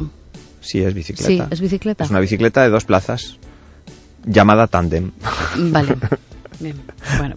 Pues ha aparecido el triciclo. Todo el mundo está equivocado, Isidro Valerio tiene razón. El triciclo, el triciclo de Gemma Hassen Bey ha aparecido. la razón a través del Sí, hombre, sí, le del damos wa- la razón. Del que sí, que sí, que sí. 649 48 37 99. A ver, tres ruedas, triciclo. Vale, que muy ¿Tú, bien. ¿Tú qué ibas en bicicleta o en triciclo cuando eras pequeñita? En triciclo en bicicleta, depende. No, en triciclo. Hay el triciclo y la bicicleta. Cuando ya eres un poquito más mayor, te pasas la bicicleta. Primero con rodines y luego sin ¿Y rodines. si tienes ruidines, cómo la llamas? Bicicleta con rodines. Ah, vale. bueno, en fin, vale. Esto es tremendo. Bueno, que la policía municipal ha recuperado el triciclo, la handbike. Ella prefiere llamarlo handbike. ¿La puedo llamar handbike? Porque la mueve con las manos. Bueno, Vale, pues nada, lo voy a dejar en handbike. eh, y, y es que se había quejado porque decían que los que le habían robado la bici no sabían lo que se habían llevado, no solo por el valor de la bici, sino porque la importancia para, para- que tiene para ella esta, esta máquina con la que además, bueno, pues iba a preparar ese ascenso al Kilimanjaro, que no es ninguna broma, y que va a ser todo, todo un reto. Es una bici especial con tres. Mira, ella la llama bicicleta especial con tres ruedas. Triciclo, vale. Fabricada en Polonia y muy difícil de, de conseguir. Eh, necesita esa bici pues para desarrollar proyectos en el Teide, en Tenerife y en el Kilimanjaro, que es uno de los picos más altos del mundo. Así que por fin la ha recuperado, está muy agradecida y de esta bicicleta o triciclo, como ustedes quieran llamarlo, se está hablando mucho en las redes sociales. También se habla de Collado Mediano, que es esa localidad de Madrid donde ha sido detenido un marroquí relacionado con la propaganda del Daesh, y de Manolete, porque se cumplen 100 años del nacimiento de Manolete. El 4 de julio de 1917 nacía en Córdoba este toreo español, todo un mito del toreo en nuestro país y eh, hace 100 años nacía el que está considerado, dicen los expertos, el primer torero auténticamente moderno. ¿Sabes que hay una película protagonizada por Adrián Brody, Brody y Penélope Cruz, que tienen como una especie de maldición y no, no sale adelante, pero nunca. Él lleva la película terminada años y ahí seguimos esperando por Manolita. En fin, una cosa tremenda. Y eh, tenemos también Río Tinto como tendencia por ese tremendo incendio en eh, eh, Andalucía, con la UME que llegaba esta madrugada, porque la cosa, la verdad es que está, está tremenda, no para de arder, hay muchísimas dotaciones trabajando allí. El ministro de Interior tuiteaba hace unas horas incendio declarado en las minas de Río Tinto, aún sin declarar el nivel de gravedad. Tres medios aéreos del gobierno eh, colaboran en su extinción y bueno pues son muchísimos los tuiteros que están colgando fotos y vídeos eh, de esa situación porque la verdad es que las imágenes son terribles el incendio sigue sin control aunque esta noche daba un pequeñito un pequeñito respiro Bueno. pues así andamos Pues muchas gracias. Nada, a Sabes ti. que estamos hoy así muy Alba Molina, ¿por qué? ¿qué os pasa? porque Sonia y yo queremos ir a ver a Alba Molina, ah a y la entonces- terraza de Martín Kodaks. sí Y entonces, como ya no quedan entradas, estamos así muy de, de reivindicación de que queremos ver a Alba Molina, porque Sí. nos encanta Alba Molina. No sé qué tiene Alba. ¿A ti te gusta Alba Molina? No demasiado, pero bueno, yo sí hay que hacer una campaña para que vosotros Que vayáis, la hago. que Oye, no me gusta, ¿qué quieres que le haga? Me gustan las cosas que me gustan, Alba Molina no me hace dar saltos, pero que no pasa nada, que me parece muy bien que os guste, y si hay que hacer campaña para que vosotros vayáis, yo hago campaña. ¿Qué hay Mm. que hacer? El 24 de agosto, El que 24 de no, agosto. no podemos trabajar ese día. Bueno, No al día trabajar. siguiente, porque esto es de noche. Creo que entonces- estáis de vacaciones los dos el 24 de Ah, agosto, si no me estamos equivoco, de ¿no? vacaciones. Me parece que No hay estáis de vacaciones problema, los dos, pues hay entonces no hay problema. problema. Bueno, bueno, o sea que la O sea, que no, que no puedes ir eres tú. No, yo no puedo ir. ¡Oh, qué pena! Pero lo único que os hace falta son entradas, entonces. Sí. Sí.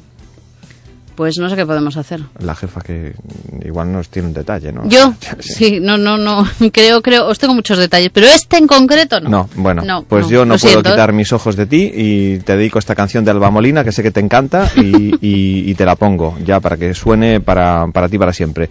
Eh, que empezamos enseguida con las peticiones del oyente. 649 48 37 99 es nuestro teléfono de toda la vida. Eh, Sonia, ¿te apetece otro tema de Alba, de Alba Molina, verdad? ¿Te apetece? Bueno, pues no puedo quitar mis ojos de ti, versión Alba Molina. Así suena ese clásico.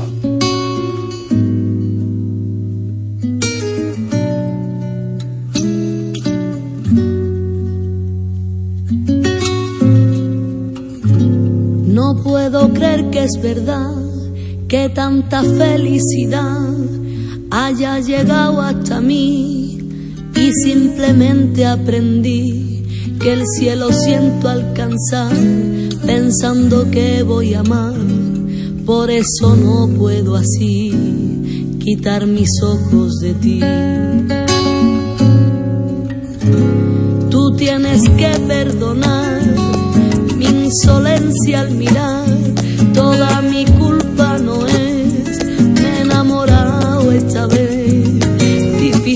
es insistir, sin ti no puedo vivir, por eso no puedo así quitar mis ojos de ti. Te quiero mucho y bien compréndelo, te quiero mucho, con toda intensidad te necesito, te digo la verdad. Te quiero mucho y pido sin cesar que no me dejes. Hoy que ya te encontré, pues quiero amarte siempre, quiero amarte.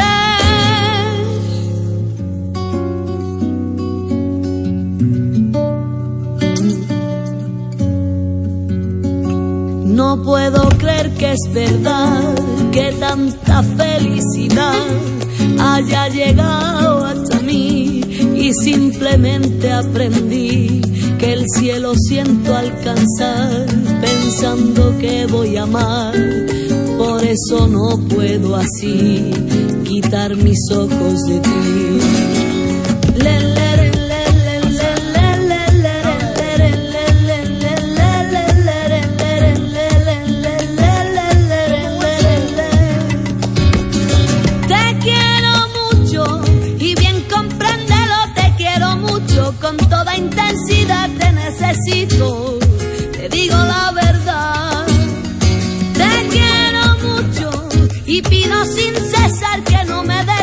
hoy que ya te encontré, pues quiero amarte siempre, quiero amarte. No puedo creer que es verdad que tanta felicidad haya llegado hasta mí y simplemente aprendí que el cielo siento alcanzar, pensando que voy a amar, por eso no puedo así quitar mis ojos de ti. Quitar mis ojos de ti. ¿Cómo nos ha gustado esta canción? Eh? Alba Molina y ese No puedo quitar mis ojos de ti. Escuchábamos antes de, llegar a las 11 el Summertime en esa versión espectacular de, de Alba Molina. Bueno, es que no, nos gusta mucho. Pero si a ti te gusta especialmente alguna canción, algún intérprete, eh, solo tienes que pedirnos que suene aquí en el programa. ¿Y cómo nos lo pides? Pues a través de un WhatsApp que nos puedes enviar al 649 48 37 99. Repito, 649 483799. Nos envías un WhatsApp y nosotros te ponemos la canción que quieres escuchar. Y están llegando ya los WhatsApps, y uno y otro y otro, y mm, por ejemplo, eh, nos, eh, nos escribe precisamente Martín y nos dice, me gustaría escuchar una canción eh, que sé que cantaron en algún momento Albert Hammond, que es el autor, y All Stewart. Eh, Pues vaya que es rebuscadita la canción. La canción se titula Nunca llueve al sur de California, nos dice Martín. Dice, a ver si me la podéis poner eh, este martes. Es un, un WhatsApp que ya nos llegaba ayer, así que hoy es martes y hoy toca canción. Vamos con eh, Al Stewart y Albert Hammond con ese It Never Rains in Southern California. Tiene que sonar. Tiene que sonar. Sí, ya.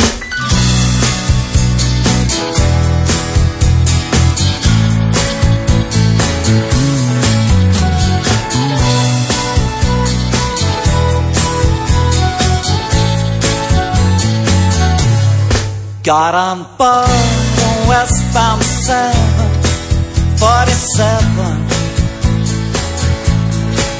Didn't think before deciding what to do. Oh, that talk of opportunities, TV breaks and movies rang true sure rang true. Seems it never rains in Southern California. Seems I've often heard that kind of talk before.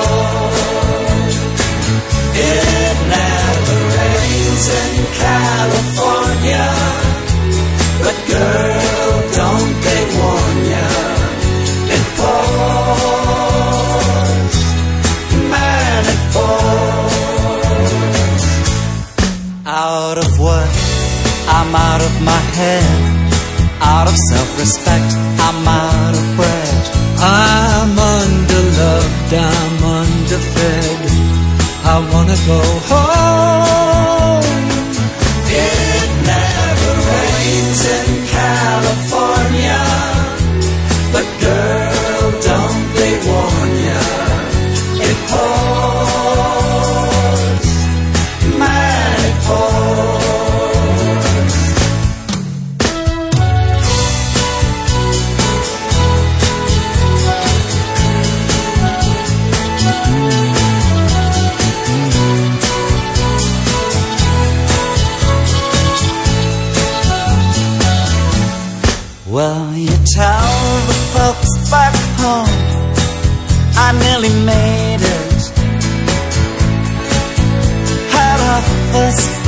Don't know which one to take. Please don't tell them how you found me. Don't tell them how you found me. Give me a break. Give me a break. Seems it never rains in Southern California.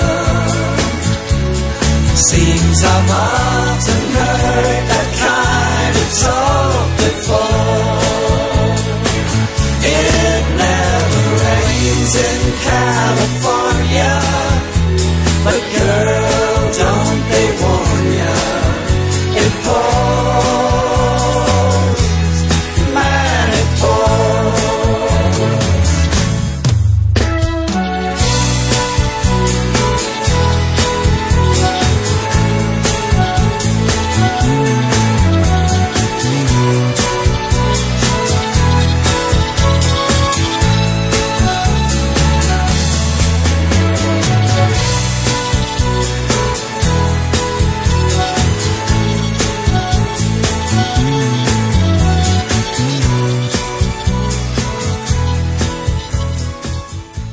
Ahí estaba en Nunca llueve al sur de, California, nos pedía esa canción Martín. Y esto que, que está sonando ya nos lo pide Natalia, nos pide una canción de un brasileiro llamado Alfonsinho, desconocido por estas tierras, pero muy querido y conocido en eh, su Brasil natal, en Minas Gerais, de donde proviene, con una canción deliciosa que nos habla de las mariposas, Vagalumes, eh, así se titula esta canción de Afonsiño, que volvemos al principio, Natalia, para que la disfrutes de principio a fin. Afonsiño desde su Brasil natal.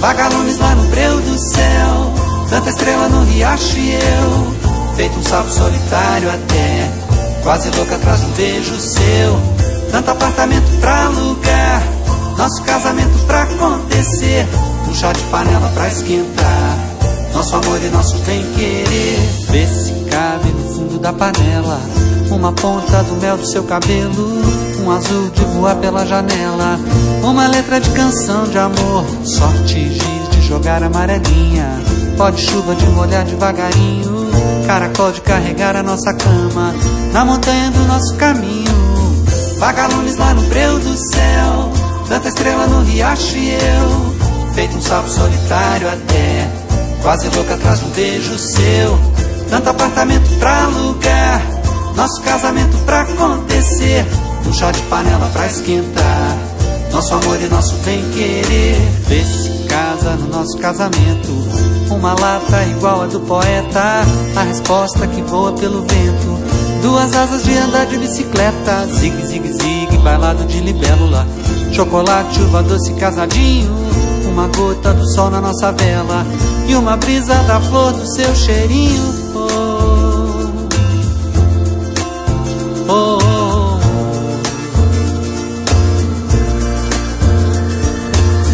Vagalumes lá no breu do céu, tanta estrela no riacho e eu, feito um sapo solitário até, quase louca atrás de um beijo seu, tanto apartamento pra alugar, nosso casamento pra acontecer, um chá de panela pra esquentar, nosso amor e nosso bem querer.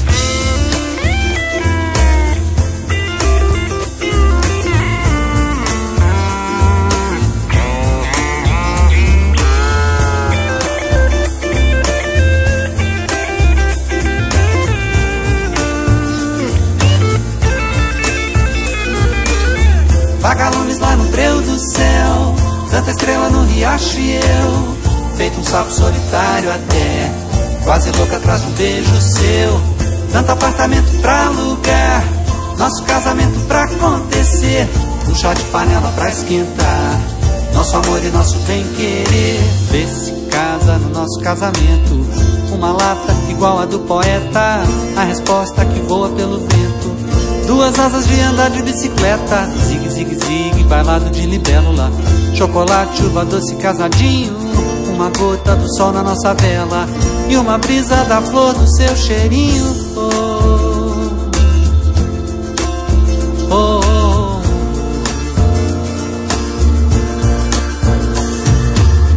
Vagalumes lá no breu do céu, tanta estrela no riacho e eu, feito um sapo solitário até quase louca atrás de um beijo seu. Tanto apartamento pra alugar, nosso casamento pra acontecer. Um chá de panela pra esquentar, nosso amor e nosso bem querer. Vagalumes lá no breu do céu, tanta estrela no riacho e eu, feito um sapo solitário até, quase louca atrás de um beijo seu. Tanto apartamento pra alugar, nosso casamento pra acontecer. Um chá de panela pra esquentar nosso amor e nosso bem querer. Vagalumes lá no breu do céu, tanta estrela no riacho e eu. Vagalumes, que no volvoretas. Eh, eh, yo decía mariposas y no es luciérnagas el título de esta canción. Vagalumes eh, con Alfonsinho, cantor brasileiro llegado de Minas Gerais. Eh, muy a tener en cuenta, ¿eh? deliciosa su, música. Hoy hemos escuchado este tema que nos pedía Natalia a través de un WhatsApp enviado al 649 48 37 99. Eh, a ese mismo WhatsApp nos llega el mensaje de Mer. Nos dice, hola, vos días, parabéns por esta sección, gostaríame escoitar de Eruption One Way Ticket. É unha canción moi antigua, pero soa moi ben. Vaya si suena bien. Esta es una de mis favoritas cuando yo era un, un mozalbete. Gracias. Eh, y nos dice a Son Mer de Santiago, un saludiño. Pues otro para ti, Mer. Eh, otro saludo desde aquí, desde Radio Voz. Y ya sabéis, 649 48 37 99 para pedirnos canciones como esta, que seguro le trae buenos recuerdos a Mer.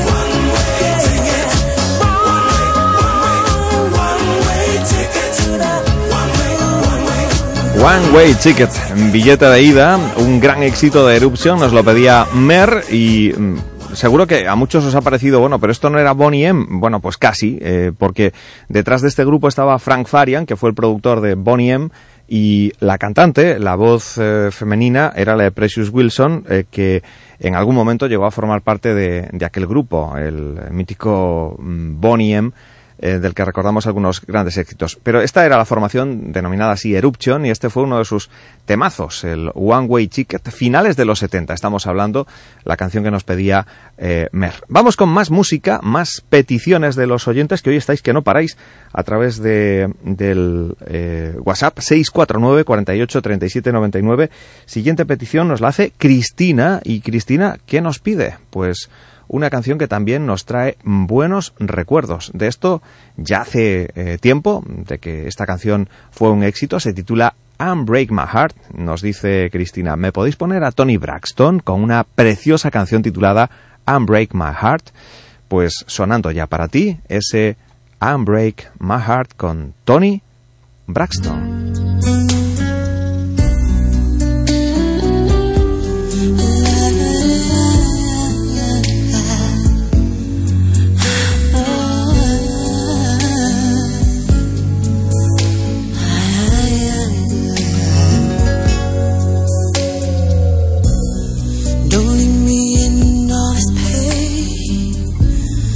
Don't leave me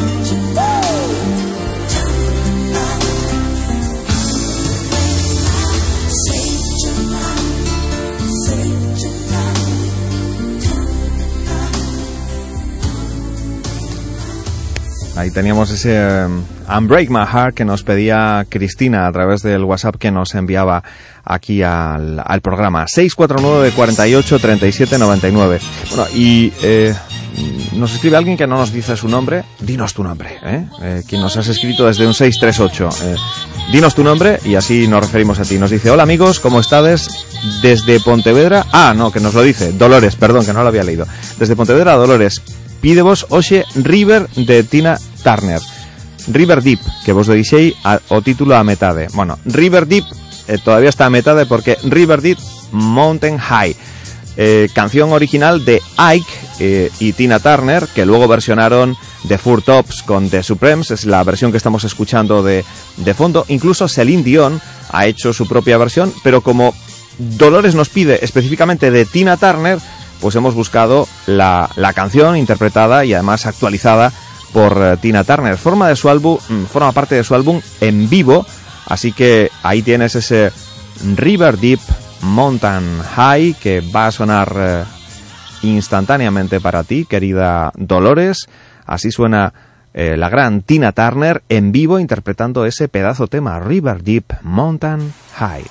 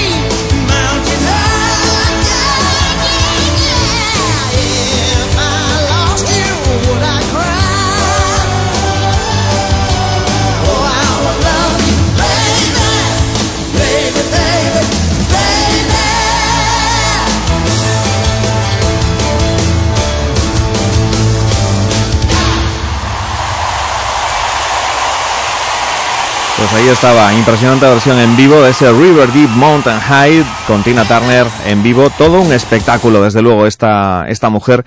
eh, por la que parece que no pasan los años porque sigue manteniéndose sobre el escenario como una auténtica jabata. Ahí estaba, eh, con ese River Deep Mountain High que nos pedía Dolores desde Pontevedra. Y siguen las peticiones, llegando al 649 48 37 99. Hoy peticiones así rebuscaditas, ¿eh? pero deliciosas todas ellas, como la que nos hace eh, ahora Rosa, que nos pide una canción de una intérprete norteamericana. Ella se llama Bonnie Wright y la verdad que eh, tuvo un disco así como de éxito internacional, se titulaba Nick of Time y en él se incluían algunas de las canciones que sonaron aquí en, en nuestro país. Alguna de esas canciones se ha colado en algún recopilatorio de éxitos en, en algún momento, aunque no es una de las grandes conocidas. Bonnie Wright eh, nos dejó canciones como este Runaway, que es la canción que nos eh, pide pues Rosa, también desde Pontevedra. Así suena ese Runaway con Bonnie Wright.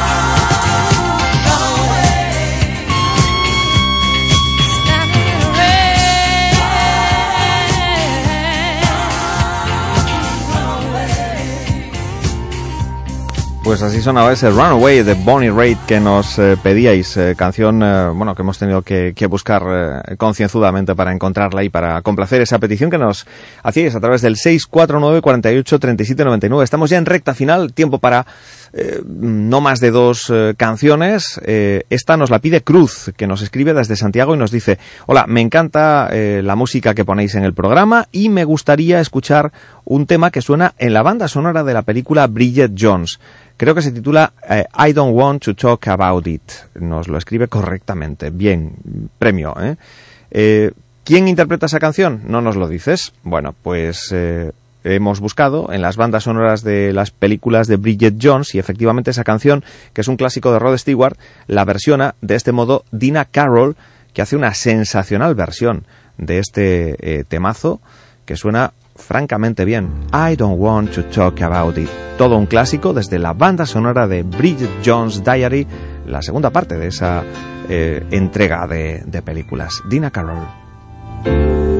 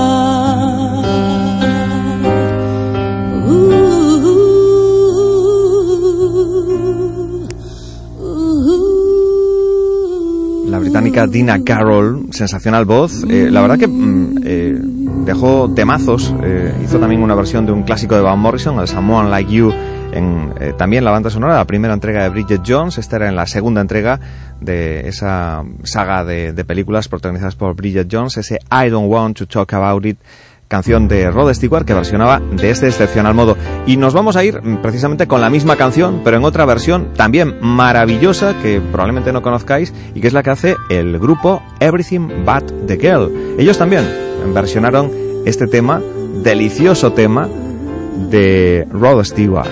I don't want to talk about it.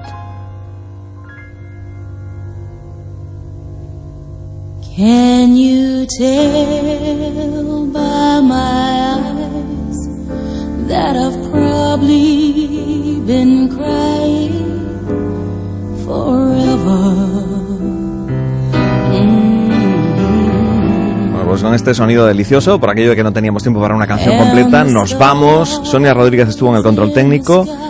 Os habló Isidoro Valerio. Dice la canción, no quiero hablar de eso. Nosotros sí os hablamos de que mañana a las 8 estamos de vuelta y ahí os estaremos esperando. Gracias por acompañarnos. La radio ahora continúa. Hasta